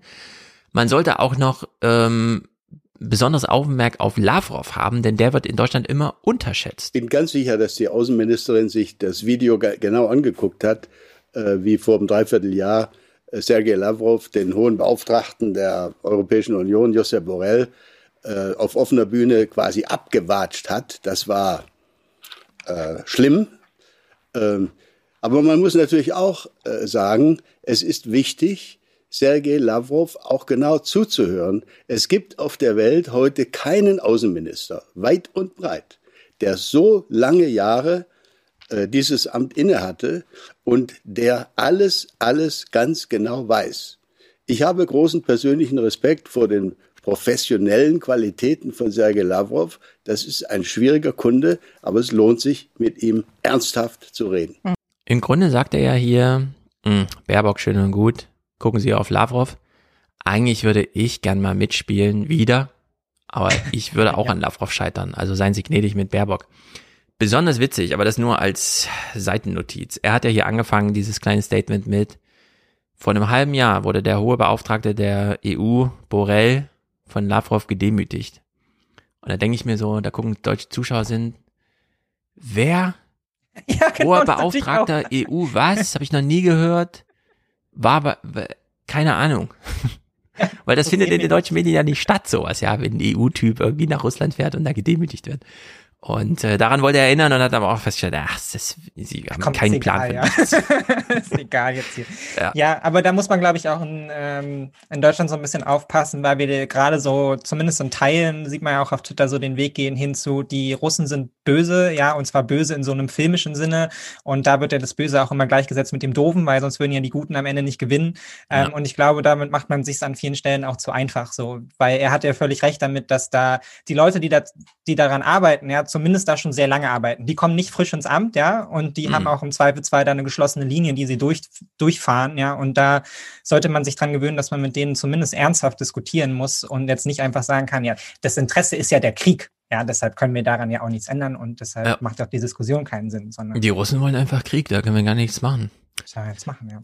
Ischinger erklärt hier nochmal, äh, liebe deutsche Journalisten, Sie haben es gut. Wenn den Konflikt interessiert, gucken Sie nicht nach Russland, gucken Sie zur SPD. Das klassische Konzept der NATO muss auch hier angewendet werden, nämlich eine Doppelstrategie. Einerseits Abschreckung, möglichst viel, möglichst glaubwürdige, umfassende Abschreckung und gekoppelt an ein Dialogangebot. Und bei der Abschreckung hapert es ein bisschen. Wenn man von vornherein Nord Stream 2 sozusagen aus dem Spiel nimmt, wenn dann andere Stimmen aus Deutschland äh, äh, Sanktionen äh, zum Thema SWIFT, also dem internationalen Zahlungssystem, aus dem Spiel nehmen, dann erscheint die Abschreckungswirkung, die wir erzielen können, erst recht gering, nachdem wir schon erklärt haben, also Waffenlieferungen äh, kommen für uns jedenfalls nicht in äh, Betrag. Also ich sehe hier eine Schwachstelle bei unserem Beitrag zu einer umfassenden Abschreckungsstrategie. Denn das ist das Einzige, was das Kalkül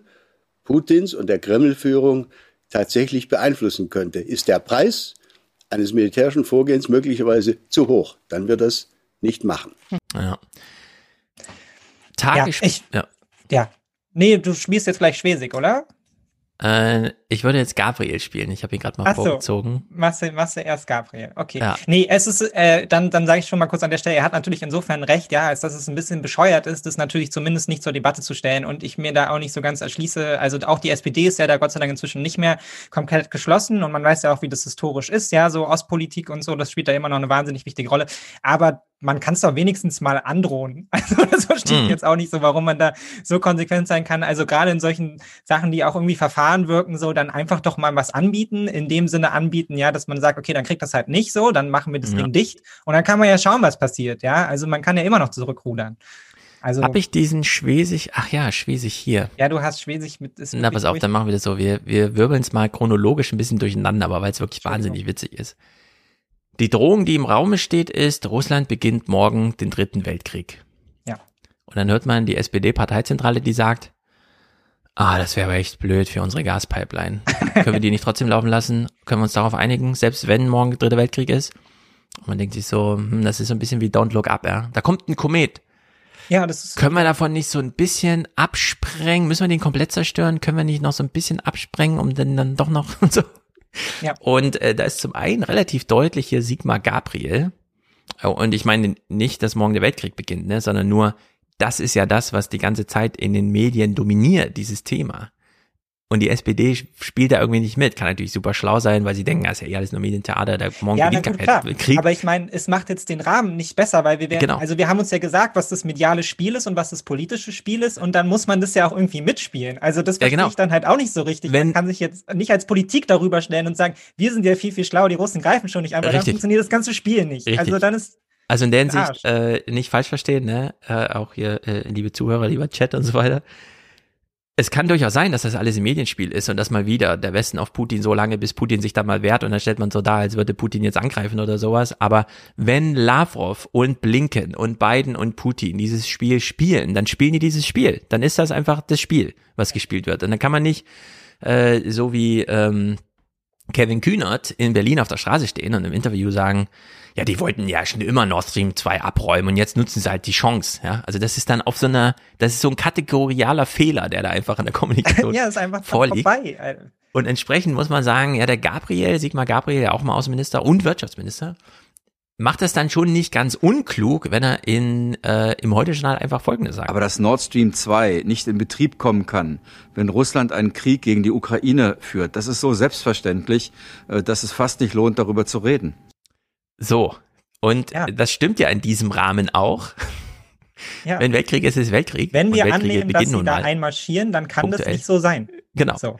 So, und jetzt hören wir, äh, während Blinken in Berlin ist, ja, also der amerikanische Außenminister, der dieses Spiel auch gerade mitspielt, jetzt mal unabhängig davon, wie real und so weiter, ist in Berlin. Und wir hören in der Berichterstattung Folgendes von der Schwesig. Dass Deutschland vor 48 Stunden Nord Stream 2 auf den Tisch gelegt hat, ist eine der wichtigsten Erkenntnisse, die Blinken mitnimmt aus Berlin. Das Problem, das Bundeskanzler Scholz jetzt hat, heißt SPD. Ein Teil seiner Partei lehnt Sanktionen gegen Russland ab und gegen Nord Stream 2 erst recht. Am Nachmittag beim virtuellen Neujahrsempfang des Ostausschusses der deutschen Wirtschaft sind das einzige Land, das eine der mächtigsten SPD-Frauen kritisiert, die USA. Mecklenburg-Vorpommern hat sich immer hinter den Bau der Ostsee-Pipeline gestellt. Und ich bin sehr dankbar, dass auch der Ostausschuss der deutschen Wirtschaft immer klar Positionen bezogen hat. Insbesondere auch dann, wenn aus den USA versucht wurde, das Projekt mit Sanktionen und Sanktionsdrohungen zu stoppen. Also unabhängig von allem ist das einfach das bizarrste Video ja. überhaupt, das wir jemals in der Politik so geliefert bekommen haben. Was ist da los? Das ist so krank, das versteht man gar nicht. Das nee. ist wirklich auf einer Augenhöhe mit diesem irren Silicon Valley äh, Counter, also Typ da, der in äh, Don't Look Up diesen Vorschlag macht. Ja. Also wir sollten jetzt mal den Kometen einschlagen lassen, um dann äh, und so weiter. Es ist es einfach ist völlig einfach Banane. Also vor allem, wenn ich mich auch frage, hat, hat dir das jetzt niemand erklärt? Also wie das Spiel funktioniert? Also, ja. Warum kann die das da jetzt einfach so sagen? Warum ist da niemand vorbeigefahren und meinte so, Manuel, ist okay, wir wissen, wie du das siehst, ja, aber ja. halt jetzt einfach mal Such dir einen anderen Tag aus. Nicht, wenn Wirklich, Blinken ja. in Berlin ist. Nicht jetzt. Also einfach absurd. Gut, zurück zur ähm, Realpolitik. Ja. Annalena Baerbock kommt in Russland an. Die Außenministerin will das sogenannte Normandie-Format wiederbeleben, also Gespräche zwischen Russland, der Ukraine, Frankreich und Deutschland. Ich als deutsche Außenministerin möchte dafür meinen Beitrag äh, leisten. Deswegen habe ich, wie gesagt, äh, in den letzten Monaten eigentlich fast nichts anderes gemacht, als mit Blick äh, auf die Deeskalation in dieser Situation viele, viele Gespräche zu führen. Ihr Amtskollege Lavrov unterstreicht, unsere Position ist klar. Wir müssen uns versammeln, um etwas zu entscheiden und nicht nur um zu reden. Wenn der ukrainische Präsident Zelensky nur sagen will, oh, das war ein wichtiges Treffen, dann brauchen wir das nicht. Entscheidend weitergekommen ist man bisher nicht. Aber immerhin, Türen zugeschlagen wurden heute nicht. Ja, also Lavrov steht ja da und sagt, okay, ganz schön viele Feuer, äh, ganz viele Kohlen hier im Feuer. Wir sagen mal, es kommt auf das Verhalten von Zelensky an. Ja. Das können wir aber erst mein, morgen überprüfen und Genau, aber ich meine, das heißt ja auch schon, dass man prinzipiell für Gespräch bereit ist, oder? Also genau. man muss ja erstmal hören, was die anderen sagen. Also das, sonst macht ja. das ja gar keinen Sinn. Das, und das muss man, kann man ja nur rausfinden, wenn man sich trifft. Ja. Also das Problem ist halt wirklich, eigentlich reicht's, wenn die Russen mit Zelensky mal reden. Nur es braucht halt eine ja, gewisse halt Gravitation. Ja, ja, genau. Da muss halt irgendwer noch mit am Tisch sitzen, damit es nach richtig mächtig und wichtig und richtig aussieht. Er wünscht sich gerne Biden. Ich glaube aber auch, dass die Russen einfach sehen, äh, Biden ist irgendwie 100 Jahre alt, hat genug Probleme, der hat gar keinen Kopf dafür. Nehmen wir doch den Macron, der ist ja eh jetzt im Wahlkampf und so, da geht's um was und dann halt diesen Scholz. Ja, also ich, ich, ich glaube ich glaube jetzt wieder an dieses Normandie-Format irgendwie, dass die da einfach zu 40 dann da hinsetzen und sich so ein bisschen verständigen. Ich bin bei allem dabei, egal wie blöd sich erstmal von außen anhört, was bedeutet, dass man miteinander redet und genau. zwar so lange wie möglich, so intensiv wie möglich. Es ist diese Mischinger-Logik. Einfach jetzt viel quatschen, egal über genau. welches Problem. Wir irgendwas. wissen alle nicht, was da im Hintergrund halt irgendwie an Gesprächen geführt wird. Einfach den Prozess aufrechterhalten. Das ist Diplomatie, ja. ja? Auch wenn einem die andere Seite nicht gefällt, aber man hält das Gesprächsangebot ist immer da und das hält man aufrecht bis, mhm. bis zum Schluss. Ja, ich finde auch bei dieser russischen Stationierung von dem ganzen Zeug, also die bauen ja da auch ganz schön viele Häuser. Das sieht ja für mich eher so aus, als hätten die einfach den Truppen, also einfach den, äh, das Headquarter verlegt an die Grenze. Und ich frage mich dann, warum nicht vorher? Warum war das denn irgendwo, ja, äh, eine Armee gehört nun mal an die Grenze, also baut man sie halt an der Grenze irgendwie auf. Mal gucken, was da noch so bei rumkommt, aber das sieht mir erstmal nach festen Gebäuden aus und so, die die Das wäre natürlich wahnsinnig lustig, wenn sie die wirklich da einfach alle hinverlegt haben, weil ist halt praktisch, weil macht Sinn an der Außengrenze und ganz Europa und die USA rasten aus. Naja, ich meine, man, halt man, hat nee, immer, wir hatten schon auch vor anzugreifen, das weiß ich. man hat immer dieses riesige Russland. Nur das russische Leben spielt sich nun mal an so einem kleinen Fleckchen an der Westküste ab. Das ist nun mal nicht in Novosibirsk da vor China. Ja. Und in der Hinsicht, warum sollte man denn auch nicht das militärische Zeug ein bisschen mehr an die Grenze rücken? Auch unter der Maxime, dann haben es die Panzer nicht ganz so weit, ja. Äh, aber äh, sozusagen äh, mehr um drei Ecken gedacht und in drei Jahrhunderten vielleicht. Gut, das heute Journal hat auch Eindrücke von vor Ort aus Moskau, wo wirklich gigantisch große Teppiche, Teppiche rumliegen da im Außenministerium. Also das ist ganz erstaunlich. Hier kommt man ihr sehr nah, der deutsch-russischen Geschichte, am Grabmal des unbekannten Soldaten im Alexandergarten in Moskau. Der verhängnisvollen, der leidvollen Geschichte, aber auch der hoffnungsvollen. Die neue deutsche Außenministerin geschichts- und selbstbewusst, der Kranz das Schweigen, stille Minuten heute. Danach Gespräche mit dem Gesicht der russischen Außenpolitik, ihrem Kollegen Sergei Lavrov, in hochbrisanter Zeit. In den letzten Wochen haben sich mehr als 100.000 russische Soldaten mit Panzern und Geschützen in der Nähe der Ukraine versammelt, ohne nachvollziehbaren Grund. Und es ist schwer, das nicht als Drohung zu verstehen. Wir haben erklärt, dass es keine Eskalation gibt, von der westliche Politiker derzeit sprechen. Gemeint ist die Präsenz unserer eigenen Truppen auf dem eigenen Territorium und die Durchführung notwendiger Gefechtsausbildung. Ja, Trainingsvideos gibt's ja auch noch. Es sind ja nicht nur Panzeraufzügen, sondern es gibt Ja, auch Soldaten, die da rumroppen. Ich finde es immer so lustig, wenn Pol- also gestandene Politiker dann so im Modus werden von so Kindergartenkindern so, nee, die, die sind da nur, weil sie sich Russland anschauen wollen.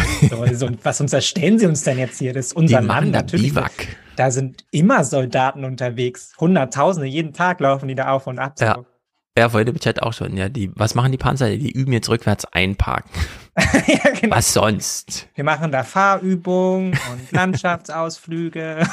Genau, also in der Hinsicht, es ist schon Ich weiß alles gar nicht, wovon Sie hier reden. Ich weiß gar nicht, warum ich überhaupt hier bin und diese Diskussion führen muss. Ja. Jetzt hören wir, jetzt hören wir, wie Olaf Scholz Außenpolitik macht. Angesichts der Spannungen im Ukraine-Konflikt hat Bundeskanzler Scholz Russland zur Reduzierung seiner Truppen an der Grenze zu dem Nachbarland aufgefordert. Mhm. Nach einem Treffen mit NATO-Generalsekretär Stoltenberg kündigte Scholz Moskau wörtlich hohe Kosten an, sollte Russland die Ukraine überfallen.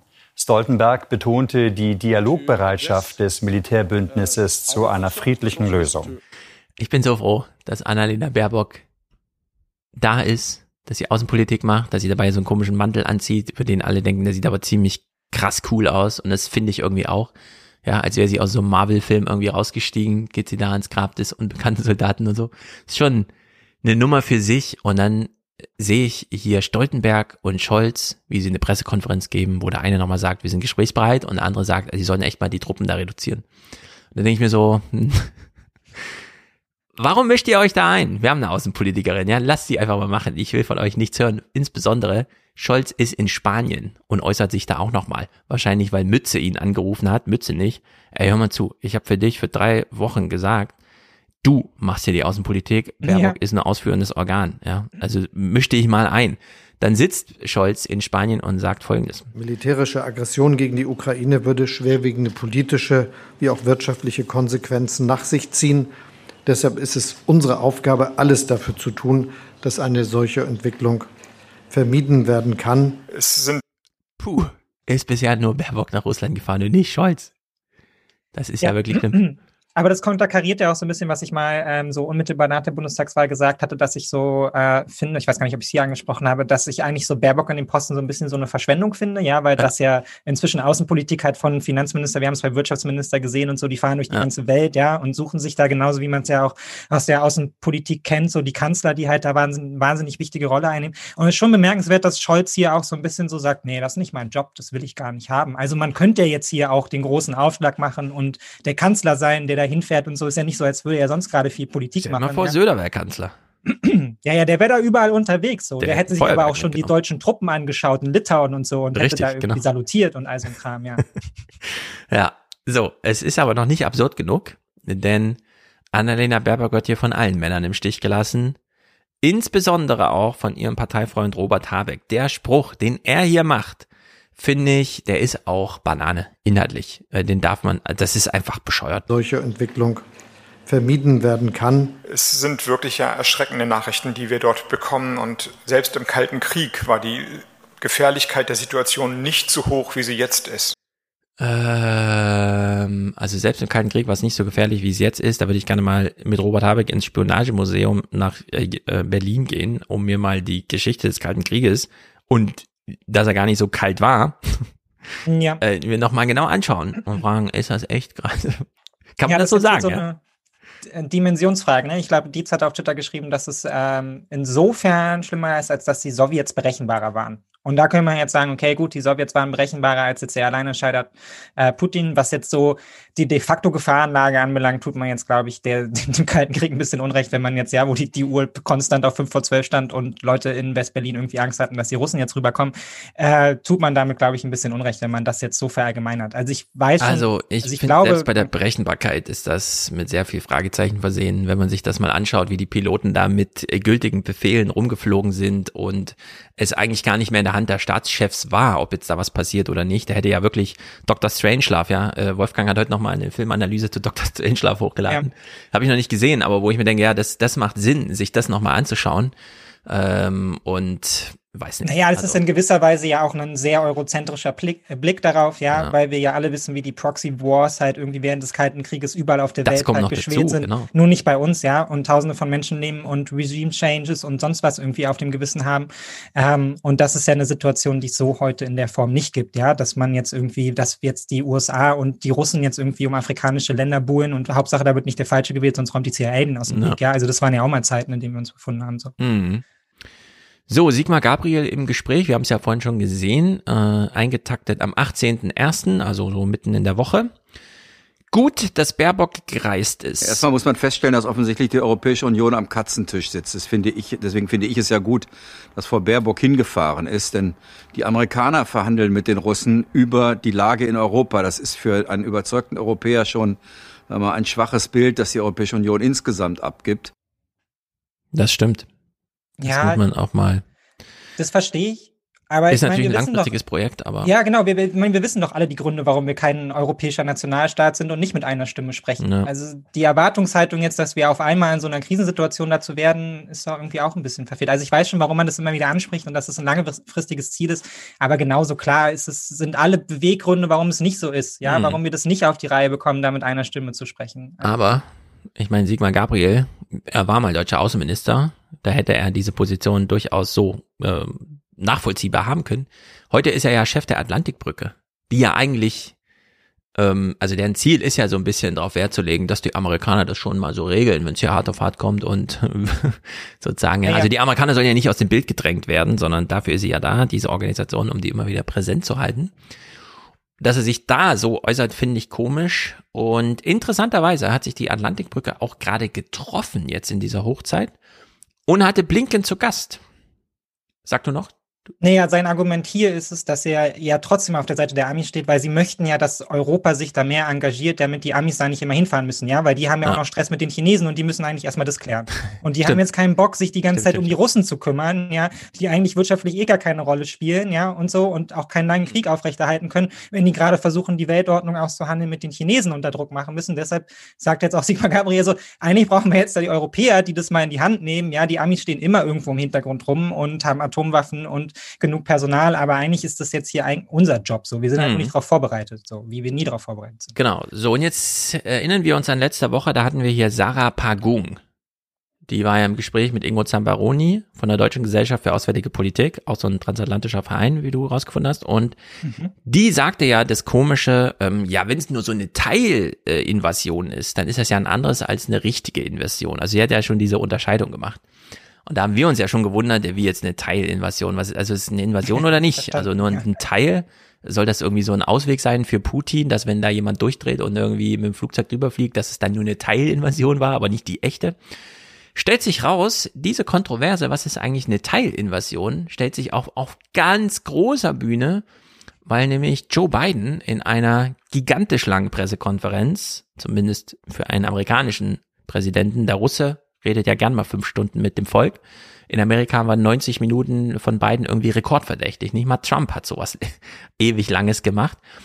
Und dabei sagte er irgendwas von, ja, wenn die, äh, wenn die Russen nur Teil in, äh, invasionieren oder wie es auch mal heißt, dann müssen wir natürlich auch nur teilweise zurückschlagen und so. Also ganz komisch. Es traf sich jedenfalls gut, dass Anthony Blinken in Deutschland war. Und zwar hat er einen Termin halb öffentlich bei der Atlantikbrücke gehabt, um dort als Gastredner aufzutreten. Also es passt mal wieder wunderbar ins Bild. Da war dann auch Sigmar Gabriel als Veranstalter natürlich mit vor Ort. Hier bei der Atlantikbrücke wartet man noch auf den Besuch des US-Außenministers Blinken. Die Irritation aber ist schon da. Was sollten die Andeutungen von US-Präsident Biden letzte Nacht, ein geringfügiges Eindringen Russlands in die Ukraine hinzunehmen? Verwunderung bei manch Diplomat und Außenpolitiker. Die Äußerung von Präsident Biden hilft nicht. Ich glaube, er hat das ausgesprochen, worüber nachgedacht wird. Ich habe das nicht so verstanden, aber wir werden gleich hören, was der amerikanische Außenminister dazu zu sagen hat. Ich finde, das ist so ein bisschen, wir alle gucken ja diesen ganzen Konflikt wie so eine Netflix-Serie. Wir sitzen zu Hause und es läuft halt abends im Fernsehen. Und wir wissen noch nicht genau, was die Folge, die heute veröffentlicht wird, in sich birgt. Die Typen da, Nuripur, Sigmar Gabriel, äh, Dingsterbums hier von der CDU, die nehmen ja im Grunde auch als Zuschauer daran teil. Mhm. Sitzen so im Bundestag, reden so darüber, haben dann aber einen Termin mit dem Blinken abends. In ihrer eigenen Hobbyorganisation Atlantikbrücke. das finde ich irgendwie so witzig, dass die sich da mal so richtig mittendrin und wichtig fühlen können, obwohl sie trotzdem in der Zuschauerrolle bleiben, weil was wird der Blinken auf der Bühne da schon sagen? Ja, ja genau, erzählt es denen auch, aber so haben halt alle das Gefühl, dass sie mitmachen können. Ja, genau. Und dann, das dann so, vertritt man amerikanische Politik in Europa auch gleich viel lieber, wenn man das Gefühl hat, dann wird man auch geschätzt und man bekommt persönlich nochmal eine Erklärung. Ja, so stelle ich mir irgendwie die Idee von Mark Zuckerberg fürs Metaverse vor. Bisher hattet ihr nur Internet, jetzt seid ihr so richtig drin, ja. ihr habt einen Termin mit Blink gehabt. Also für mich ist das so Weltpolitik, ja. Metaverse wie die äh, Berliner Politikblase des Bundestags. Und Blink schaut auch auf seinen Terminkalender und denkt sich, ich muss zur Atlantikbrücke und den Deutschen zeigen, wie wichtig sie sind. Naja, great. Komm, machen wir zehn ja, genau, Minuten, so. ja, bisschen Kaffee trinken danach und dann machen wir wieder vernünftige Politik. Genau. Wir wollen aber erstmal wissen, was hat denn der Biden jetzt überhaupt gesagt? Das allerdings erfahren wir nur im Heute-Journal. Die Tagesthemen haben sich so gedacht, das reicht völlig, wenn wir hier Sigmar Gabriel und Dingsabums in der Atlantikbrücke zeigen. Äh, die, egal worüber wir reden, also schalten wir kurz ins Heute-Journal, um dann zumindest mal den O-Ton zu hören von ähm, Biden. Der US-Präsident hat letzte Nacht für Verwirrung gesorgt, weil er so klang, als hätte nur ein großer Angriff Russlands große Konsequenzen, als sei ein kleiner Angriff vielleicht hinnehmbar. Es ist eine Sache, wenn es sich um ein geringfügiges Eindringen Russlands in die Ukraine handelt, aber wenn die Russen tatsächlich alles tun, wozu sie in der Lage sind, dann wird das für Russland eine Katastrophe. Ah, jetzt müssen wir die ganze Zeit über so Maßstäbe nachdenken. Ja. Wie viele ja, Panzer sind jetzt über die Grenze gefahren? Wie hoch ist die Inzidenz? 800, da ist ja noch Spielraum, das ist noch nicht 1200. In Dänemark waren es 2000. Ah, drei Panzer sind drüber gefahren. Wie viel standen denn auf dem Parkplatz? Sieben. Also sind so und so viele nicht gefahren. Ja, naja, ich, ich habe mich spontan gefragt, ob das was mit den, mit den russischen Soldaten, die da halt schon irgendwie, oder Separatisten, die da unterwegs sind, ob er das damit meint, weil das hätte ja quasi im Vorrein ja dann schon den massiven Einsatz gefordert, weil, ja. weil, wir wissen ja, dass da irgendwie Russen unterwegs sind oder zumindest Menschen, die mit den Russen alliiert sind, ja, ob, egal ob das jetzt irgendwie die Wagner-Truppe da ist äh, oder, oder sonst irgendwer. Ähm. Das allerdings ist jetzt eine ganze geheime Information, die du hier einfach reinwirfst. In der Berichterstattung, sowohl in der AD als CDF, wurde kein Zuschauer in keiner Minute in diesen Tagen auch nur angedeutet, dass in der Ukraine längst ein Krieg läuft, Ukraine gegen Russland. Also, dass sich so. da längst Soldaten begegnen und gegenseitig totschießen. Okay, aber ist da, dann ist da doch aber da auch die Erwartungshaltung, dass die Leute das schon wissen, oder? Also. Ich habe keine Ahnung. Ich habe keine Ahnung. Aber Donbass auch als Begriff Donbass also fällt da einfach nicht. Das ist einfach nur ja ähm, diplomatisches äh, Be Begegnen halt in allen möglichen Kombinationen. Was jetzt auch nur diese Woche stattfand, das findet ja nächste Woche dann wieder nicht statt. Und äh, Realität vor Ort null.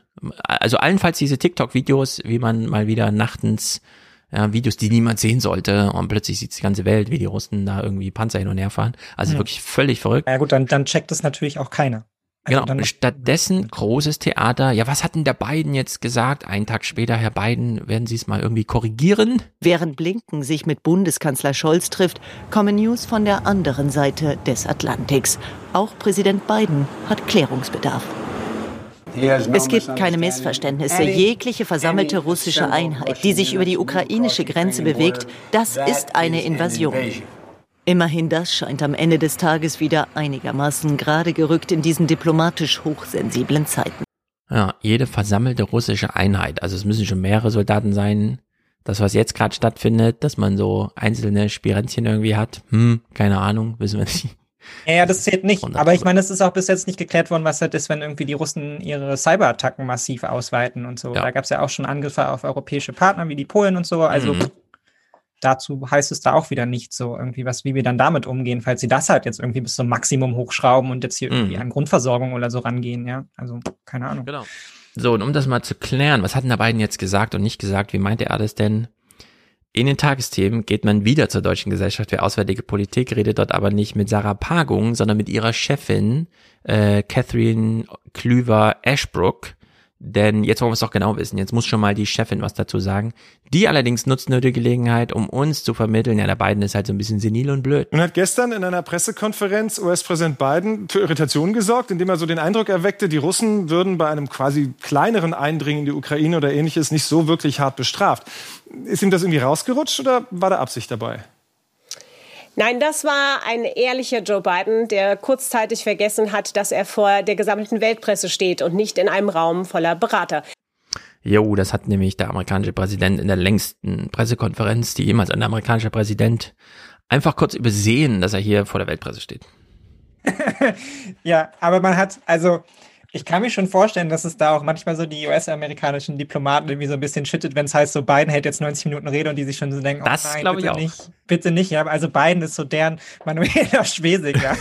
Nur das ist halt irgendwie eine ganz andere Dimension. Ja. Also kann schon mal sein, dass da jemand irgendwie den Schuss nicht hört. So ist genau, letztendlich geht ja seine Aussage von wegen, ja, also Truppen standen nie zur Debatte in die gleiche Richtung, ja. Also wir sind wieder an dem Punkt von, wenn man das Spiel vernünftig spielen will, dann geht man mit dem Maximum da rein dann, man muss ja nichts dazu sagen, im Zweifelsfall, aber man kann auch nicht sagen, dies stand nie auf dem Tableau. Das wird ja. definitiv nicht passieren. Ja, das ist auch schon wieder irgendwie so ein ja. bisschen verfehlt. Also ich vermute auch, die sind da konstant damit beschäftigt, irgendwie auszubügeln, was der alte Mann da irgendwie in die Kameras quatscht. Und es gibt, da gab es ja bei beiden immer wieder das Problem, ja. Im Grunde ja. So, jetzt geht's also drunter und drüber, was für deutsche Journalisten bedeutet, komm, wir machen die Sendungseröffnung mal so. Guten Abend. Es ist eine Woche der Turbodiplomatie, um Russland zum Einlenken zu bewegen. Die Drohkulisse an der Grenze zur Ukraine lässt den amerikanischen Außenminister von einer Krise mit globalen Folgen warnen. So, und jetzt ist es so. Eine Krise mit globalen Folgen. Ist das schon ein Weltkrieg? Oder ist das erstmal nur im Fernsehen die Drohung, dass es und so weiter, damit Putin das erreicht? Selbst in Deutschland redet man schon so in der Öffentlichkeit. Pipapo, dieses Thema wurde jetzt in die Sendungseröffnung geholt, um Recht zu fertigen oder auch den Gefallen zu tun. Man hat Blinken im Interview. Und das geht natürlich nicht als Top 2 oder so. Das muss dann, wenn man Blinken im Interview hat, muss es Top 1 sein. Also ist das entsprechend mit dieser Moderation ausgestattet da nach vorne gerutscht. Jetzt fragen wir uns natürlich alle, Klar, die feiern natürlich, wenn sie intern verkünden können, heute Abend Interviewgast Anthony Blinken, amerikanischer Außenminister. Wir als Zuschauer fragen uns allerdings, ja, glaubt denn wirklich irgendjemand, dass der amerikanische Außenminister im deutschen Fernsehen irgendetwas sagt? Das ist doch dann einfach nur so eine Stoltenberg-Szene, ja. Der NATO-Chef steht halt da. Ja, ja, klar. sind Gespräche für Gespräche offen und so. Und genauso ist es natürlich auch. Good evening, Mr. Secretary. Good evening. Great to be with you. Guten Abend und schön, dass ich da bin. Zuallererst, wie groß schätzen Sie die Gefahr eines russischen Einmarschs in die Ukraine heute Abend ein? Uh. Wir können jetzt alle rätseln, was sagt wohl der amerikanische Außenminister hier vor deutschem Publikum? Stimmt, reflektiert. Jetzt 15 Minuten ja. ausgefächert. Genau, wir kriegen es jetzt ganz, äh, vergisst, glaube ich, mal kurz, dass er vor der Weltpresse steht und er redet mit seinem Berater. Es ist ein reales Risiko und es ist ein hohes Risiko. Ein reales und hohes Risiko. Russland hat an der Grenze zu Ukraine signifikante Zahlen an Soldaten zusammengezogen, 100.000 Soldaten und nicht nur in der Ukraine, sondern unlängst sind auch Soldaten nach Belarus geschickt worden. Das ist also ein echtes Risiko und es ist nicht nur die Tatsache, dass dort Truppen zusammengezogen worden sind, sondern auch unglücklicherweise, weil Russland das 2014 schon einmal gemacht hat, als die Krim annektiert wurde. So, pipapo, jetzt lag natürlich noch eine Frage auf dem Tisch, aber Herr Außenminister, was hat denn jetzt der Putin wirklich gesagt und gemeint? Er hat sich ja auch nochmal korrigiert mit, es müssen schon Gruppen von Russen über die Grenze laufen und so weiter, aber dann zählt wirklich jeder Übertritt über die Grenze. Und jetzt kommt Blinken und konkretisiert das nochmal, aber nicht so, wie wir es eben bei beiden gehört haben. Wenn ein russischer Soldat über die Grenze in die Ukraine eindringt, also das ist ein russischer Soldat. Das bringt es natürlich wieder brenzlig, weil ich könnte mir vorstellen, dass mindestens ein russischer Soldat da irgendwie rumrennt und für Tobago und zwar schon seit einer geraumer Zeit ja. sorgt. Also in der Hinsicht, hm. Dann haben wir es mit einem wirklich profunden Problem zu tun, denn das ist ein ganz klarer Angriff auf die Ukraine, ob das sich nun um einen oder um tausend Soldaten handelt. Was der Präsident jedoch gestern meinte, war, dass er sich auf Szenarien bezogen hat, die eben nicht so weit gehen, dass russische Kräfte in die Ukraine einmarschieren. Das könnte sehr ähnlich aus.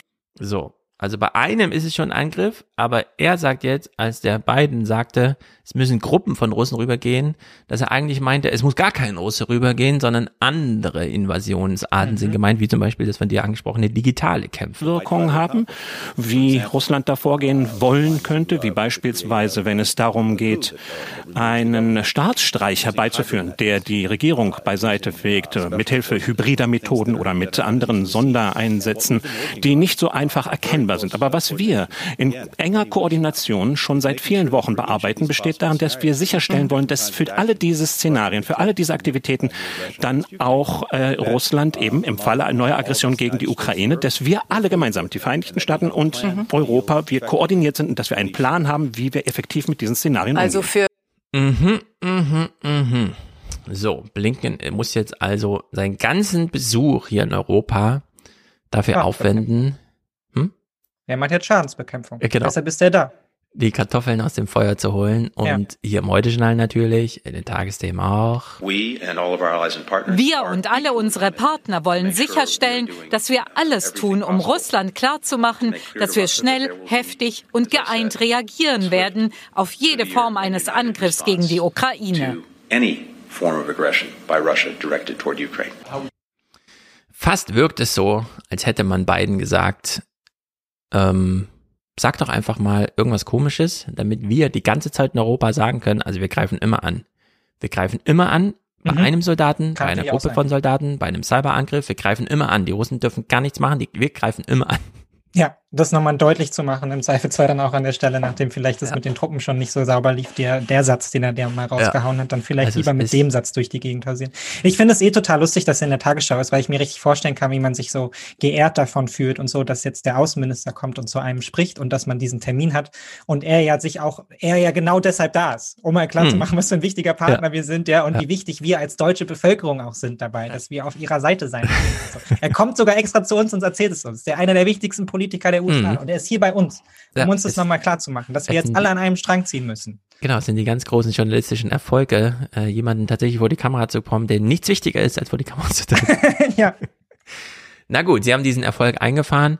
Gucken wir nur ganz kurz in diese Kurzmeldung von gestern. Das war ja wirklich ein super amüsanter Tag. Morgens wache ich auf, in meinem Telegram-Chat schon eine Nachricht hinsichtlich ey, dieser krasse äh, Schönbach, deutscher, was weiß ich, Marinechef und so weiter, hat irgendwie in Indien, warum auch nicht, an irgendeiner komischen Veranstaltung, die niemand einschätzen kann, was es eigentlich war. Also das Video kam so von der halben Seite reingefilmt irgendwie, äh, erklärt erstens, Putin hat die Ukra hat nun mal die Krim erobert, daran ändert sich, also es ist einfach geschriebene Geschichte ähm, äh, Putin wäre ziemlich verrückt, jetzt in die Ukraine einzufallen und das Einzige, was Putin will, ist Respekt. Und das kostet uns nichts, also können wir durchaus mal ein bisschen Respekt zollen. Wo jeder mit Verstand denkt, ja, ja macht irgendwie Sinn. Äh, klar, kann man jetzt sich eine Minute den Clip angucken oder eine Stunde, aber es ergibt irgendwie Sinn und warum nicht?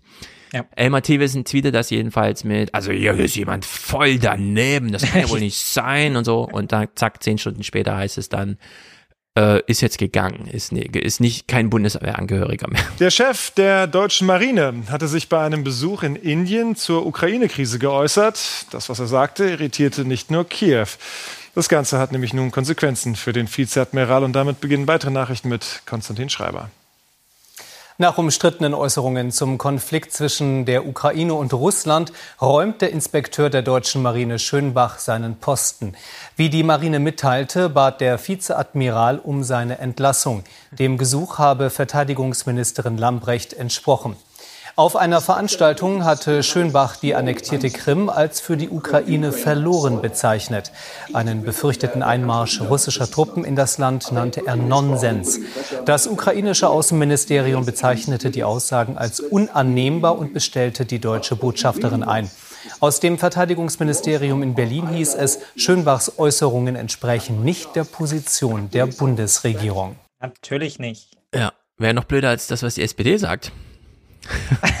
ja, ich meine, das ist ja, das ist ja das Alberne daran. Ja, weil ich habe das auch gelesen und dachte so, ah, er hat doch recht. Also ich meine, wer, wo, wer hat denn jetzt die Erwartung, dass die, dass die Krim irgendwie zurückkommt? Also ja. never ever kommt die Krim zurück, sondern das Ding ist durch. Und wenn man jetzt sagt, na, die Wahrscheinlichkeit, dass Russland keinen Bock hat auf den Krieg, ja, weil die Konsequenzen dafür einfach massiv wären, mhm. da ist, kann man auch erstmal sagen, ja, ist wahrscheinlich eine 70-30 Chance und so. Also alles ist ja. vernünftig, aber er sagt es natürlich in der maximal beschissensten Situation, um es anzusprechen und muss einfach einen Tag später gehen. Weil jetzt natürlich klar ist, das kannst du jetzt nicht sagen. Du kannst es nicht sagen, dass wir das nicht ja. ernst nehmen. Und das ja, das ist einfach so richtig blöd.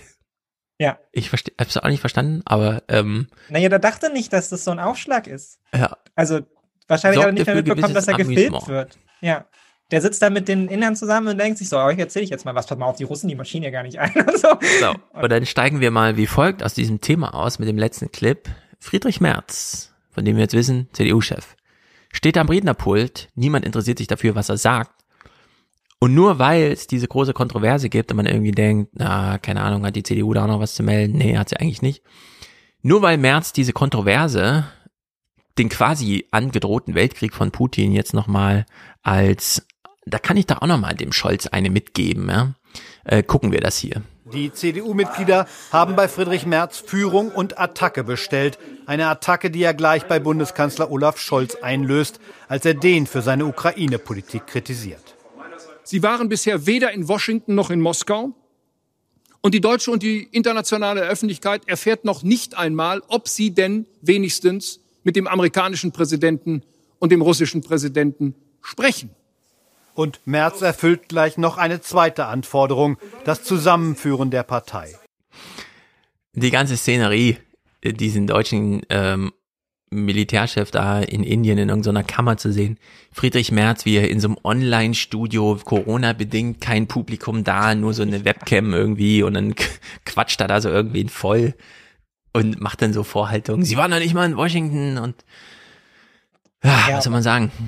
Who cares, ne? So, also, ja, wissen wir auch alles. Haben wir ja jetzt hier auch besprochen, so, dass wir das Auftreten von Scholz auch, aber ob das jetzt März sagt, ist mir so egal. Ja, ich glaube, es ist auch jedem anderen so egal. Also da kann er jetzt noch so sehr auch sich da am Pult festhalten, ja, und ja. mit Nachdruck sprechen.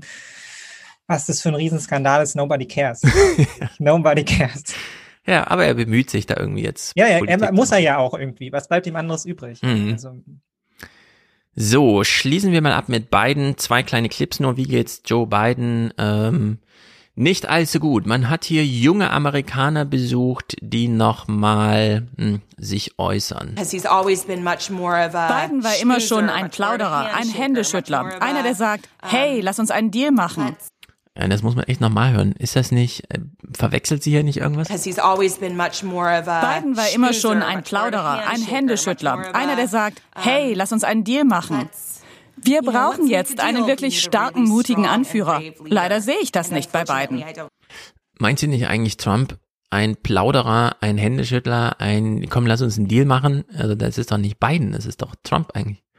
Mm, ja, ich glaube, diese Debatte wird gerade so ein bisschen davon aufgerüttet, dass es, also diese Frage um die Bipartisanship, so, dass ja auch Biden immer noch versucht, mit Republikanern ja. Ähm, ja, sich so auf einer Ebene zu treffen, ne? Und dann Kommunikation und ein Austausch laufen zu lassen, der irgendwie konstruktiv ist und es auf der anderen Seite halt von vielen, ich meine, das kennen wir ja auch aus Deutschland, ja, nicht umsonst haben wir uns gerade ähm, sehr viel gestritten über dieses neue Buch von Annika Borgschmidt auf Twitter, ähm, dann die Frage, wie weit kann man das mit den Republikanern noch machen? Ist das der richtige Stil oder sollte man dann nicht irgendwann an irgendeiner Stelle sagen, wir verweigern jetzt das Händeschütteln, wenn ihr uns verweigert, dass wir überhaupt eine legitime politische Kraft mhm. sind in diesem Land, so. Ja. Ich glaube, das schwingt da so ein bisschen rein und dann nimmt man Biden halt jetzt eben als, als den Quatscher wahr und wenn man seine politische Karriere jetzt mal in die die Frühzeit so, ne, dann war das ja auch immer so. So wurde da Politik gemacht auf händischer ja, Basis und bei Partisanship.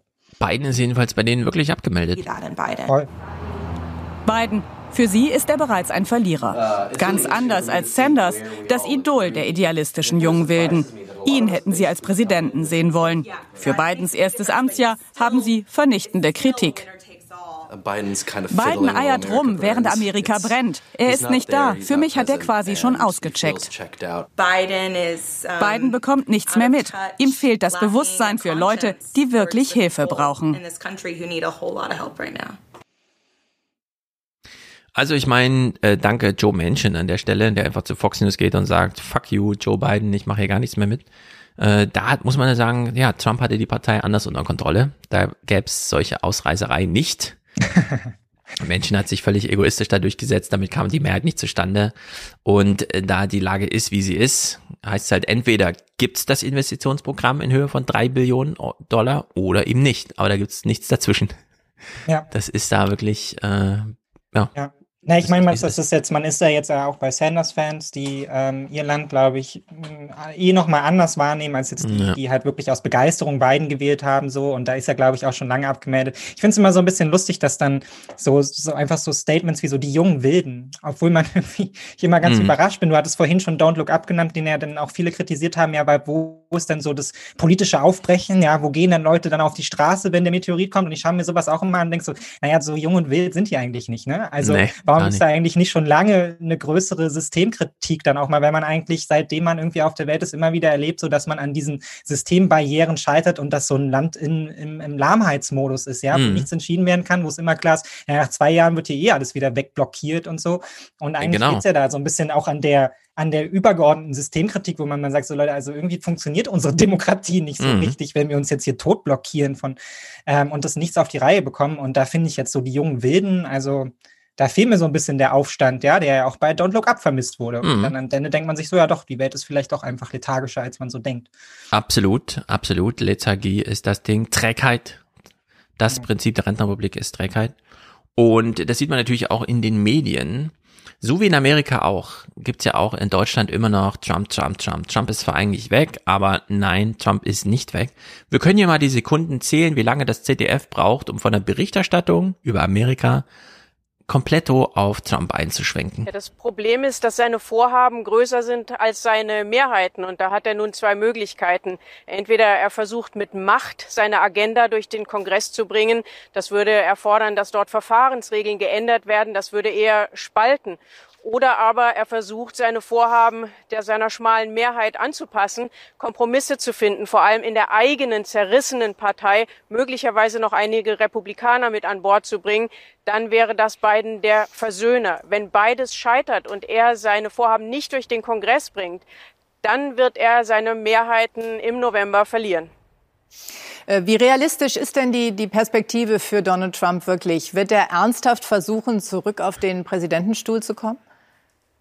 Das sagt er ja noch nicht ganz offen, aber er bereitet den Weg. Er hat jedenfalls die Republikaner, die Republikanische Partei besser im Griff als in seiner Zeit als Präsident. Er pusht jetzt Kandidaten, die für die Kongresswahlen, die ihm loyal ergeben sind. Das heißt, er versucht dafür zu sorgen, dass er im, im Kongress dann loyale ähm, Abgeordnete für seine Politik sitzen hätte. Oh, das ist alles so gruselig. Und damit meine ich nicht inhaltlich, dass Trump droht. Natürlich möchte er zurückkommen, sondern diese Berichterstattung, das ist so, so äh, gruselig. Darf ich kurz die Frage stellen, weil ich habe das nicht verstanden. Ging es in irgendeinem Bericht, der vorher gezeigt wurde, irgendwie um Trump? Oder kommt sie jetzt einfach aus Nein, völlig aus heiterem Es hat nichts damit zu tun. Also es ja, ging eigentlich... Ist, also meine Empfehlung für das ZDF und alle, Elmar Thewissen und so weiter, seid doch ehrlich, geht doch all in, schaut euch doch an, in Florida regiert DeSantis, der möchte gern äh, vom Gouverneur zum Präsidenten werden, bereitet sich da auch vor, hat noch keinen Loyalitätsgeschwur abgegeben für Trump. Trump kämpft also hinter den äh, Kulissen gegen ihn. Macht doch ab jetzt Berichterstattung zum Thema DeSantis gegen äh, Trump. Ja. Und informiert euch da in aller Breite darüber, was da vor sich geht. Dann gucken wir auch gerne ab und zu mal rein, dann seid ihr befriedigt. Aber versucht nicht immer Biden, ja, wir müssen leider auch kurz über Biden anfangen, weil er ist halt Präsident, das ist dann der Aufhänger, aber eigentlich wollen wir über Trump, Trump, Trump reden die ganze Zeit. Ja, man muss auch ehrlich sein, das ist ihnen auch einfach zu langweilig. Ja, ja also weil jetzt da in, auf, auf in all diese Positionen reinzugehen und dann zu schauen, was wird denn da gezielt gefordert, ja, damit das Programm noch durchkommt und so, ja, mit den großen politischen ja. Leitlinien beschäftigt man sich eh eher ungern so, der Zuschauer hat auch keinen Bock drauf, aber den Orangenmann kennen halt alle so und die USA brennt, ja. ja. Lass uns das doch zum Thema machen. Ja, es ist total, es ist albern. Ich finde auch, ich meine, auch hier haben wir halt auch wieder dieses Floskelgedöns. So wird er jetzt der Spalter oder der Versöhner. Ich finde das so befremdliche politische Kategorien. Ich kann damit so wenig anfangen. So, ja. also gespalten auf welcher Ebene jetzt, in welcher Dimension, wie viel gespaltener setzt er noch werden? Ja, ja, also. Das ist aber in der Tat das Einzige. Ich hätte dir zehn Clips aus zwei Berichten, weil sie immer wieder drauf, und dann hat Joe Biden noch sein größtes Ziel nicht erreicht. Das Land ist weiter gespalten wie in die. Denke ich, ja, danke für die. Das ist super. Mega. So, ja. Naja. War, ich meine, das hat man tausendmal gesagt, ja, aber wann, wann war denn die große amerikanische Einheit? also, auf, wo müssen ja. wir denn jetzt dahin zurückkehren? Also dann sag mir das doch einmal. Dann habe ich wenigstens eine Dimension, wo ich weiß, ah, okay, da wollen wir wieder hin. Irgendwie. Genau, weil so check ich null. dafür. Naja, ist einfach bescheuert. Gut, meine Stimme versagt ja auch. Das heißt, ich referiere nur noch kurz. In Peking gab es jetzt den ersten Omikron-Fall. Man weiß alles über die Patientin. Wen hat sie gestern getroffen? Wo war sie vor drei Tagen auf dem Klo? Wer gehört zu ihrer Familie? Wer gehört zu ihrem Freundeskreis? Man weiß alles über diesen Menschen, außer wo er Corona hat. Und es setzt die Chinesen unter Druck.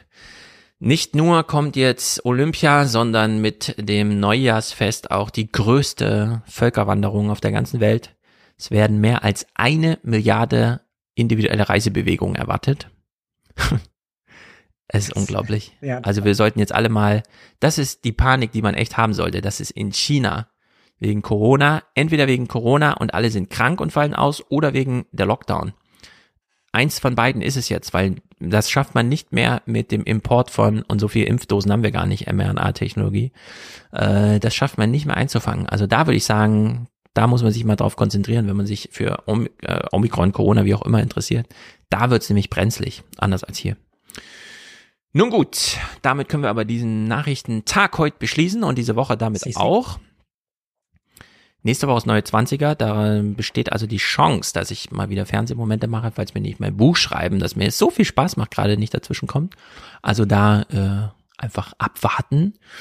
Mm, genau, nach der 29er Woche kommt natürlich wieder ein normaler Fernsehpodcast, ist ja klar. Dann das erste Mal mit jemand Neuem, den aber bei Twitter vielleicht auch einige schon kennen. Ich verrate noch nicht, wer. Gut.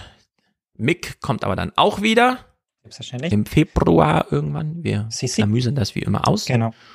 Und äh, jetzt kommt Musik von Matthias. Er hat sich nochmal Kinski rangeholt und ich dachte mir so, ja, egal was er sagt, den Singsang brauchen wir jetzt.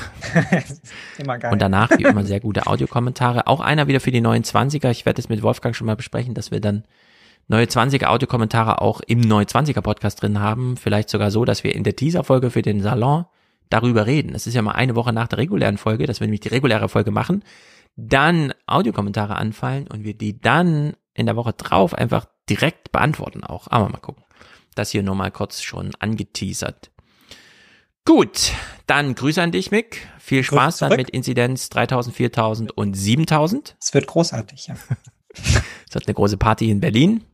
Nein, wir kommen, glaube ich, alle ganz gut durch. Und naja, wie auch immer, habt euch gut, fröhliche Woche ja. alle zusammen und bis denn. Ciao, ciao, bis bald. Ich will sie nicht. Ich bin auch keine Stütze von Ruhe und Sicherheit. Sicherheit die ihr mit Tränengas erreicht und mit Gummiknüppeln.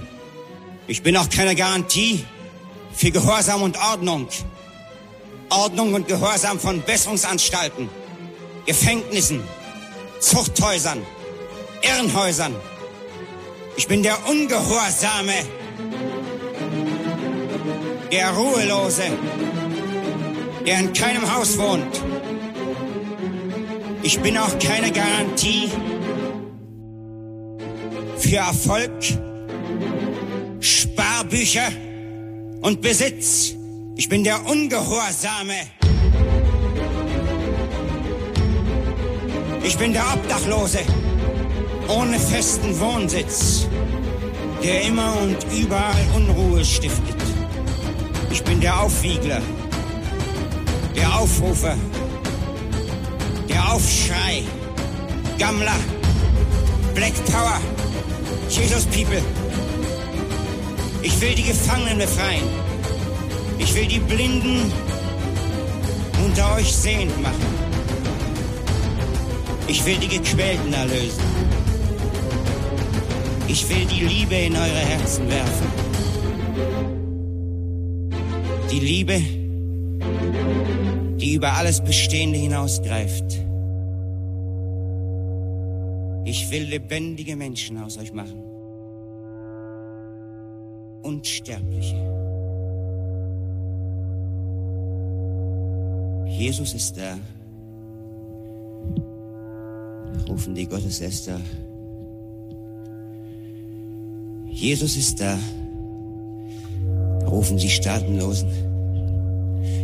Jesus ist da, rufen die Zigeuner. Jesus ist da, rufen die Protestuierten. Jesus ist da, rufen die weißen Kinder. Jesus ist da, rufen die Kriminellen. Jesus ist da, rufen die Revolutionäre, die Asozialen, Arbeitslosen, Obdachlosen, Verurteilten, Gejagten, Misshandelten, Verfolgten, Zornigen. Jesus ist da, rufen die Kriegsverweigerer. Jesus ist da, rufen die Verzweifelten. Jesus ist da, rufen die schreienden Mütter in Vietnam. Jesus ist da. Jesus ist da. Jesus ist da, rufen die zu Tode verurteilten. Jesus ist da, rufen die Fixer, die Gammler, die Hippies, die Ausgestoßenen. Jesus ist da. Jesus ist da. Wir brauchen ihn.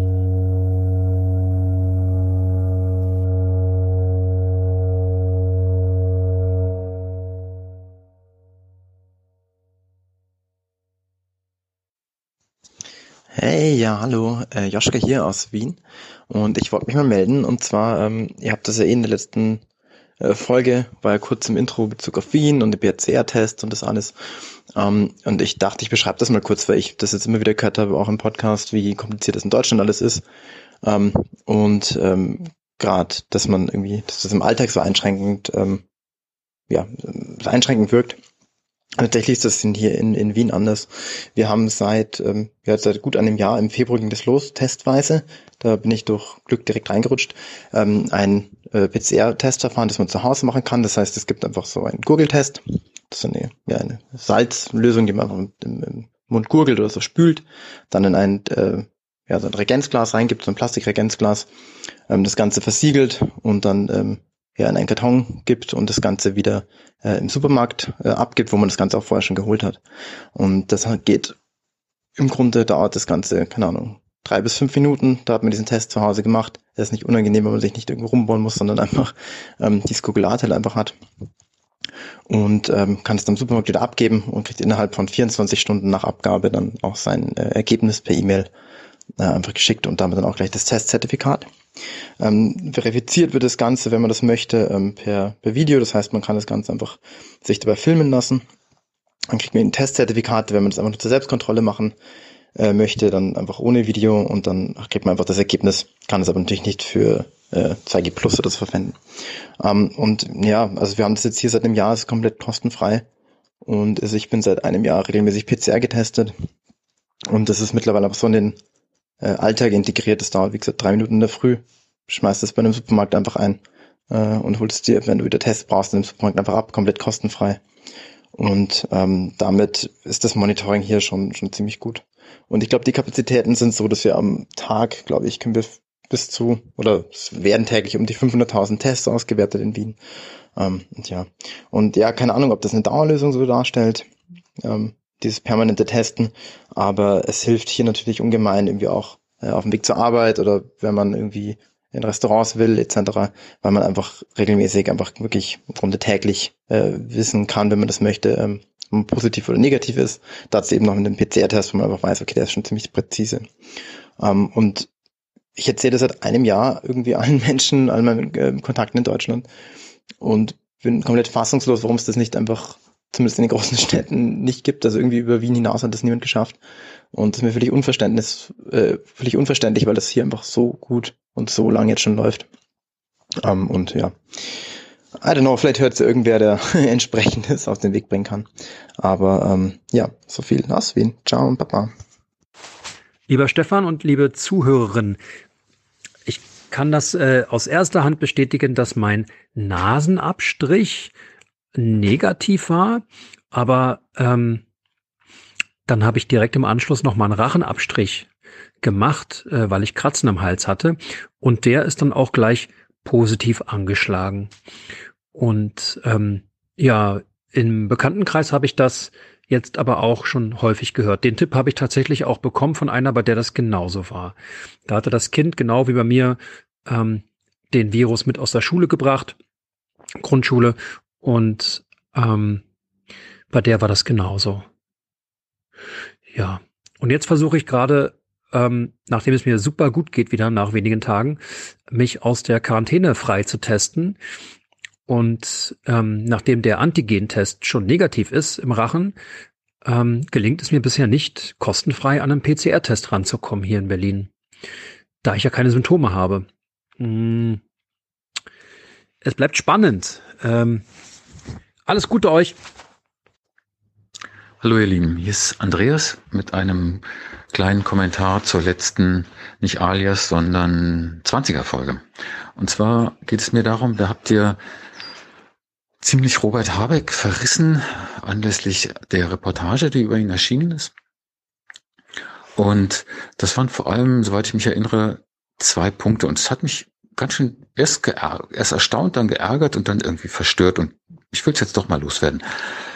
Und zwar ging es drum, vor allem Wolfgang hat ihn, glaube ich, hat sich nicht darüber beruhigen können, dass er sagt, er freue sich drüber, also auf die Frage hin, was, auf was er sich freue, wenn endlich die Koalitionsverhandlungen vorbei sind, dass er sich darauf freue, normalen Alltagsverrichtungen nachzugehen. Und er hat dann sowas gesagt wie, ich weiß nicht mehr, abwaschen, Fenster putzen und so weiter. Und Wolfgang sagte, man kann sich doch darauf nicht freuen. Das ginge doch nicht. Man kann sich doch höchstens darauf freuen, sich hinzusetzen und in Ruhe mal wieder Beethoven zu hören. Und lieber Wolfgang, doch, das kann man durchaus tun. Ich kann das sehr gut verstehen und würde das, könnte das ganz genauso sagen. Also wenn ich Stress habe, viel unterwegs bin oder so, dann freue ich mich, wieder nach Hause zu kommen und ganz normalen Alltag zu haben und dort die Dinge zu tun, die zum ganz normalen Alltag gehören. Bei mir ist das zum Beispiel, ich wasche gerne ab dreimal am Tag spüle ich das Zeug, was anfällt. Die Geschirrmaschine wird nie benutzt, trockne das ab, räume das weg und freue mich daran, das getan zu haben. Oder ich könnte mich, wenn es mir besonders, wenn ich mich besonders freuen will, freue ich mich darauf, zwei Stunden Holz zu hacken. Also etwas, kurz gesagt, etwas die normalen Alltagsverrichtungen zu tun und nicht etwas zu konsumieren und mich hinzusetzen was zu hören und sei es Beethoven. Und so ist das eben unterschiedlich bei den Menschen. Und ganz grundsätzlich würde ich sagen, ist es doch ganz schön und erstrebenswert, wenn man in der Lage ist, sich an den alltäglichen Dingen zu erfreuen und nicht immer etwas braucht, etwas Besonderes braucht. Irgendwie immer den nächsten größeren Kick, um Freude zu haben, immer das Besondere. Und weil du dort ironisch ein alten, altes deutsches Liedgut, also Ramona, glaube ich, ein Schlager zitiert hast, möchte ich auch ein, ein Liedgut zitieren. Reinhard May hat vor einer, vielen Jahren mal eine sehr schöne kleine Ballade geschrieben, die heißt, das war ein guter Tag und da beschreibt er verschiedene gute Tage, die er in seinem Leben hatte. Und es endet darauf, dass er sagt, dass er davon ausgeht, am Ende seines Lebens sich in einem Zustand wohl zu befinden, in dem er hofft, von Tag zu Tag hofft, immer noch mal einen ganz normalen Tag zu erleben. Da ist, glaube ich, viel Wahres dran und das beschreibt die Freuden des Alltags ja auch ganz gut. Und jetzt habt ihr gesagt, dass es auch schlechte Performance war von Habeck, wie er das gemacht hat und dem kann ich nicht so zustimmen. Also es geht ja drum, sagen, ihr habt auch gesagt, der, der, wenn ihm was im Haushalt fehlt, dann kann er doch seinen Fahrer losschicken, um das zu holen. Und wir haben jetzt ja das Problem, dass Teile der Bevölkerung zum Teil zu Recht glauben, dass es, dass sie von Eliten regiert werden, die über sie bestimmen und die auf sie herabschauen und die nichts vom Alltag des normalen Menschen kennen. Und wenn jetzt zu diesen Eliten rechnen sie natürlich vor allem auch die Grünen und natürlich vor allem auch das grüne Führungspersonal. Und wenn Robert Habeck jetzt deutlich macht, dass er jemand ist, dem und das auf eine Weise deutlich macht, die eigentlich, die recht glaubwürdig für mich wirkt. Deutlich macht, er kennt Haushaltspflichten, ist im Haushalt tätig, er macht das, das ganz Normale, ist ihm nicht fremd, dann finde ich das schon mal gut.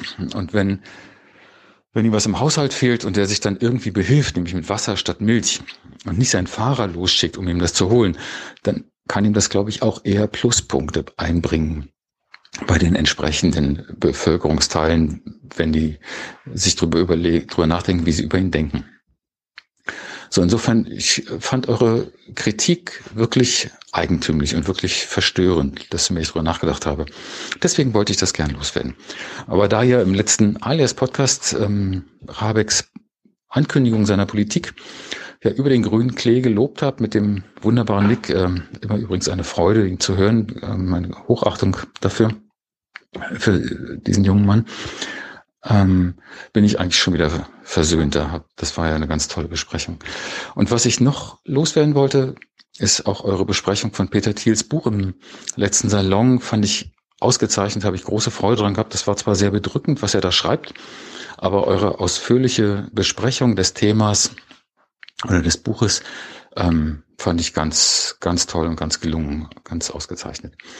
Insofern vielen Dank für eure Arbeit, ihr Lieben. Ich freue mich immer über alle Folgen von euch, die zu hören und bis bald.